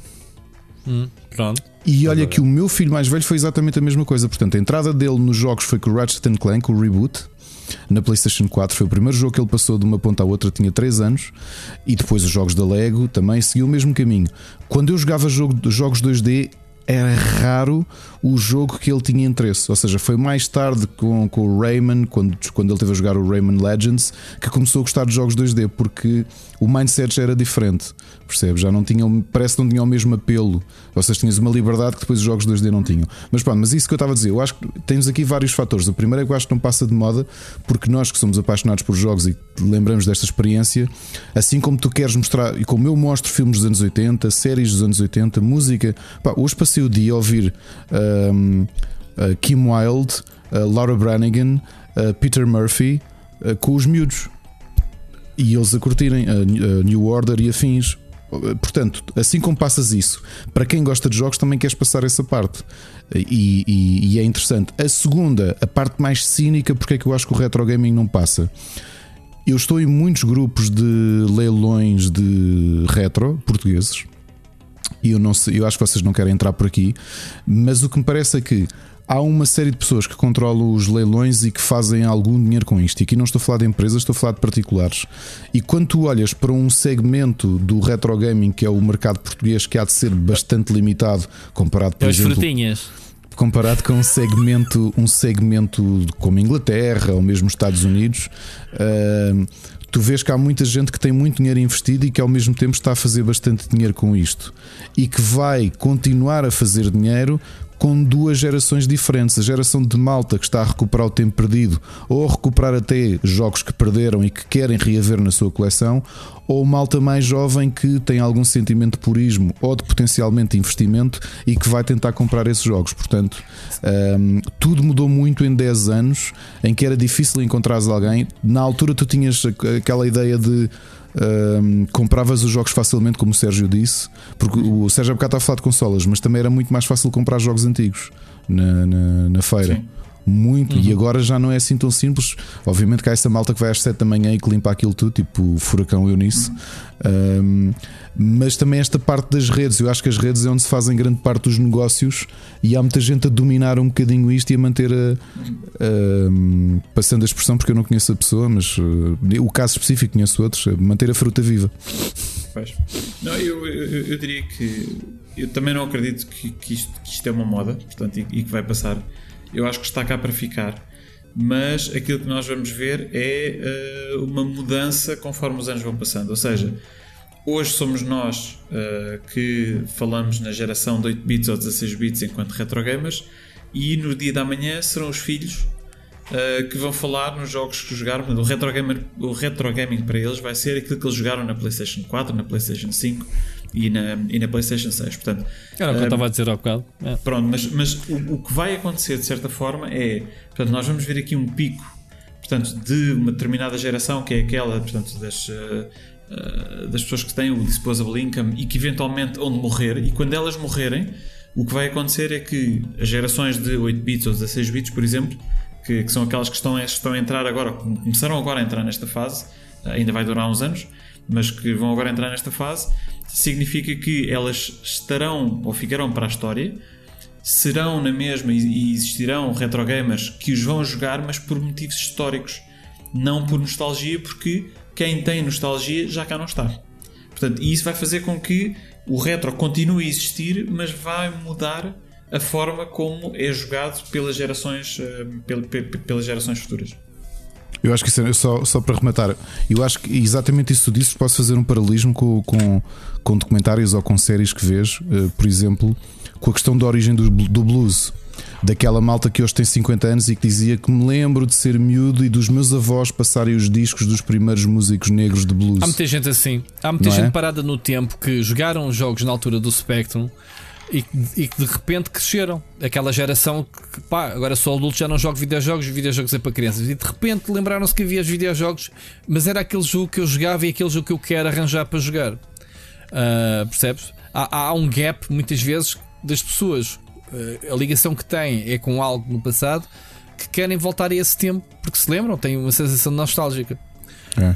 Mas, mas aquilo que eu, que eu estava a dizer aqui é diferente, porque o Bruno está a dizer a fase em que daqui a muitos anos, espero eu, quando nós morrermos, e, ou seja, quem cresceu com os 8 bits morrer, eh, mas vai ter um período antes que é diferente, que é esta passagem de testemunho que eu estava a comparar com a música, não é? Do, a malta que cresceu com os avós que eram jovens quando o blues surgiu e que era a música que ouviam em casa. Isso vai acontecer connosco com os meus netos ou os meus bisnetos. Mas, é, eu, mas pá, já jogaste Mega Man? E ele, aí eu vou, deixa tipo, estás-me a tirar o, o dispositivo VR da Tempora porquê? Deixa-me cá jogar mas o, o, o, Ricardo, mas isso passa-se com todos os mídios. É, claro, bandas, é verdade. É, pá, é verdade é. Isso passa-se em todo é lado. Cada geração que passa, as referências é. são diferentes. Os, os meus pais, a referência era os Rolling Stones Exato. e os Pink Floyd. E eu já sou, pronto, é, excluído. É, mesmo assim, o Freddy morreu há 30 anos, mas os, é, era a minha banda da infância. Os videojogos filha, só são jovens, os videojogos só são. São muito jovens, têm 40 é anos, né? É, é, 40, 50, sim, mas 40 anos assim tu mais também não fortes. Estás a, não, não vais ver filmes com 100 anos, né? Que é uma indústria muito mais antiga, não te diz nada, a não ser por efeitos exatamente que tu dizes, de, de históricos ou perceberes de onde é que vimos, o que é que foi feito na altura. Eu só tenho, essa, ver, só é, eu só tenho essa dúvida retro, porque se nós ainda vemos um Metrópolis do Fritz Lang e conseguimos ver, conseguimos vê-lo com interesse, ou, ou, até um pouco mais tarde, filmes do Hitchcock dos anos 50, são excelentes filmes que tu vês nos dias de hoje. E eu tenho uma curiosidade, e acho que vamos estar todos cá para ver isso, que é em que período dos, das próximas décadas é que a sensação que nós temos com a Atari vão ter com a, com a geração de 8 bits. A geração de 8 bits entenda-se NES e. Ou seja, quando é que as pessoas vão olhar para a NES e vão sentir, se é que vão sentir aquilo que nós sentimos com a Atari?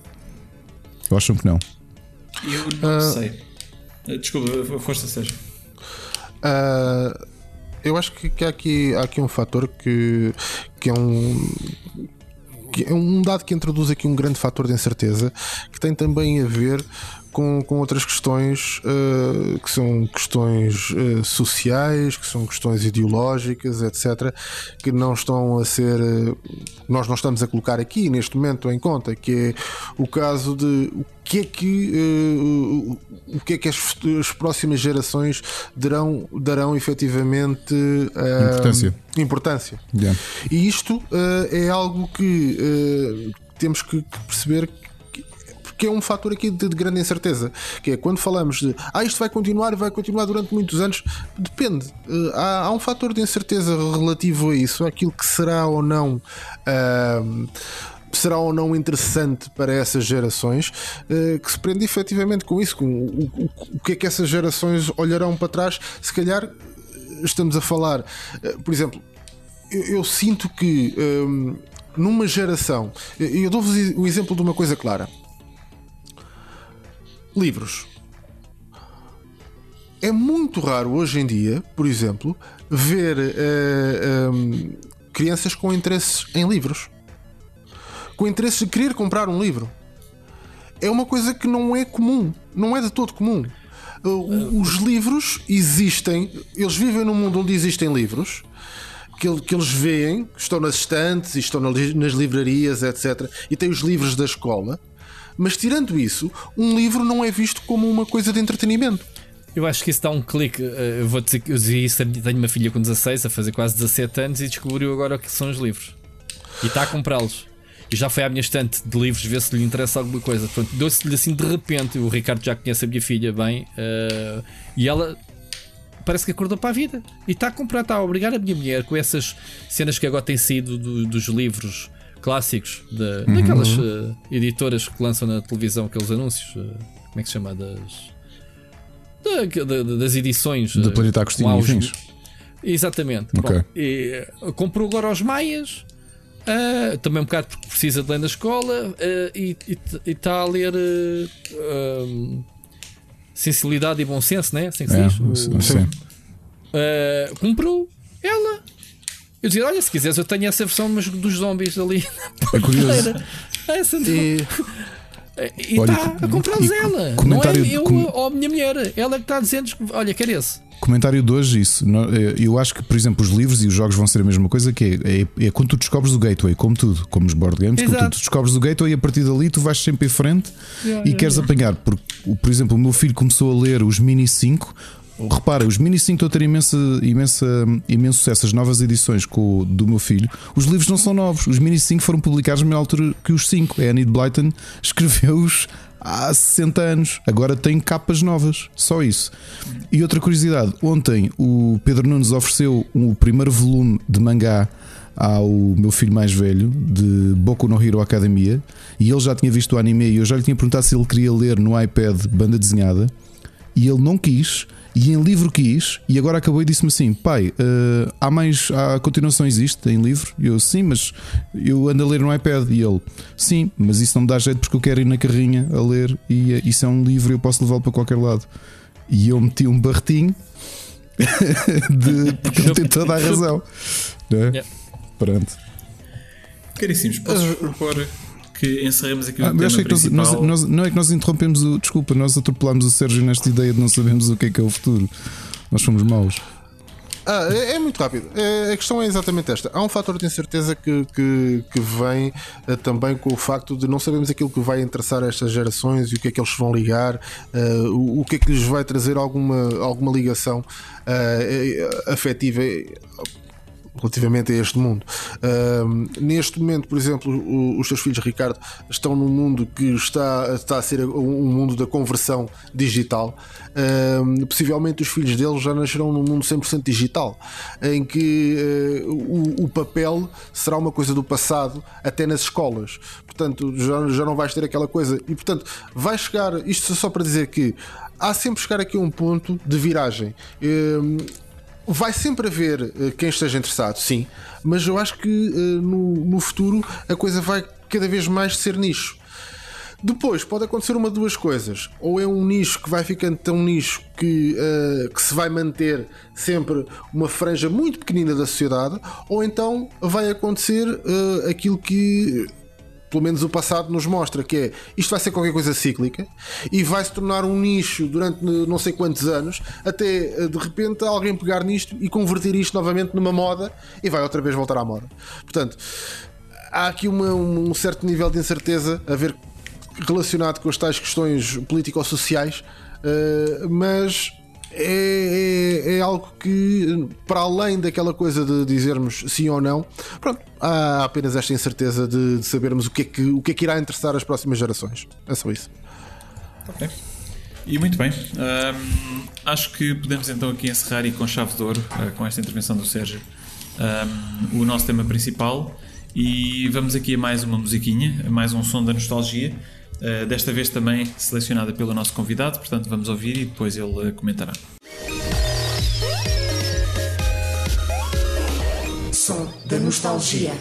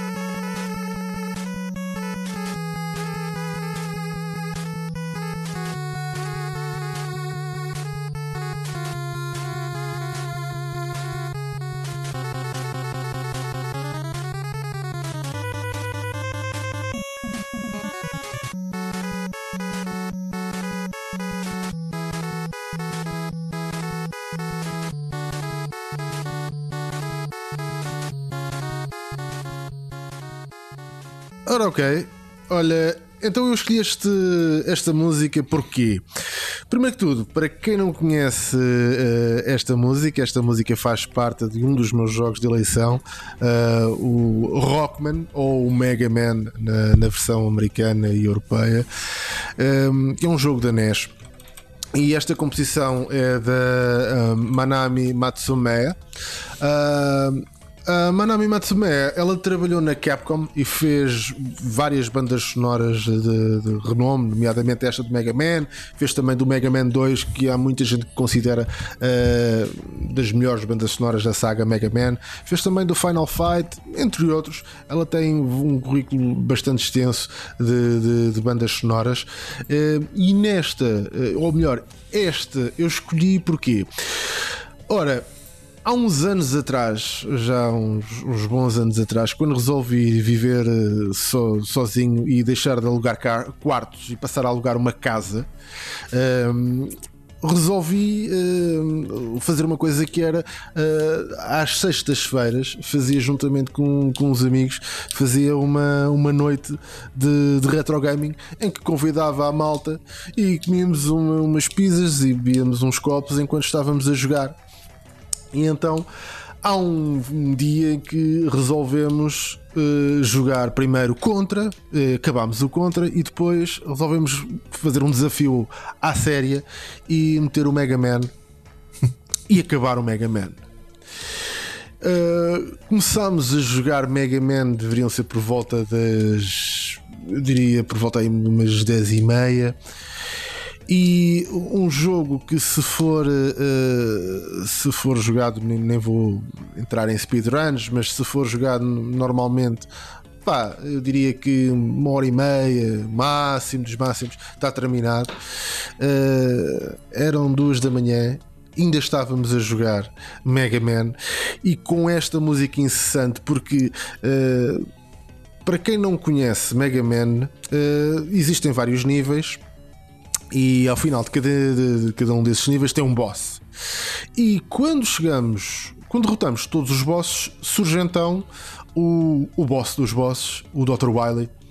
E no decorrer do nível do Dr. Wily existem duas fases. Uma fase em que vamos lutar contra cada um dos bosses anteriores com que lutamos, e outra fase em que vamos lutar então contra o próprio Dr. Willy. E esta é a música que está na fase em que vamos lutar contra cada um dos bosses. Portanto, a quantidade de vezes que nós morremos, às tantas já estávamos um grupo de, de sete ou oito pessoas a cantar isto enquanto alguém estava a jogar. Podem ver que é óbvio que com, com álcool à mistura, e então o pessoal já estava lá. Pronto, basicamente isto, isto trouxe-me um, um, momento de, de nostalgia no, no ouvido quem estava a jogar, que é para completamente, completamente. Porque depois fazíamos sempre, uma das coisas que nós fazíamos era uh, o modo de rodarmos o comando, era quem perdesse, mudava, passava ao próximo. Hum então fazíamos isto, e então basicamente era, como, como, vocês podem imaginar, a esta hora já, pronto, alta jovem, não é? Já bem, eh, bem cuidados de, de, de, de álcool, era. Eh, pronto, foi qualquer coisa de, de, fantástico e que ficou, ficou gravado na, na memória. E uh, toda a saga Mega Man ficou para mim como um, uma das melhores sagas de, de videojogos deste género, portanto, videojogos platformers, uh, que alguma vez foi feita. Sem sombra de dúvidas. Ou seja, eu tenho, eu tenho uma pergunta para ti. Um, tu, tu, pronto, tens-te tens referido ao longo desta tua intervenção um, ao Mega Man. Mas tu fizeste uma escolha muito intencional quando colocaste aqui no alinhamento, uh, colocaste Rockman primeiro e entre parênteses Mega Man. Uh, Exatamente. Há, há, algum motivo em particular para, para teres decidido fazer desta forma? Em particular porque uh, eu diria que Mega Man é, é, é mais conhecido, eu diria, do, do, do que o Rockman na, na Europa. Sim, porque eu quando joguei pela primeira vez este jogo, eu joguei numa consola de um, de um primo meu Também que eu. tinha uh, exatamente que tinha na memória o este jogo. Portanto, tinha o Rockman como jogo na memória, não era o Mega Man. Eu só vim anos mais tarde a descobrir que era o Mega Man e que havia mais jogos. Que era uma Famicom verdade... com chassis Super Nintendo. Era, sim senhora, e que uh, basicamente o load screen aparecia um gajo montado num cavalo, um cavaleiro mesmo, com, com uma lança e tudo, e tinha, este era para aí o jogo número 3 ou 4, que era o Rockman. E pronto, e basicamente quando descobrimos, quando eu e o meu primo descobrimos este jogo, foi basicamente um, um verão inteiro a tentar terminar o jogo Uh, portanto, uh, pá, foi, foi, foram dois jogos que, que, tentámos realmente terminar. Um deles foi este e o outro foi o Nintendo World Cup que ele tinha num cartucho. Uh, mas pronto, esta música sem dúvida fenomenal e foi por isso que eu escolhi o Rockman, porque lá aparecia efetivamente Rockman uhum. e eu só descobri anos mais tarde que era o Mega Man. ok, perfeito. Carlos, alguém tem algum comentário adicional? Um comentário Ricardo? curioso Sérgio, obrigado por trazeres outra vez a Manami Matsumai. Foi a primeira compositora que eu trouxe no episódio piloto do Pixel Hunters, porque ela, para além de ser a compositora do Mega Man, e eu não queria trazer algo demasiado óbvio, porque a gente sabe, eu tenho esta tatuagem do Mega Man que vocês estão a ver aqui. Estão a ver? Não, isto é pelo, esqueça. Uh, a gente sabe a importância que o Mega Man tem, tem para mim, mas a minha banda sonora favorita de sempre é da Manami Matsumai não para a Capcom, Uh, mas para a versão Game Boy do Batman Return of the Joker. Foi a primeira música de sempre que eu trouxe para o programa Pixel Hunters. E ela é indubitavelmente das minhas compositoras favoritas da geração 8 bits. Acho que ela fazia coisas brilhantes com hum, as limitações tecnológicas que os hardwares com o qual ela compunha. Uh, um exercício, peguem neste, neste Mega Man theme, ou mesmo o Mega Man, o- desculpe, o, o Dr. Willis theme, ou o Mega Man 2 theme, que muita gente considera ser o melhor, e vejam o que é que malta nos dias de hoje, com instrumentos musicais, consegue fazer. Uh, se é prova que com um som, ou, ou, aliás, com este som 8 bits muito limitado, a música é brutal. eh, Adiciona-lhe guitarras e baixo e teclados, e isto é maravilhoso. Portanto, Sérgio, obrigado por trazeres. Eu já nem digo uma, uma composição, tocas em qualquer lado com os instrumentos que tens. Portanto, é- a melodia é a mesma, né? É, a partir daí mete-lhe mete camadas né? de, de É- arranjos e por é, cima. né? Mas neste caso, epá, é, é o exemplo que, com, com uma é- tecnologia tão simples, isto é, é lindo, meu, é lindo. É, é como jogares a ouvires Monkey Island no Amiga e no PC Sound Speaker. Olha, por curiosidade, a música eu, é a mesma. eu, eu não, eu não vos fiz isso, mas há bocadinho eu ao mesmo tempo cliquei nessa do PC, do PC Speaker e ouvi a música em versão PC Speaker. E sabes o que é que eu te digo? É linda. E É linda. e então, é o que eu te e estou. Então, mas então estás-me a dar razão. Sim, a tô. melodia, quando é boa, É boa, e é bem feita, é, nem, nem que seja no realejo, quer dizer, é, é tocada Não gosto de correr whatever, né? Vamos, não gosto de leis. É verdade. Não estou a gozar, eu não estou a gozar, estou a dizer o mais básico dos instrumentos ao, ao- às- aos arranjos de orquestra, se quiseres assim. É? Aliás, eu, eu diria que esse é o motivo pelo qual nós ainda hoje conseguimos ouvir as músicas de, portanto, feitas nestas máquinas, porque isto, sejamos honestos, é arcaico. Ah, Mas, diz uma coisa, e- esses compositores, mesmo na altura dos 8 bits, quando compõem, estou a compor, a, carregar nos pipipis do computador Não, ou estou a estão- tocar estão num no estúdio sim- e não, numa, não, numa partitura Depende e, fazem como uma leitura? provavelmente, provavelmente sintetizador a pensar que aquilo não podia ter demasiada complexidade porque não havia hum, polifonias. Certo? Ok. E se calhar então é uma boa altura para nós avançarmos aqui eh, para, para a secção do Pixel Hunters, eh, portanto, a secção favorita eh, do filho do fotógrafo da vizinha do terceiro esquerdo, eh, portanto, as memórias do baú. Um, e Ricardo, eu penso que a primeira memória é tua, eh, já que estás com o microfone, se quiseres avançar. Memórias do baú. A primeira memória que eu, que eu, que eu, que eu trago é uma coisa curiosa que é o, o grind, ao contrário do que se imagina, não é uma inovação. E eu há um tempo cheguei à conclusão que a primeira vez que tive de fazer grind e até hoje ainda não acabei o jogo, porque não tinha save, é um jogo da Data East, que é uma adaptação do, da versão de arcada, uma adaptação à NES que a Data East fez, que é muito diferente do original, chamado Captain America and the Avengers.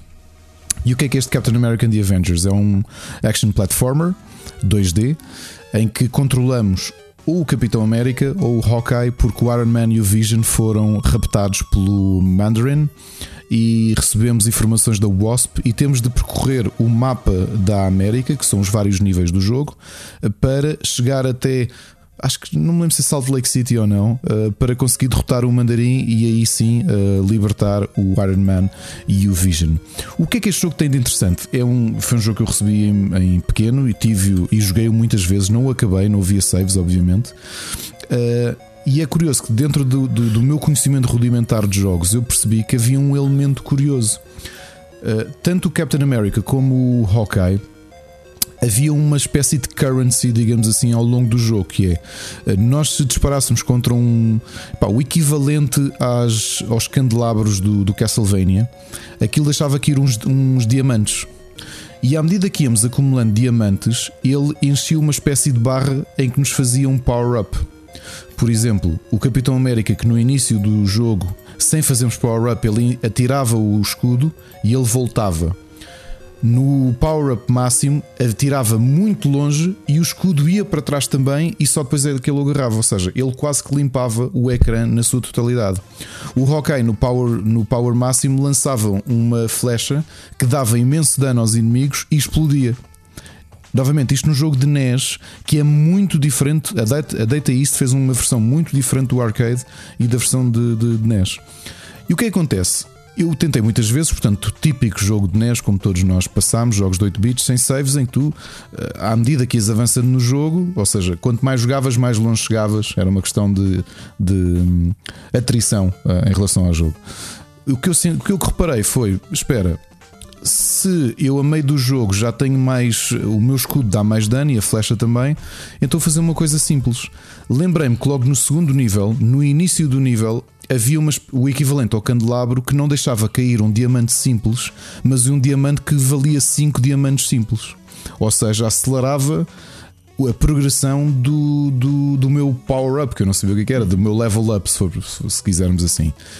E como aquilo permitia vir para o mapa da América, portanto sair do nível, o que eu fazia era estava meia hora a fazer grind, ou seja, a partir do momento em que eu tentei passar o Captain American The Avengers na NES, a minha primeira meia hora era a ver desenhos, ver desenhos animados, não. Era a conversar com, com um amigo que estava ao meu lado, em que tudo o que eu fazia era entrava no nível, atirava o escudo para o primeiro. Para, o primeiro, para a primeira decoração, que deixava cair um, um cristal, um diamante grande, apanhava e saía do nível. Ou seja, meia hora só a fazer isto. Ok, já estou maxed out, vou tentar passar o jogo. Eu não sabia que isto era grind, mas eu andei a fazer grind de um jogo de 8 bits. Uh, e, e, por acaso gostava de saber se alguém jogou este jogo, se o jogou da mesma forma que eu. Uh, porque eu só há muito pouco tempo, posso, posso, posso vos dizer que só para aí há um mês é que estava a pensar neste jogo e eu assim. Ah, eu fiz grind, eu fiz grind de um jogo e ainda por cima não o acabei. Isto é o equivalente a jogar um JRPG em que sempre que começas a jogar tens só de subir de nível porque não tens saves e depois não consegues acabar o jogo e tens de voltar a grandar do nível 1. Se quisermos, isto era um roguelike. Uh, aliás, um, um, rogue, sim, um roguelike hardcore, não é? Que era, ou seja, eu ganhava nível e quando perdia, voltava a estaca zero, começava do, do, do início. Hoje, hoje, em dia, hoje em dia, com saves, já, já a história é diferente. Puf.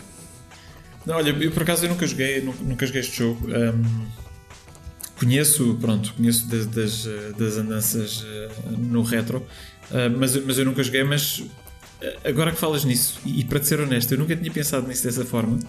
Mas eu, eu recordo que também tive jogos onde tive o mesmo, exatamente o mesmo comportamento, ou seja, fazer grind, ações repetitivas que não te avançavam no jogo em nada uh, só para, não sei, acumular dinheiro, para comprar armas ou seja o que for. O, os Kirby's, os Donkey Kongs e os Marios da vida têm sempre um ou outro nível onde arranjas 3 ou 4 uh, vidas extras e vais lá outra vez ou perdes para apanhar 3 ou 4. Uh, eh, Lembro-me de estar a jogar o Donkey Kong que havia um, o jogo é super difícil. Uh, os da Wii U,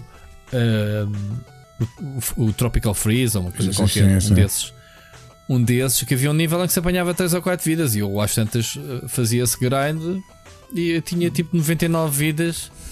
Uma vez até mandei o screenshot ao Calvinho e ele disse: É, ganda bater e não sei o que. Assim, bater o quê? Toquei às mecânicas, man. Tipo, é possível fazer este jogo, não estou a fazer nenhum exploit. Qual bater? Não tocar as vidas. Apanhei-as legitimamente. Uh, mas pronto, todos nós tivemos esse, essa, essa situação. Yeah. Sim, mas é verdade que eu acho que nunca pensámos, ou pelo menos na altura não pensámos que era grande, não é? Yeah. Não, não existia o termo grind, tipo, era, era o que era. E deixo aqui também aproveitar esta memória de baú, baú para vos dizer mais uma vez: tenho imensas saudades de Data East. Fez muitos dos jogos que eu adorei quando era miúdo. Fizeram, fizeram muitos bons jogos. Muitos, muitos, muitos, muitos, muitos bons jogos. E um, muitos portos. E muitos portos. muitos portos. Exato. Um, vamos então aqui uh, para, a segunda, para a segunda memória. Um, desta feita sou eu que vou trazer. Um, e uh, a memória que, que, que, eu trago hoje é aquela que eu tenho de jogar, jogar jogos nas, nas férias de verão em casa do, do, do, dos meus avós. Portanto, como vos disse no início do programa, o meu avô faleceu há pouco tempo. Um, e, e, no fundo é, é inevitável que, que memórias uh, que, que, nós temos com, com as pessoas que partiram um, que nos uh, assaltem nest, nestas alturas. Uh, e eu, obviamente, como, como jogador, muitas das memórias que eu tenho em casa dos meus avós é efetivamente a jogar, a jogar jogos. Portanto, e para já, onde é que eu jogava jogos? Eu jogava jogos na única máquina que eu tinha, que era um PC1 da Olivetti, portanto era um, era um computador que tinha um monitor, um CRT. Portanto, como vocês devem imaginar, transportar isto de uma casa, da casa dos meus pais para a casa dos meus avós, não é a mesma coisa do que pegar no, no iPad e levar debaixo do braço. Um, portanto, isto levou primeiro uh, um tempo para conseguir convencer os meus pais sequer a, a se darem ao trabalho de desmontarem aquilo, tirarem os cabos todos, uh, uh, transportarem aquilo para, para, a casa, para a casa dos meus avós e, obviamente, para aceitarem também que ok, tu estás aqui a jogar e agora vais para casa dos avós a jogar também, não é? Portanto, no fundo, as tuas férias é continuar a jogar. Um, mas a realidade é que pronto, eles, eles acederam, um, acederam a isso e eu recordo-me perfeitamente de montar o computador um, no chão da sala. tanto o meu avô como a minha avó não, não, não tinham qualquer, qualquer ideia de, do, do, que é que eu estava a fazer. Portanto, aquilo para eles é pá, ok, ele está, está a brincar com o que quer que seja, podia ser um computador, podia ser com, com, com legos, que para eles era igual. Um, e eu tenho memórias muito claras de, de jogar em particular três jogos. Um, o primeiro, Defender of the Crown, um, da Cinemaware, portanto, um dos jogos mais emblemáticos do Amiga, mas neste caso a versão de, a versão de PC, uh, ah, onde, onde eu aprendi nos, nos torneios uh, com os outros cavaleiros uh, que, que, pelo menos na versão PC, tinhas uma sequência, ou tinhas três sequências diferentes. Basicamente, clicavas não sei quantas vezes para baixo e não sei quantas vezes para a esquerda e tinhas três, uh, uh, três sequências que eram cíclicas. Ou seja, tu depois de saber qual era a primeira, conseguias ganhar sempre porque bastava, no fundo, seguir a receita, não é? Portanto, sabias que depois do primeiro, o segundo era duas vezes para baixo e três vezes para a esquerda, por exemplo. Um, portanto, cons que conseguia sempre ganhar. Um, joguei um, um jogo de um personagem da Marvel, já que estamos aqui a falar, falámos do Captain America. Uh, eu joguei o The Amazing Spider-Man. Pá, um jogo de plataformas que não era brilhante, eu diria, mas, mas que me divertia imenso. Eu acho, honestamente, nunca passei do primeiro nível, mas eu passava horas naquilo só, uh, só a mandar a, a, a, teia e ficar pendurado no teto, a balançar-me de um lado para o outro uh, e a tentar atingir, uh, tentar chegar a sítios no nível que não era suposto chegar. Uh, e, e, que não adiantavam para nada. Aquilo no fundo eram, eram desafios autoimpostos que eu tinha para conseguir chegar, a, chegar aos sítios. Um, e o último jogo que, que eu tenho memória uh, é um jogo mais obscuro uh, chamado Space Racer. Um, que no fundo era um, é um, um jogo arcade de, em que nós conduzíamos uma nave, desculpem, uma mota Uh, mas era uma moto aérea, portanto, no fundo voava, a moto voava e era uma corrida entre três, uh, entre três uh, competidores. e a memória que eu tenho, não que o jogo seja brilhante, mas é uma memória que tenho muito forte porque tinha no PC Speaker, portanto, que eu na altura pensei um de Olivetti e não, não, não tive placas, placas de som para, para esse computador, portanto, o que eu tinha era o PC Speaker e tinha som digitalizado. Portanto, a música do jogo, a música inicial do jogo, uh, era som digitalizado no PC Speaker, o que na altura uh, aquilo parecia magia negra uh, vinda dos, dos confins do mundo. portanto, no fundo, são, são estes três jogos que, que me estão gravados na memória, como passando muitas horas na casa dos meus avós, nas férias de verão muitas vezes antes de ir para a praia, depois de vir da praia, uh, como aliás mandava a regra, que eu se não tivesse, se não tivesse a comer ou a fazer alguma coisa que tivesse a ser obrigado, estava a jogar. Portanto, e, e na casa dos meus avós são estes jogos que me vêm à memória. Um, Sérgio, tens a terceira e última memória. Deixa-me só dizer, sabes onde é que eu me lembro qual é a nostalgia das motos voadoras? Uhum. Qual? Alguém se lembra? Battlestar Galactica Season 2 clássica. Alguém se lembra disso? Pois é. Das, mo das motas voadoras. É verdade. Em que eles chegam à Terra, é passado da Terra, tipo uhum. Los Angeles, placa, e eles sacam das motas das naves e, e, e aparece logo um gangue de motards à volta deles. E eles, tipo, olham um para o lado, um para o outro e tchau, Batabu. Rui, Battlestar Galactica ou Vi? Não, não Battlestar Galactica. Como é que Battlestar Galactica na Terra? Sim, é o segundo a, segunda, a, season, a segunda season era na Terra. Curioso. Mas tipo Terra contemporânea, parece que os gajos voltaram no tempo, oh, caraças, mano. Olha aí, está aí. Uh, depois vem. Curioso. Yeah. Ah, siga, Sérgio. Memória não, Ricardo. Ora, é sempre Memória assim, não, meu. mesmo. Uh, a minha memória nostálgica vem dos salões de videojogos. Uma coisa que, uh, pelo menos a mim, muita saudade me deixou. Uh, e haviam vários espalhados um pouco por todo lado, uh, desde de- das terrinhas até às grandes urbes. Haviam salões de jogos por, to- por todos os lados. E quando não eram salões de jogos, eram aquele café da aldeia que até tinha lá uma máquina qualquer.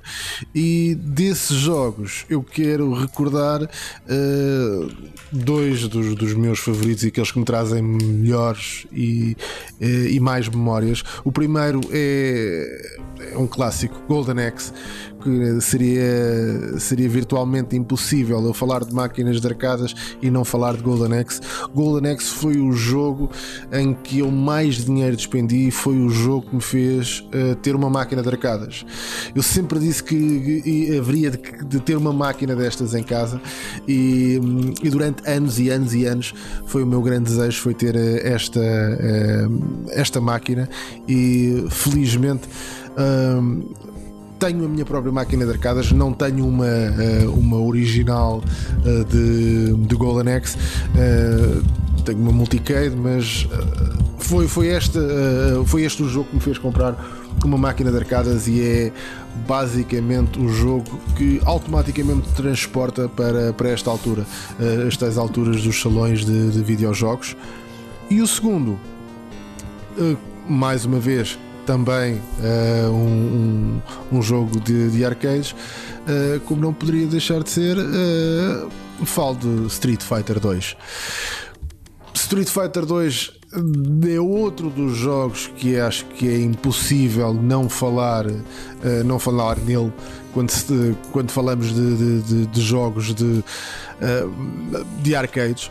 Foi um jogo que marcou um, eu diria um estilo, o estilo de, de jogos de, de- fighter 2D. Um, é difícil escrever, é, é difícil. ah, bem, há sempre jogos, ora, na minha opinião, existem. eh, conseguimos olhar para um timeline de- dos videojogos e selecionar jogos de determinados géneros que marcaram esses géneros e que quase que são simbolizam por eles próprios simbolizam um género. E o Street Fighter 2 é sem dúvida um desses jogos. É, eh, falando de Street Fighter 2 é, é impossível não, não, não servir como referência a um jogo de combate a um jogo de, de pancadaria toda a gente conhece Street Fighter eh, de uma ou outra forma e tudo teve origem nisto, num jogo muito básico, na altura com uma meia dúzia de, de personagens selecionáveis. O primeiro, World Warriors. Era feinho, era feinho. Eu joguei no Spectrum primeiro. uh, e lembro-me o prim- Não, o primeiro era feio, mas o 2 não. O 2 foi espetacular. Não, é isso que eu te estou a dizer. Sim. Eu estavas a falar agora do primeiro. Eu lembro do primeiro no Spectrum e lembro-me perfeitamente no, quando apareceram as máquinas de Street Fighter 2 uh, de arcade, é exatamente um salto gráfico. Ah, foi uma brutal. coisa incrível, meu. E de jogabilidade e, tudo. Foi uma coisa incrível. E depois estivemos atentos, porque depois acabou por para o Amiga e, e para as versões domésticas, uh, uh, passado Sim. alguns anos. Mas eu lembro perfeitamente de, dos jogos dos- de- a, a- a chegarem aos cafés e aos- às máquinas de arcade, como tu dizes, o Street Fighter 2. Sabe- E, e- lá está, conhecendo eu o primeiro, que é giro, né? Às vezes às tantas, porque o, jogo, o primeiro jogo era, era, passou bastante ao lado de muita gente, não era um jogo propriamente popular, digamos assim. Sim, sim, Street sim, Fighter, sim. era um combate. Ah, muita gente se calhar conheceu o primeiro depois por. Epá, existe o Street Fighter 2, então, mas e o primeiro? E se calhar foram à procura do jogo. Eu, eu por acaso conhecia mesmo o Street Fighter e saiu o 2 pensei, "Foda-se, só esta diferença, isto, isto meu. Que raio. Olha, isto foi o Foi primeiro, boa, boa o primeiro jogo de arcada que eu joguei de sempre. E a explicação foi, Foi. simples: que é uma, um tasco, um restaurante barra de tasco com esplanada no, em Cruz. O meu avô e o meu tio avô, que infelizmente já morreu, estavam os dois a lanchar e levaram-me a lanchar. Eu devia ter 5 anos ou 6 anos no máximo. E pá, estava, estava lá sentado e vi que havia ali uma máquina e perguntei: oh, avô, tem uma moeda de. de eu não me lembro se era 20 escudos ainda ou se já foi 50. Mas foi, se lembro que era uma delas já era era, 50. já devia ser 50. Eu lembro que era uma das duas espalmadas fininhas eh, prateadas que nós tínhamos antigamente. E ele deu uma moeda. Epá, eu nem sabia jogar aquilo, simplesmente foi aquele ato de Ah, meti, houve, epá, e, e o impacto. eh, Vocês chegaram a jogar as máquinas em, em que se arrancava a chapa de- da recolha das moedas que caem para metê-las por baixo, tipo moedas de um escudo, para, para aquilo ativar a chapa de- dos créditos? Nunca fizeram isso? Nunca passaram essa fase de cafés? Não. Tira a chapa aqui. Havia, ma- havia a chapa quando a moeda não caía na máquina e tu querias recuperar a moeda, havia um compartimento, certo? Sim. Tinha uma chapinha para não meteres os dedos. Sim, sim. Sim. Essa chapa, o pessoal sacava essa chapa do, do café para poder meter moedas ou chapas ou porcaria qualquer por baixo, fazer o circuito inverso da moeda para tocar no ferrinho de marcar o crédito. Ah, O não. andava lá debaixo da máquina, quem não tinha jeito, e o gajo do café, vá, levanta-te lá. Já sabia o que é que o pessoal estava a fazer. Vá, deixa-te lá de tretas. Uma coisa é tu meteres a moeda, outra coisa é andar lá tipo. Todo marreco, Eu cheguei, eu cheguei a fazer isso por vezes. baixo. Eu cheguei a Mas fazer sabe isso o que umas é vezes. é? Força, força. Não, não, estava só a dizer, eu cheguei a fazer isso umas vezes. Ah, Chegaste? para, para conseguir, Chegaste, Bruno? Sim, sim, para conseguir créditos gratuitos. Eu sei perfeitamente do que é que estás a falar. Porque Pronto, basicamente é isso. eh, eh, tinhas o mecanismo de ativação, conseguias, em algumas máquinas, não em todas, mas em algumas máquinas, conseguias aceder através do mecanismo de retorno. Portanto, basicamente, tu se metesses os dedos no sítio certo e para encontrar o, lá o ferrinho que fazia a atuação, tu clicavas com dedos. aquilo dava-te créditos. Pronto, basicamente era como Mas se que meter uma moeda. Mas metia-se era uma moeda. Para ativar, não era com o dedo. Sim, sim, sim, sim, sim, sim. O que o eu estou a dizer é, mas, Mas mas, vinhas pelo, pelo mecanismo de retorno. Era, era. Metíamos Sim, a moeda era no meio dos dedos e depois de- sacá-la para cima. Exatamente. O gajo, quando abria a máquina, era só pretos. Ninguém metia lá 50 parrecos nem nada. Aos 25, ou o que é que era aquilo. O gajo às tantas já sabia dessa cena. E quando via alguém lá, tipo, marrecos e ó, psh, então, Então. estás a fazer? Ah, oh, oh, ora. Mas vo- vocês têm uma noção. não sei- há há quanto tempo é que não veio uma máquina dessas? Têm, têm noção? Mais ou menos? De arcada Eu- eu- ou de Street Fighter tenho- vi especificamente? uma, vi uma. Agora fechou, da, da, a- fechou agora a costa da Caparica. O o Meta, né? Fechou. ah, mas ah, ainda apanho máquinas ah, assim nas feiritas. Na... Não, não, mas uma máquina Ah. mesmo de Street Fighter 2, original. Ah, Street Fighter. Não, foi essa, Street Fighter foi o que eu disse. Foi, Street Fighter vi há dois anos no Japão. Quando fui ao Japão. Ah, a máquina de Street Fighter 2 que, que saiu na altura, para vocês terem uma noção, tinha um ecrã de 24 polegadas. 24 polegadas ah, é mínimo.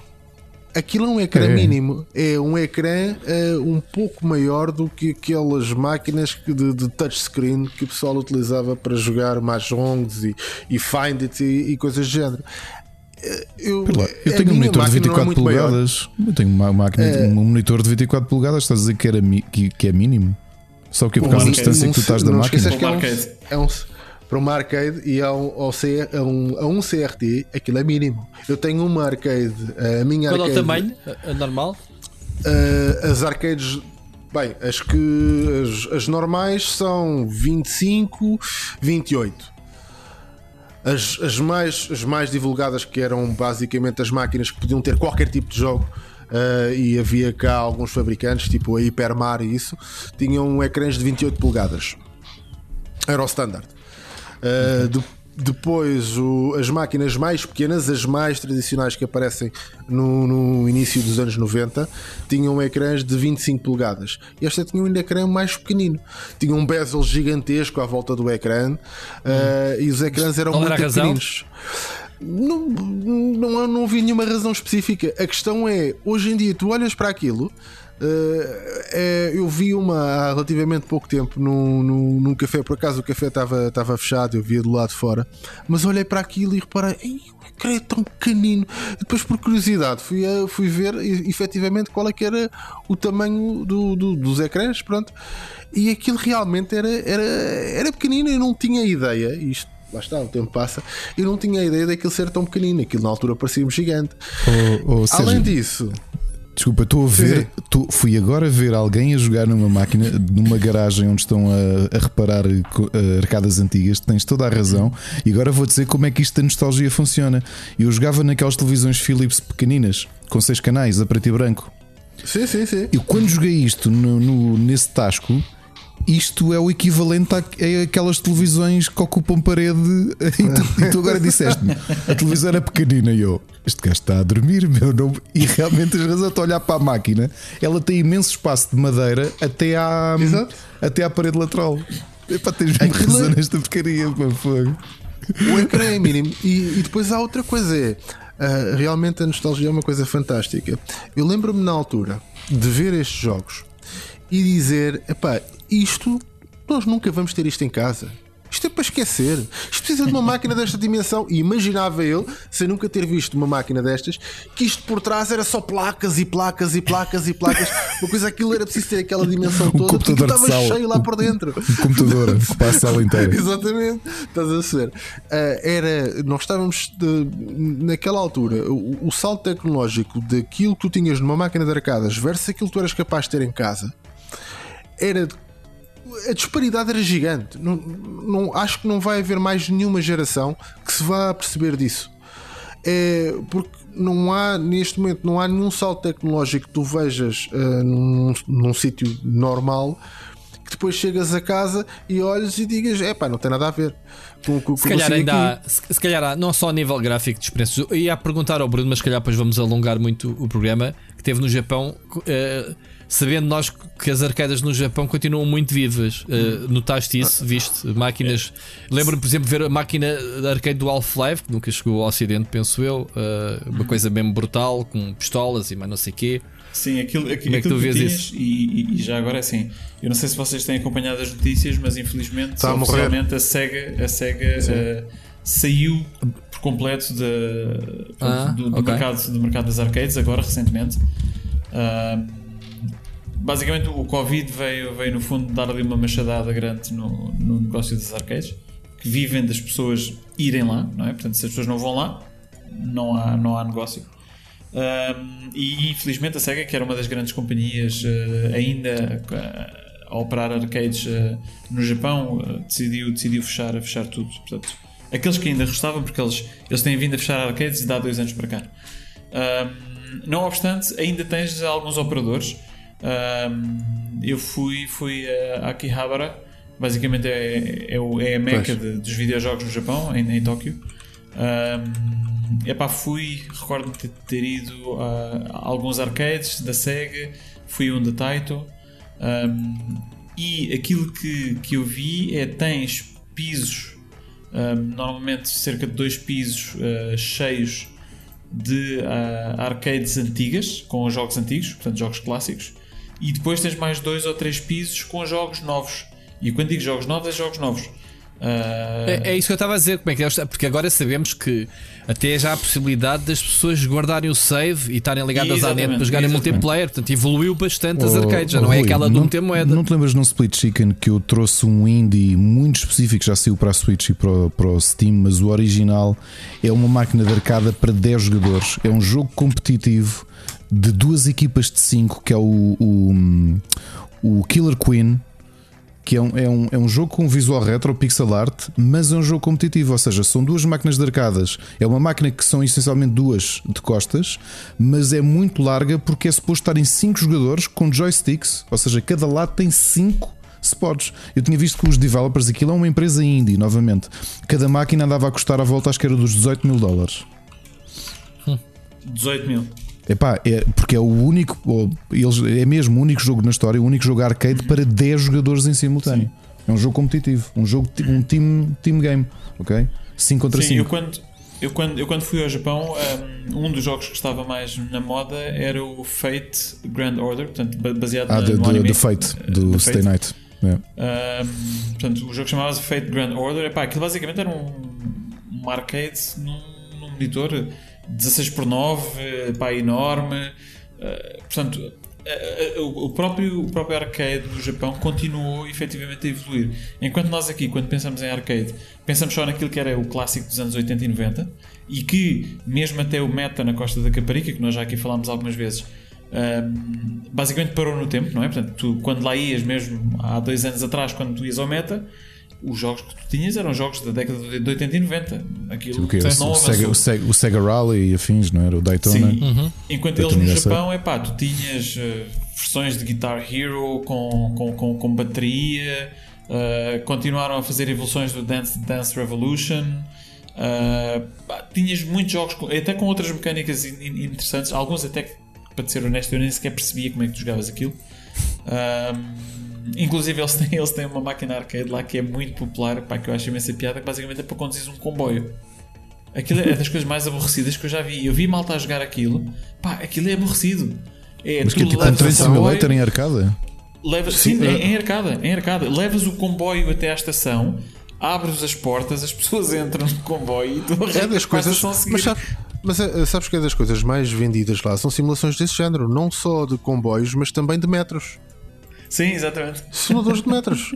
em que tu depois tens coisas como, por exemplo, tens um determinado sítio na estação onde tu tens que parar e o carro tem que ficar na, naquela, naquele, naquele sítio. Se passares, perdes, tens deduções. Se fizeres travagens bruscas, tens deduções. Exato. Tens que cumprir determinados, uh, a velocidade em determinados troços, porque em cada, em cada parte do troço tens uma determinada velocidade que não podes ter.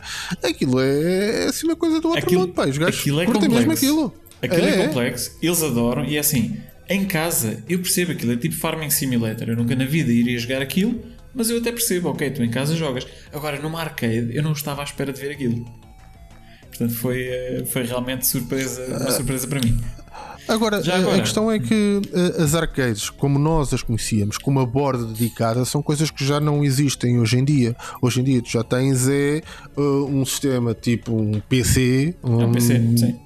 Ligado Portanto, esta coisa como havia antigamente os desenvolvimentos de, das próprias, por exemplo, a Capcom tinha a CPS1, o CPS2, etc, a CPS3, estas boards completamente dedicadas e 100% dedicadas a videojogos e àqueles videojogos que corriam naquela arquitetura, portanto, eles concebiam arquiteturas, uh, deixou-se de fazer isso. Portanto, antigamente aquela diferença que nós víamos. Mas havia uma, uma conversão, havia uma, uma, conversão de máquinas. Eu lembro o Donkey Kong nasce do Miyamoto lança-se no estrelato por, por isso substituir o como é que se chamava o jogo, Giroscope, uh, qualquer coisa. Radarscope. Radarscope. Foi um Sim. Foi um flop, mas eles tinham demasiadas máquinas no mercado uhum. para deitarem para o lixo e o Miyamoto certo. fez o jogo e converteram. Sim, é? sim, a CPS1 são arquiteturas, portanto, são arquiteturas que a única coisa que tu tinhas que fazer era se, se o jogo corresse naquela arquitetura, chegavas lá e mudavas as ROMs. É. Pronto, está é. feito. Uhum. E, e, era assim, eles depois começaram a criar uma série de máquinas. Por exemplo, a CPS1 não jogou, não, não foi só para o Street Fighter, não foi só para o Street Fighter 2. Uma quantidade enorme de jogos que jogos, correram sobre, a, sobre aquela plataforma. A mesma coisa com o CPS2, etc. Portanto, uh, eles já faziam as coisas e já planeavam uma arquitetura para suportar uh, vários, vários jogos, porque quer dizer, fazeres, pensares que cada vez que tinhas que mudar o, o jogo ou querias um jogo novo, tinhas que mudar por completo tudo aquilo, pá, não. O que é que o pessoal fazia? mudava basicamente os autocolantes e isso das máquinas. Depois começaram a ter máquinas que já sem identificação tinham um, um sítio próprio na máquina, como a minha tem, tem um plásticozinho onde tu inseres a indicação de qual é que é o jogo que está Mas, na máquina. As Neo Geo, as Neo Geo assim funcionavam. Sim. Exatamente. Uh, as Neo Geo ainda era mais fácil, porque as Neo Geo eram cartuchos, cartuchos uhum. gigantes. Eu tenho os meus da, da Neo Geo AEG, que são coisas gigantes, AES, aliás, AES. são coisas gigantes. Um, e, e, basicamente é aquilo é chegar lá, mudar o cartucho, está feito, já tens outro jogo. Tens um sítiozinho para colocares o, o, o prospecto que venha no, no, jogo que te diz não só qual é o jogo, como também as teclas que tens que utilizar, e pronto, está feito. Sim. No, no, fundo, acabaste, assim, aquilo que tu descreveste aqui foi, foi uma evolução das arcades, né? começaram com boards uh, individuais 100% dedicadas, Exatamente. depois com plataformas comuns em que bastava mudar os ROM chips para, para jogar jogos diferentes, mas a plataforma era comum, portanto, as, as CPS 1 uh, ou 2, como, como, como mencionaste. Depois, para facilitar ainda mais, uh, portanto, as Neo Geo, em que realmente era quase como uma consola, era só cartucho e muda, e muda o póster, não é? Um, e depois, pronto, e depois mudámos para os PCs, uh, avançámos para, para os PCs. Antes disso, ainda tivemos as Naomis, uh, portanto, que já foram uma, uma, uma plataforma com, com GD-ROMs e pronto, e, Sim. E, igual a Dreamcast, basicamente. Um, já agora, falaste no, no, Golden Axe, eu não me vou adiantar, uh, só deixar aqui uma nota para os nossos ouvintes. Uh, se não nos acompanham desde o início, Golden Axe foi o jogo do Gaming Club do quinto episódio do do Pixel Hunters. Portanto, se tiverem curiosidade de saber mais sobre a nossa experiência, uh, podem ir ouvir o, o quinto episódio. Muito E bem. Avançamos agora então para o nosso último som da nostalgia do dia, uh, uma proposta do Rui. Uh, vamos ouvir e já voltamos. Som da nostalgia.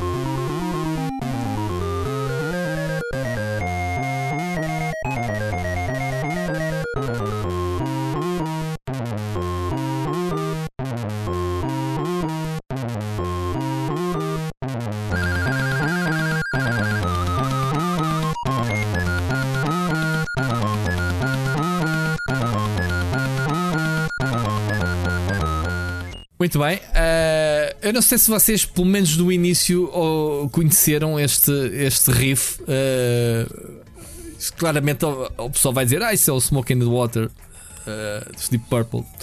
Isto é basicamente a música do Let Storm. Se calhar muito, pouco, muito poucos. Vocês jogaram Let Storm Não. em alguma das Eu não suas versões? Eu não joguei. Não. Eh, era um jogo de carros eh, tipo Spy Hunter, visto top-down. eh, e o objetivo era, obviamente, passar mais por obstáculos, não era bem um jogo de corridas. Ahm, e esta música em concreto foi, foi, foi, foi feita por Tim Fallen, que é um dos grandes compositores eh, clássicos. Se vocês forem ao Wikipedia veem a lista interminável, eh, se calhar dos mais conhecidos, o Echo the Dolphin, por exemplo, mas eh, pá, Uh, ele tem músicas para, para o Lemmings, tem músicas, sei lá, montes e montes de jogos. É só, é só ver. É, obviamente que isto na altura, um, um bom, um bom compositor fazia, tinha sempre trabalho, não era? Um, e basicamente estes riffs, se calhar lembro mais da música do que me lembro do próprio jogo em si, porque estás a jogar com estas malhas, lá está, como dizia, isto é a versão Commodore 64, não é a versão sequer do Amiga. Um, fica no ouvido. Ainda agora vocês não jogaram um jogo, mas estavam se calhar todos contentes a ouvir o som porque é uma grande malha, não é? Sim, Ricardo. E, e uma, uma coisa curiosa, já agora, só, só antes de, Oh, de Bruno. passar o Ricardo, desculpa, porque eu, eu fiz aqui um, um shortcut ahm, só, só por curiosidade. Na altura, ahm, esta história do copyright não era aquilo que é hoje, não é? E por isso é que nós nos permitíamos ouvir ah, algumas músicas famosas ah, copiadas para, para, para os videojogos sem que isso tivesse qualquer impacto. Ah, portanto, este, este início, como tu disseste bem, o, o Smoke on the Water, ah, epá, é inconfundível. Diz isso ao moço dos Dimo Burger. Foi mais tarde. Foi mais Pois tarde. foi mais tarde. mais tarde. Ah, mas, não, mas ele não foi sequer não foi levado a tribunal por direitos de autor, porque lá está, foi mais uma questão de ética eh, do que propriamente eh, que houvesse na altura forma de os processar, não era? Digo eu. Isto do tempo do- do- dos computadores, isto era um legado, não era? Se calhar as- Que grande malha. proteção. Olha, mas oh, isto é uma grande malha. Eu estava aqui, tirando a parte inicial, pronto, a parte inicial, obviamente, que é um rip-off, mas o resto da música está Sim, muito mas depois a música fixe, abre. meu. É. Muito fixe. Aliás, eu levantei-me, fui buscar um gelado, mas a minha ideia de estava a ouvir isto e ia buscar um whisky. Depois arrependi-me. Sérgio, estavas a, a dizer em, em off eh, que colecionavas este tipo de sons, eh, conta lá. É verdade, eu fazia coleção na altura de, deste tipo de sons, que eram os mod sounds, e que haviam os formatos uh, base, era o S3M, o mod, o XM e o IT, que eram do Impulse Tracker, que, que se, eu na, na altura lembro-me de colecionar estes, estes, sons e de ouvir num programa que chamava Fast Tracker 2 que era assim uma coisa espetacular. E ainda há hoje em dia uma página que se dedica a, a este tipo de, de, sons em que tem pessoal a compor praticamente todos os meses tens acrescentos, que é o Mod Archive em que é absolutamente fantástico. Então era pessoal que fazia música com os seed chips do, do, do Commodore 64 e mais tarde uh, com, fazia música também com o Commodore Amiga. Pá, coisas absolutamente geniais. Coisas muito, muito boas. Atenção, este pessoal era assim a tirar proveito destes destas formas ainda muito básicas de, de sintetizadores eram qualquer coisa de, de, de absolutamente geniais. Sim, em, em particular, tu... é assim, o Commodore 64 e eu aqui eu tenho que dar algum crédito extra ao Commodore 64 em relação ao Amiga. O Amiga, sem, sem dúvida, pronto, é, é melhor um, e fizeram-se temas uh, perfeitamente icónicos e, e, e, que, e que todos nós conhecemos. Mas o Amiga, basicamente, o sistema do Amiga era, era baseado em sampling, não é? Portanto, tiravas a sample e depois fazias a música. Um, e no Commodore 64 não, o Commodore 64 aquilo era a unha. Portanto, basicamente tinhas o sintetizador, que, se é que lhe podemos chamar sintetizador, mas tinhas as três vozes e com aquelas três vozes modelavas, modelavas o som para criar aquilo que fosse. Um, portanto, era, era, eu diria, era muito mais artesanal do que aquilo que o Amiga possibilitava. Portanto... Ah, sim, sem dúvida. Tu aqui não tinhas samples, tu aqui tinhas, como estavas a dizer, uhum. as tais três vozes e depois tinhas, toma lá uma, agora uma onda triangular, uma quadrada e uma sinusoide e pronto. E uh, tinham a sawtooth, tinha também uma quarta, uh, uhum. os dentes de serra. Uhum. Pronto.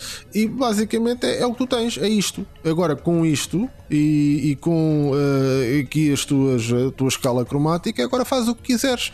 Quer dizer, faz o que quiseres, é como quem diz. Quer dizer, é, estavas completamente. Quer dizer, fazer, uh, fazer por exemplo, a batida como, como na música, tu fazes a batida com coisa nenhuma, com inventas um som qualquer que soa uh, uma bateria, porque não há instrumentos ali. É o.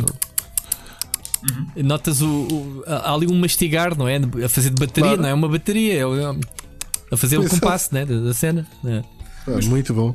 Pois por isso ainda dou mais valor, por isso é que eu estava a dizer, dou mais valor às composições do Commodore 64 porque até os próprios instrumentos tinham que ser vá, inventados para, para, para, para conseguirem compor a música. Ah, sim. A, a, a, guitarra, por exemplo, neste, basicamente não é mais do que tu teres uh, as notas a passarem por uma, por um, uma onda sonora que tem o efeito do, do chamado dentes de serra, o sawtooth, que dá este, este género de distorção, como se fosse uma guitarra. E é isto, quer dizer, é assim, não há mais nada. É um seed chip que é muito básico. Ou como tu chamas os meus dentes, não é? Dizes tu na primeira uh, pessoa os, os meus exato. dentes. Os dentes do Serra. Badunce da noite. Desculpa. Rui, vale, uh, só, só muito rapidamente. Um, achas que vale a pena revisitar? É um jogo que vale a pena revisitar ou não? Eu acho que não. Quer dizer, para ti, para ti nenhum jogo vale a pena revisitar, não é? Portanto, é uma pergunta parva. Ah pá, mas se calhar uh, lanço-te o desafio para o próximo mês. Diz-me a tua opinião sobre o Leadstorm.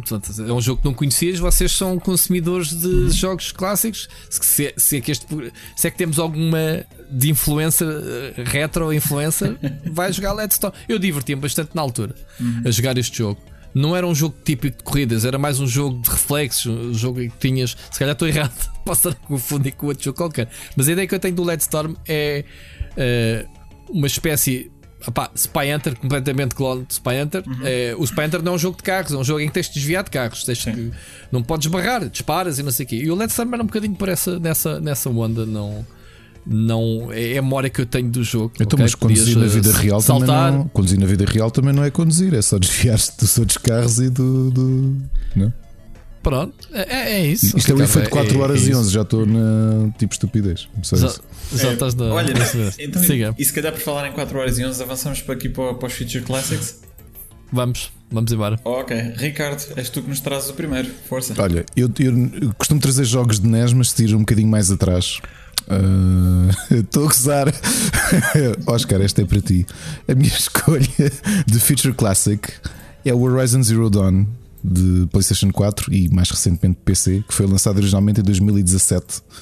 Ah, Porque eu acho que vai ser um jogo que hum, daqui a uns anos vamos continuar a jogar as sequelas. Vai ser uma propriedade intelectual importante para a PlayStation, que vai continuar a vender, vai continuar a ser sinónimo de inovação e que vamos sempre ver como um bom marco de como fazer um open world sem ser com a fórmula do Assassin's Creed cansativa, monótona, um, e que abriu a história a uma excelente protagonista, a um excelente mundo e a uma série muito divertida. Muito bem. Olha, eu ainda não joguei. Portanto, Vai jogar, pá. Está-se aqui a fazer o quê? Gravar podcast? Vai jogar, Horizon. gravar podcast. Joga quando for retro, mais uns 15 anos. Não, olha, olha que não tenho problema nenhum com isso. Mas não, por acaso quero ver se, se trato disso este ano eh, e seguir com o Forbidden West, porque me parece que realmente vale a pena. Ah, muito bem, ok. Rui, qual é o próximo eh, Future Classics? Mais uma vez respondendo ao Oscar, o eSport. O eSport é 3D. um jogo que definiu, um a Wii. 3D. É um jogo 3D, já viste? Em que se está agora a falar outra vez do regresso do, do eSports, neste caso o, o Switch Sports, nomes felizes, eh, que basicamente vai ser o mesmo, aproveitar o Nunchuck, ou neste caso o Joy-Cons, eh, para, para termos as mesmas sensações, mas se calhar vitaminado e, e faço ideia se na altura. Eh, aliás, ficam já a saber que eu acho que já está disponível a preview, já podem sacar borla a preview do Sport, do, do, do Switch Sport. Estou curioso, se calhar vou também fazer isso este fim de semana ainda.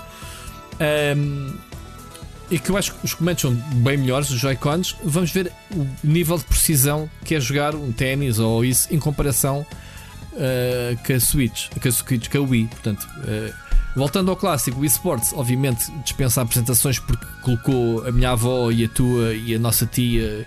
Sobrinhos e quem não jogava videojogos a jogar videojogos foi o eSports, e só por causa disso já merece ser considerado um clássico. Um jogo não tem assim tantos anos, encaixa-se bem neste Feature Classics. Eu acho que daqui a 20 anos ainda vamos estar a falar de: olha, este jogo jogas com tacto snooker mesmo real, olha lá aqui a pontinha, até metes o giz e não sei o quê. É pá, mas espera aí que eu na, na Wii Sports se calhar já, já, já, já, já simulávamos o tac e não sei o quê. Portanto, por isso é que eu acho que sim, uh, o eSports, um Feature Classics. Não sei se concordam ou não. É uma visão, é uma, é uma visão interessante. Eu tenho algumas dúvidas. Eu, eu vou-te explicar porquê. Eu acho que é um jogo provavelmente vai ser historicamente importante, mas eu não sei se vai ser um clássico. No sentido em que eh, epá, as pessoas recordam. ah, Não, não sei, por acaso não sei. Pode ser que se calhar até recordem com boas memórias, mas eu tenho a certeza absoluta que vai envelhecer muito mal. Envelhecer mal é o U Music, né? Assim que se chamava. É o Wii Music. é? Não. é Fazias Wii maestro, não era? É. U U Music, não era? Não, mas Ok. esse, esse já era mau quando saiu. Não precisa de envelhecer para ser mau. Esse já nasceu bem. mal. Já nasceu mal. Portanto, fico por aqui. É isto. Ok, muito bem. Sérgio, és tu que nos trazes o último Future Classic. Olha, o último Future Classic, eu acho que mais do que ser um clássico, vai se tornar um jogo de culto. Uh, é o jogo The Forest, um survival horror game 3D, f- FPS, first person, que é absolutamente genial. Eu acho que Já saiu da Early Access, entretanto? Ou já, já, já, entretanto já saiu da Early Access. Uh, mal seria, já uma vez que estamos à espera já do Sons of the Forest, que devia ter vindo o ano passado e entretanto foi adiado uh, para, para este ano.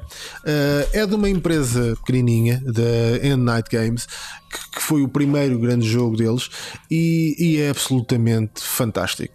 Uh, é uma experiência aterradora de jogo. É um jogo que pode ser jogado tanto em multiplayer como em single player. Tem um elemento uh, de terror em que mistura uh, para, para vos dar um contexto, tudo começa com um acidente de avião, uh, quase como a série Lost, em que vais parar a uma, uma ilha. És o único sobrevivente e um, vais explorar aquela ilha e numa primeira instância tentar sobreviver e depois começas a perceber que há qualquer coisa ali que não está bem eh, e começas a ver que existem canibais e outros seres naquela ilha que uh, parecem-se um tanto ou quanto esquisito e ao mesmo tempo uh, tu vês o teu filho uh, uma das imagens que tu tens quando acordas no avião, no estorce do avião e vês o teu filho a ser raptado e para além de tentar sobreviver, vais tentar ir à procura do teu filho, saber quem é que o levou eh, e vais te envolver numa trama uh, que está muito bem construída. Uh, o único senão para mim neste jogo é nessa trama é que a história é muito boa, a forma como chegas até ela é...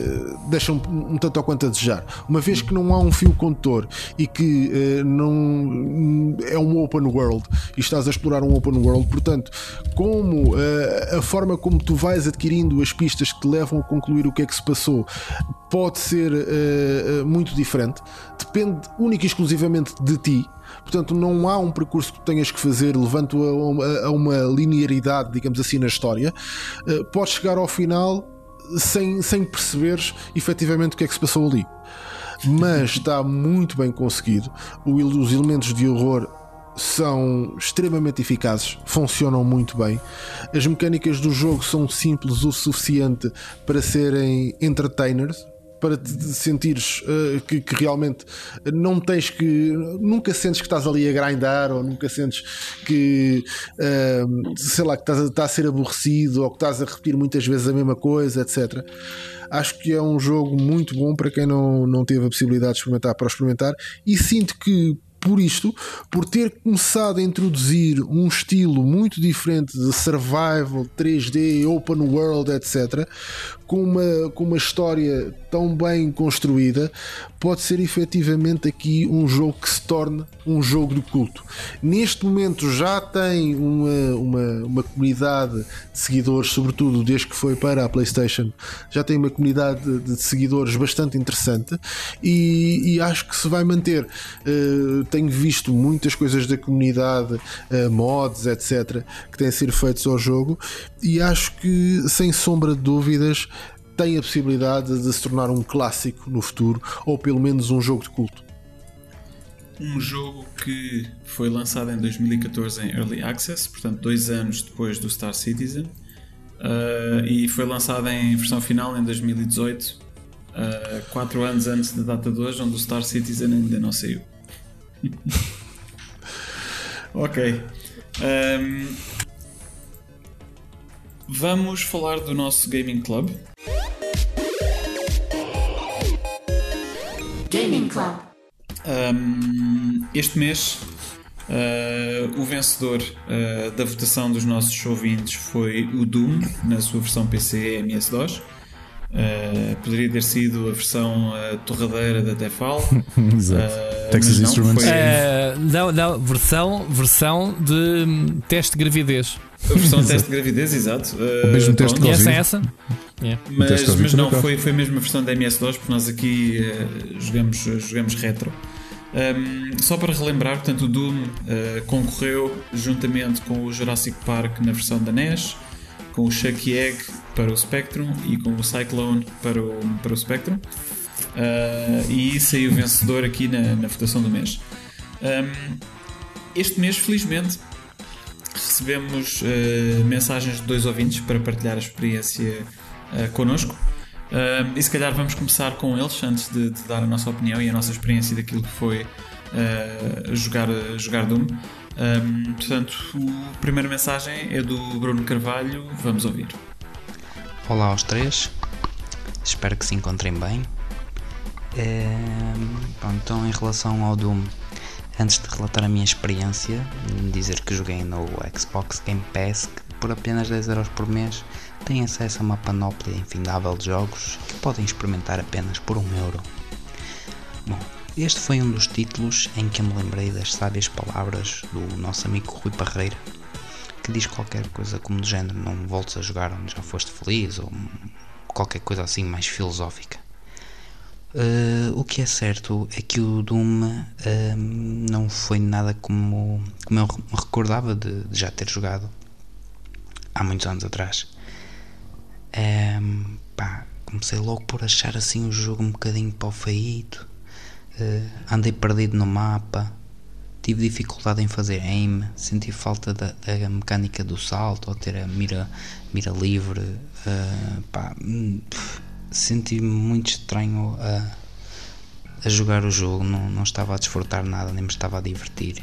Um, ehm, pá, joguei cerca de uma hora e acabei por, por desinstalar. Um, ehm, claro, peço por favor para não me atirarem pedras. Um, ehm, isto foi na ótica do utilizador que não pesca nada disto.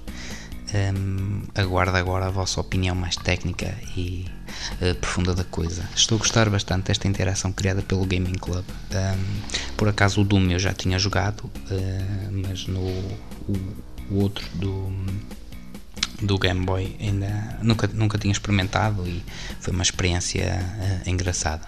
Pronto, deixar um abraço aos três e ouvimos no próximo episódio. Muito obrigado, Bruno. Um, já, vamos, já vamos comentar, uh, comentar a tua experiência, mas antes disso, vamos também ouvir a experiência do, do Carlos Duarte, uh, já a seguir. Então mas, então, mas o que é isto? O Doom? Foram colocar o Doom nas votações do Gaming Club. Mas quando colocaram o Doom, estavam mesmo à espera que ganhasse outra coisa que não o Doom? Vá lá, é o Doom, caraças! Foi o Miguel que escolheu, não foi? Bom, uh, vamos começar por colocar a cassete porque esta música, meninos, uh, já sabem,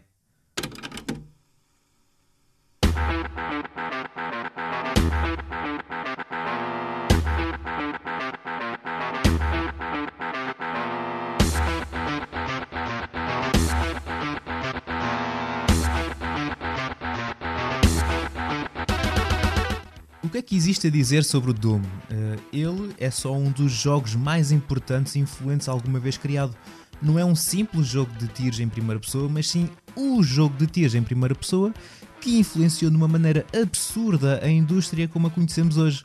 Lançado originalmente em 1993 com 3 episódios, onde o vosso menino tinha 3 aninhos e não fazia ideia de que este jogo existia.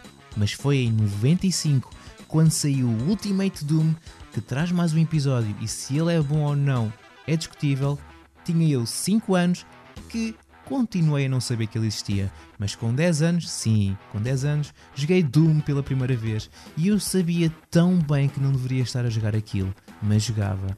Não é que me tenha afetado muito como pessoa, ou talvez sim, não sei. A realidade é que explicaria muita coisa, mas pelo menos não ando por aí com uma caçadeira aos tiros ou a cortar demónios ao meio com uma motosserra. Doom foi super revolucionário e muito à frente do seu tempo, e hoje, em 2022, continua a passar no teste do tempo e mantém uma comunidade fortíssima que nos dá carradas de mods, mantendo aquele jogo de 1993 fresquíssimo. Ao longo da minha vida joguei alguns portes. O primeiro que joguei foi o da Super Nintendo, Uh, não joguei todos que existem, claro, porque vamos dizer que dá para fazer um Poké Rap com todas as plataformas onde podes jogar Doom. Não o vou fazer porque uh, não. Mas hoje facilmente o podem jogar, seja no PC, na Steam, GOG ou no Game Pass, ou até mesmo numa Xbox One, Series, PS4 e 5. E se não tiverem nenhuma dessas plataformas, podem sempre jogar numa calculadora ou num teste de gravidez. Para o Gaming Club quis voltar a jogar como se estivesse em 1993. Não, não fui buscar um computador dos anos 90 com MS-DOS e o Doom em 4 disquetes. Mas, epá, internet, não sei se já ouviram falar, Chocolate Doom, que é uma cena que existe também, e nada de usar o rato para fazer mira, nem WASD para nos movimentar. Mas sim setinhas direcionais, olhar só para a esquerda e para a direita, control para disparar, onde basta estarmos de frente para o bicho que queremos acertar que o tiro vai lá parar de alguma maneira, e espaço para abrir portas. Tão simples quanto isto, e era o que bastava, e ainda hoje se joga bem. Então, e a história do Doom, Carlos? Questiona alguém. Bom, deixem-me cá ver no Google. Aqui, só, só fingir que eu estou aqui à procura. Pronto, ó, aqui está. Copiar colar no Google Tradutor. Ah, pronto, aqui está. Então o jogador assume o papel de um fuzileiro naval que foi encarcerado em Marte depois de agredir um oficial sénior quando era nada. Ninguém quer saber! És o Doom Guy e a tua função é entrar a matar demónios e eventualmente também andar à procura de cartões coloridos para abrir portas. É um prazer jogar este jogo. A rapidez, o movimento, a atmosfera, o level design e a música é um hype total. No Doom começamos com uma pistolinha, mas à medida que jogamos vamos encontrando mais armas. Uh, encontramos uma caçadeira, que é claramente a melhor arma do jogo, sem contar com uma que já lá vou, mas tem bom dano, a munição não falta e quando os inimigos se juntam é perfeito para limpar vários ao mesmo tempo. Temos a metralhadora, que faz com que os inimigos fiquem bloqueados enquanto engolem balas, lança-mísseis, que tem muito dano, mas temos de a saber usar, senão ela pode se virar contra nós. Uma arma de plasma, ou lá o que é, super rápida e eficaz também. Temos uma motosserra que é, uh, bem, uma motosserra. Os nossos punhos, mas a arma do jogo é mesmo a BFG 9000, que consegue limpar a sala toda. E acho que não preciso explicar uh, o que quer dizer BFG. E para finalizar, vou ter que referir aquela carinha do Doom Guy que está sempre ali embaixo no ecrã a fazer caretas quando tem dói-dói. E é isto, até para o mês que vem e joguem retro. É isso, né? Joguem, joguem, joguem. Joguem retro, pá. Joguem, joguem retro. Ora, e não podíamos ter uh, melhores mensagens uh, do que as do Bruno e do Carlos uh, este mês. A participação deles é exatamente aquilo que se pretende no, no Gaming Club para partilharem connosco a experiência que tiveram. E não deixa de ser curioso que tiveram experiências opostas. O Carlos aparentemente continua ou, ou entende que portanto, o Doom continua a ser uh, muito divertido e a funcionar muito bem mesmo, mesmo nos dias de hoje. E, uh, ao contrário, o Bruno uh, teve uma desilusão. Portanto, teve aqui uma, uma rua parreirice que, que entende que se calhar isto não vale a pena e foi uma desilusão e não tem a ver com a memória que tinha quando, quando jogou Doom, quando, quando era mais novo. Um, caros, qual é que foi a vossa experiência? tiveram a oportunidade de jogar o nosso jogo do mês? Uh, e que tal? Olha, eu joguei e digo-te que possivelmente se não fosse este revivalismo do mercado indie de nos últimos dois, três anos haver uma série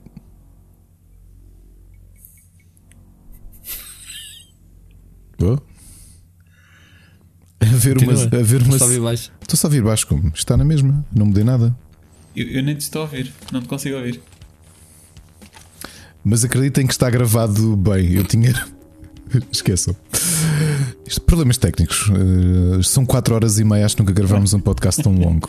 Uh, 3, 2, 1. Os nossos ouvintes estão a ouvir isto bem. Não, não cortes isto, deixa estar isto. Como dizia, se não fosse o revivalismo que existiu nos últimos 2, 3 anos de uma série de uh, estúdios indie que andam a fazer FPS ao estilo de Doom, e quando digo ao estilo de Doom, não é só do ponto de vista mecânico, mas inclusivamente com o visual eh, deste 3D de início dos anos 90. Como por exemplo o Fábio, o Fábio Estupidez, o José Castanheira, o nosso é, solo, hidrofobia, é, o Exophobia que foi finalista, foi finalista do IndieX dois anos e que está a ter muito boa aceitação um, pelo mundo todo. É um FPS ao estilo de Doom, eh, muito, muito bem desenvolvido. Eu gostei imenso de jogar Doom, acho que consegui sentir o mesmo. Olha, uma, uma coisa curiosa que vos digo que este Gaming Club traz. Uh, há uns anos fiz o exercício de, novamente por revivalismo, por me lembrar muito uh, de jogar com o meu primo mais velho ao Duke Nukem.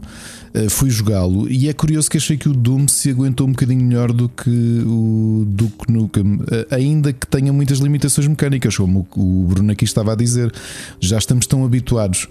Ou seja, o Doom não abriu a porta, simplesmente deu um ganda biqueiro com botas da tropa, de caçadeira em punho e abriu caminho para os FPS e para o desenvolvimento todo que nós temos a, a posteriori. E há uma série de coisas que agora achamos obrigatórias, nomeadamente utilizar o rato como mira e afins que já que, que, que não existiam, não é? Uh, mas que, mas mesmo assim, eu acho que. Posso, posso fazer uma pergunta? Diz-me. E quero mãos no ar, fora do teclado. Qual foi o primeiro jogo que utilizou o rato como free look num FPS? Não sei. Não sei. Foi, epá, eu vou arriscar, vou arriscar, mas não tenho a certeza. Que foi, e eu não me lembro do nome do jogo, mas foi o predecessor do Halo no, nos Macintosh. Só não me lembro do nome do jogo agora. Está-me a, tá a Retíssimo. Retíssimo, caro. Foi a Bungie com Marathon. Exatamente. The more you No know. The more you know. The more you know. Grande, grande Bruno. Espera aí, espera aí, Bruno. Temos aqui um prémio. É um nhecos. Vais receber o da É Dig. bem, é bem. Vais receber o da Dig. É verdade. Retroativo. É verdade, sim, senhora. Foi, foi a, a Bungie a fazer inovações da indústria. Já viram isto? Quem diria? Olha, mas ainda acho que Continua, o, o Doom se Oh, aguenta Ricardo, muito bem nos dias de hoje. Portanto, foi um gaming club interessante. Epá, não, admito que também não é o jogo que eu. Que não é o meu go-to, uh, mas foi engraçado ver quase 30 anos depois o, Doom uh, continuar a ser o Doom. Pá, o, o Doom, eu, eu gosto mais de falar na altura. Mais um jogo que, que eu joguei na- quando saiu. Versão shareware, pá, na altura eles, o shareware era, eles ofereciam-te os três primeiros níveis, ou os dois primeiros, whatever. Se gostasses, compravas o resto do jogo. Lembram-se dessa distribuição, shareware? Ah, que era mesmo, era passa a disquete, não era pirataria, toma Tinhas- o Doom. o primeiro Olha, episódio. Primeiro episódio, Sim. uma coisa assim. Pá, e aquilo foi uma coisa revolucionária, obviamente. Jogar um jogo na primeira pessoa. Havia já o Wolfenstein, acho que foi o primeiro, né? não Não foi o primeiro Doom. Sim. Uh, depois tiveste o Spear of Destiny, acho eu. Spirit of é Destiny é, a- é a sequela do Wolfenstein. No Wolfenstein. E depois tiveste então o Doom. Uh, epá, o, o, Doom é isso. Uh, Oferecia-te, obviamente, uma maior variedade de, de- de monstros e demónios, para, ao contrário do, do Wolfenstein, que era matar nazis. Pronto. Uh, o, o- o- E, continua a ser um abriu- tema atual, matar nazis. Pronto. Ahm, aos nazis matar-te a ti, não sei. Às tantas. Ah,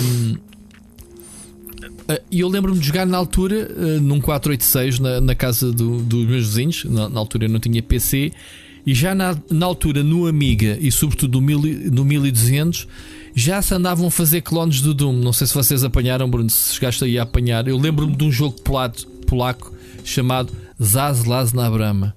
Não me perguntem, eu fixei o nome, não sei por que razão. Era o que mais se parecia, eh, eram FPS casa de casa, não era um FPS eh, livre, Eh, digamos assim, andavas era eh, em quadrículas, né? Para a frente ou para os lados, Eh, em corredores, não era aberto. E nós queríamos uma experiência dessas no Amiga. No Amiga 500 não conseguimos apanhar nenhum. Apanhámos esse, os Azlaz na Brahma, mas depois apanhámos algo mais uh, no 1200. Já, já começaram a sair jogos que já tinham essa capacidade do PC. Lá está, o PC na altura foi o, o, o- o shift que se deu. Fim de vida do Amiga. Acho que os FPS ditaram o fim de vida. Bruno, como historiador, uh, deves. Aliás, concordas ou não? o, o, o Doom, o Doom é, é famoso por ter uma declaração do próprio John Romero, ah, desculpa, do John Carmack, ah, em que Carmack. não era possível correr no Commodore Amiga. Pois. É, é o que eu te estou a dizer. Eu lembro perfeitamente que o- para mim o Amiga morreu quando apareceu o Doom. Porque o pessoal quis. Era uma experiência de jogar na primeira pessoa, uma coisa eh, inconcebível na altura. Isto parece estranho estarmos a falar nesta altura desta emoção do que é que é um FPS, né? Temos milhares de FPS, mas o Doom na altura, eu estou a falar na primeira pessoa, foi uma coisa estúpida. Eu, foi- um dos jogos que me fez comprar um PC. Foi, Doom? foi o jogo que popularizou o género. Exato, uh, RTS e aventuras point and click depois acabou por migrar aquilo que eu jogava no Amiga para o PC. Portanto, eu queria um PC para jogar Doom. E depois do Doom saíram bem de jogos, claro, olha, FPS tornou-se o género, o género. E até hoje, se calhar, é dos géneros que se mais manteve uh, ao longo de todos estes anos. De Eu- forma ativa e Eu posso só, posso só acrescentar aí uma coisa. Eu sou Team eh, Wolf 3D, portanto sou Team Hum. Wolfenstein, eh, também da id Software, que são os mesmos que acabaram depois por lançar Claro. o Doom. Ah, Mas eh, eu na altura gostei tanto, o Wolf 3D foi-me apresentado pelo meu pai, e na altura gostei tanto do Wolf 3D eh, que eh, pá, que andei, andei por todo lado à procura entre os amigos dele, etc. Quem pudesse arranjar qualquer coisa de, eh, de semelhante. E então descobri na altura coisas como eh, também da id Software, o Catacomb Abyss. que era um jogo 3D uh, também uh, desse, desse género. Foi Mais anterior tarde, ao, ao Wolfenstein, não foi? anterior ao Wolfenstein, exatamente. Uh, a seguir, ainda joguei o Corridor 7, uh, uma coisa também no espaço. Muito, muito, muito interessante. E, e depois joguei uh, efetivamente o Doom e joguei uma miríade gigante de jogos uh, FPS. O Doom eu gostei, gostei bastante. Uh, acho que efetivamente marcou um marcou uma era. Uh, no entanto, não consigo. Por exemplo, já tentei voltar a jogar o Doom e muito mais rapidamente volto a jogar o Wolf 3D do que volto a jogar o Doom. Porque se é para jogar com essa mecânica, eu prefiro uma coisa mais retro, então, e vou jogar o Wolf 3D do que jogar o Doom. Não sei se, se vocês têm a mesma sensação. É se é para jogar qualquer coisa assim. Para, mim tem, tem é fascinante tá- tá, ou- ouvir a tua opinião e, e a opinião do, do, do Bruno Carvalho. Ahm, porque bom, algumas considerações. Primeiro, eu não sou grande, grande fã de FPS portanto não é um género que, que eu costumo jogar ou que, ou que eu gosto particularmente. Ahm, joguei Doom na altura, portanto, joguei Wolfenstein 3D, joguei Doom, ah, joguei mais um, um ou dois depois disso e depois basicamente deixei de jogar ah, FPS. Ah, e, joguei, e gostei do Doom na altura.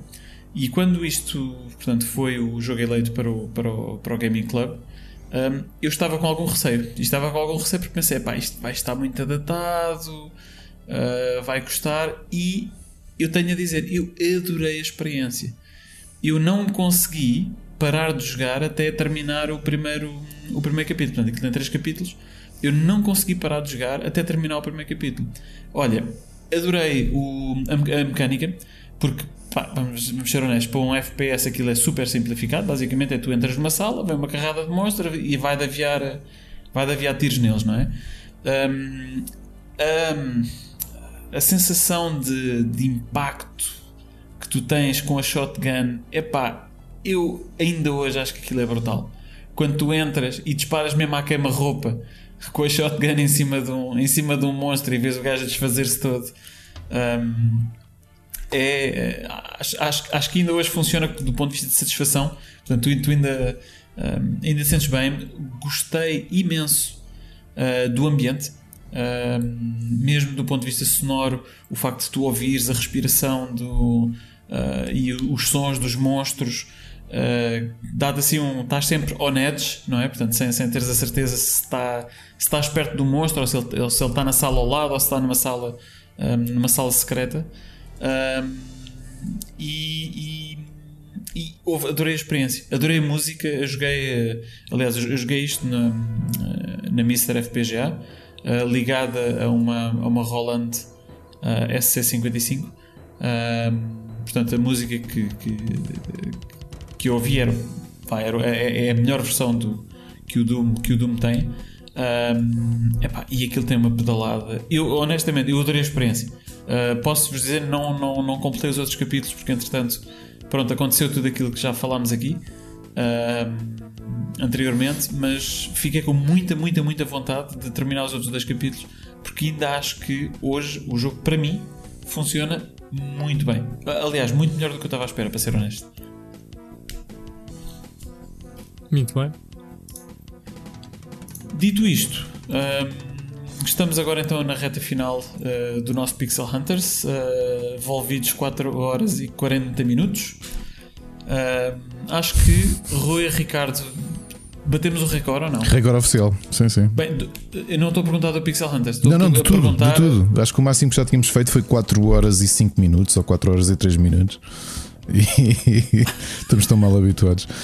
Só por curiosidade, esta semana está a falar lá no escritório sobre o. Porque algumas pessoas ouvem assim de vez em quando os Uhum. nossos podcasts e, e, e não sabiam que, por exemplo, o Split Chicken era, gravado num take. Pessoal que nós parávamos, depois íamos voltar mais tarde. Eu, não, não, nós sentamos e acabamos de gravar porque foi uma terça-feira que eu ia muito cansado de manhã, eh, uma Sim. das últimas que nós acabámos de gravar tardíssimo. E está tudo bem, eu estou um bocado cansado, acabámos de gravar. Ele, ah, mas vocês gravam tudo de seguida. E eu, sim, nós sentamos, só nos levantamos para beber água, bem nada. E continuamos a gravar, ninguém pausa. Portanto, 4 Nem, horas. nem para beber água. Ando- Ando a dizer há 5 horas preciso de água e estou aqui ainda, mas pronto. Mas, mas isto dos 5 horas, a quase 5 horas, né? 4 e 40, estávamos a uma hora de programa. Aliás, quando, quando abrimos oficialmente o programa, eu escrevi no nosso documento, está lá escrito ainda, não foi agora. Está. O que é que está lá escrito? Este programa vai para 5 horas. Ah, e pronto, ah, mas foi um programa. Eu provavelmente, e antes de nos despedirmos, e eu, eu para mim dou o meu lugar ao Sérgio neste podcast no futuro, porque o enriquecimento que o Sérgio trouxe ao programa. Ah, Eu não estou cá a fazer nada porque eu não sou sequer Eu- retro gamer. Portanto, obrisso, obrigado, Sérgio, mesmo. Sim, mas esquece, mas o Adorei, Sérgio, para isso, eh, ele, ele até aos dois nos substitui, que, que foi o conhecimento que Com ele certeza, tem. de- este podcast sou feito só com o Bruno e o Sérgio. Mais uma vez, temos aqui montes de conflitos de agendas às vezes. Está bem entregue. E agora o Bruno diz não assim: não, não, se calhar o melhor é o, o, Pixel É só assim. Sérgio faça o programa sozinho. É um monólogo. Está o briefing feito neste programa. Pronto, E Sérgio. vai Está fazer assim o Para o mês episódio. que vem, não então, te esqueças. então, Sérgio, o que é que trouxeste esta semana? Ah, trouxe, trouxe um jogo da NES. Gosto muito desse jogo, Sérgio. Ah, eu também. Não, sem, sem dúvida nenhuma que, que o Sérgio é assim, tem muita experiência ah, no, no Retro Gamer e acho que foi claríssimo nas intervenções que fez durante o programa de hoje ah, e a forma como, como enriqueceu a discussão. Ah, Sérgio, muito, muito obrigado por teres vindo e por teres aceito este, este desafio que te foi, que te foi aqui colocado. Ah, espero ver-te mais vezes. Vamos ver em termos de alinhamento como é que isto, como é que isto calha e de, de disponibilidade, mas terei, terei todo o gosto em receber-te receber aqui para continuarmos a, a discutir retro. Antes de vos deixar despedir, e Sérgio, eu vou-te dar a última palavra depois para fechares e encerrares o programa. Vamos só, se calhar, dizer quais é que são os jogos que vamos dar a votação dos nossos ouvintes para o próximo mês para o Gaming Club. Portanto, para o próximo mês hum, vão poder votar no Darkwing Duck, a versão da Nintendo Entertainment System. Hum, vão poder votar no Valhalla and the Lords of Infinity para o Commodore Amiga. Uh, ou no The Secret of Monkey Island, a versão MS-DOS. Ou ainda no Master of Darkness para a Master System.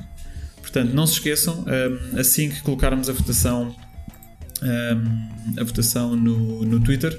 Não se esqueçam de votar e depois joguem. Um, partilhem connosco a vossa experiência e, uma vez mais, um, partilhem as vossas mensagens e os temas que gostariam que, que nós discutíssemos para ver se conseguimos, pelo menos, uh, passar as 5 horas, que acho que ainda não é. Um, Ricardo, uh, últimas palavras. Agradecer mais uma vez, acho que eu tenho, pá, obviamente, eh, o nepotismo às vezes funciona. Obrigado, Sérgio, por teres vindo enriquecer o programa Eh, e espero ouvir-te e ver-te mais vezes por aqui eh, a jogar retro e a falar de retro.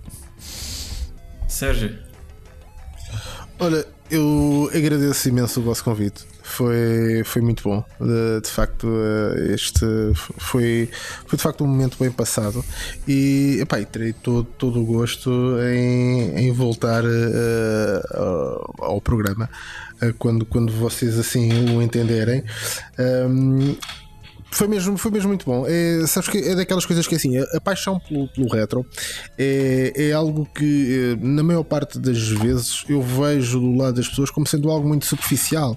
É, ah, eu gosto de retro. Ah, sim, eu gosto de jogar umas coisas e tal, ou coleciono, não sei o quê. E quando tentas explorar um bocadinho mais com as pessoas e falar um bocadinho mais da, da parte pessoal da, da coisa e da, eh, do, do que leva as pessoas ao retro, eh, pelo menos no- no na generalidade dos grupos, etc., que eu vejo aí, eh, não. Não sinto que haja essa, essa, essa abertura e acho que é um espaço que, que faz falta e exatamente neste molde, ou seja, num molde de conversa, como se fosse conversa de amigos. Quando eh, eh, aquele vosso ouvinte disse, e, e muito bem, que quando, quando ouve é quase como se estivesse a participar numa conversa também com amigos, etc. Eh, Eu acho que isso é, é um excelente elogio e é a melhor forma de, de se poder levar eh, um, um programa deste género. É de facto eh, falar entre amigos, recordar estas coisas.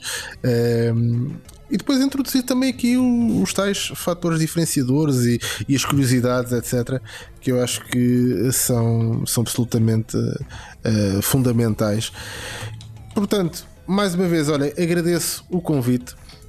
Foi um prazer estar aqui à conversa, Ricardo. Muito obrigado, Rui, Bruno. Foi absolutamente fantástico. E pronto, olha, que quem sabe um dia eu volto cá outra vez para falarmos de qualquer outra coisa. Ok, muito obrigado, Sérgio. Está na hora de irmos todos dormir e joguem retro. Joguem retro. já, já, os ouvintes já apanharam Joguem retro. joguem retro. É, é isso, não é? Quando É. dizia o Carlos. É isso, é isso. É. É isso, é isso. Grande abraço. Um abraço.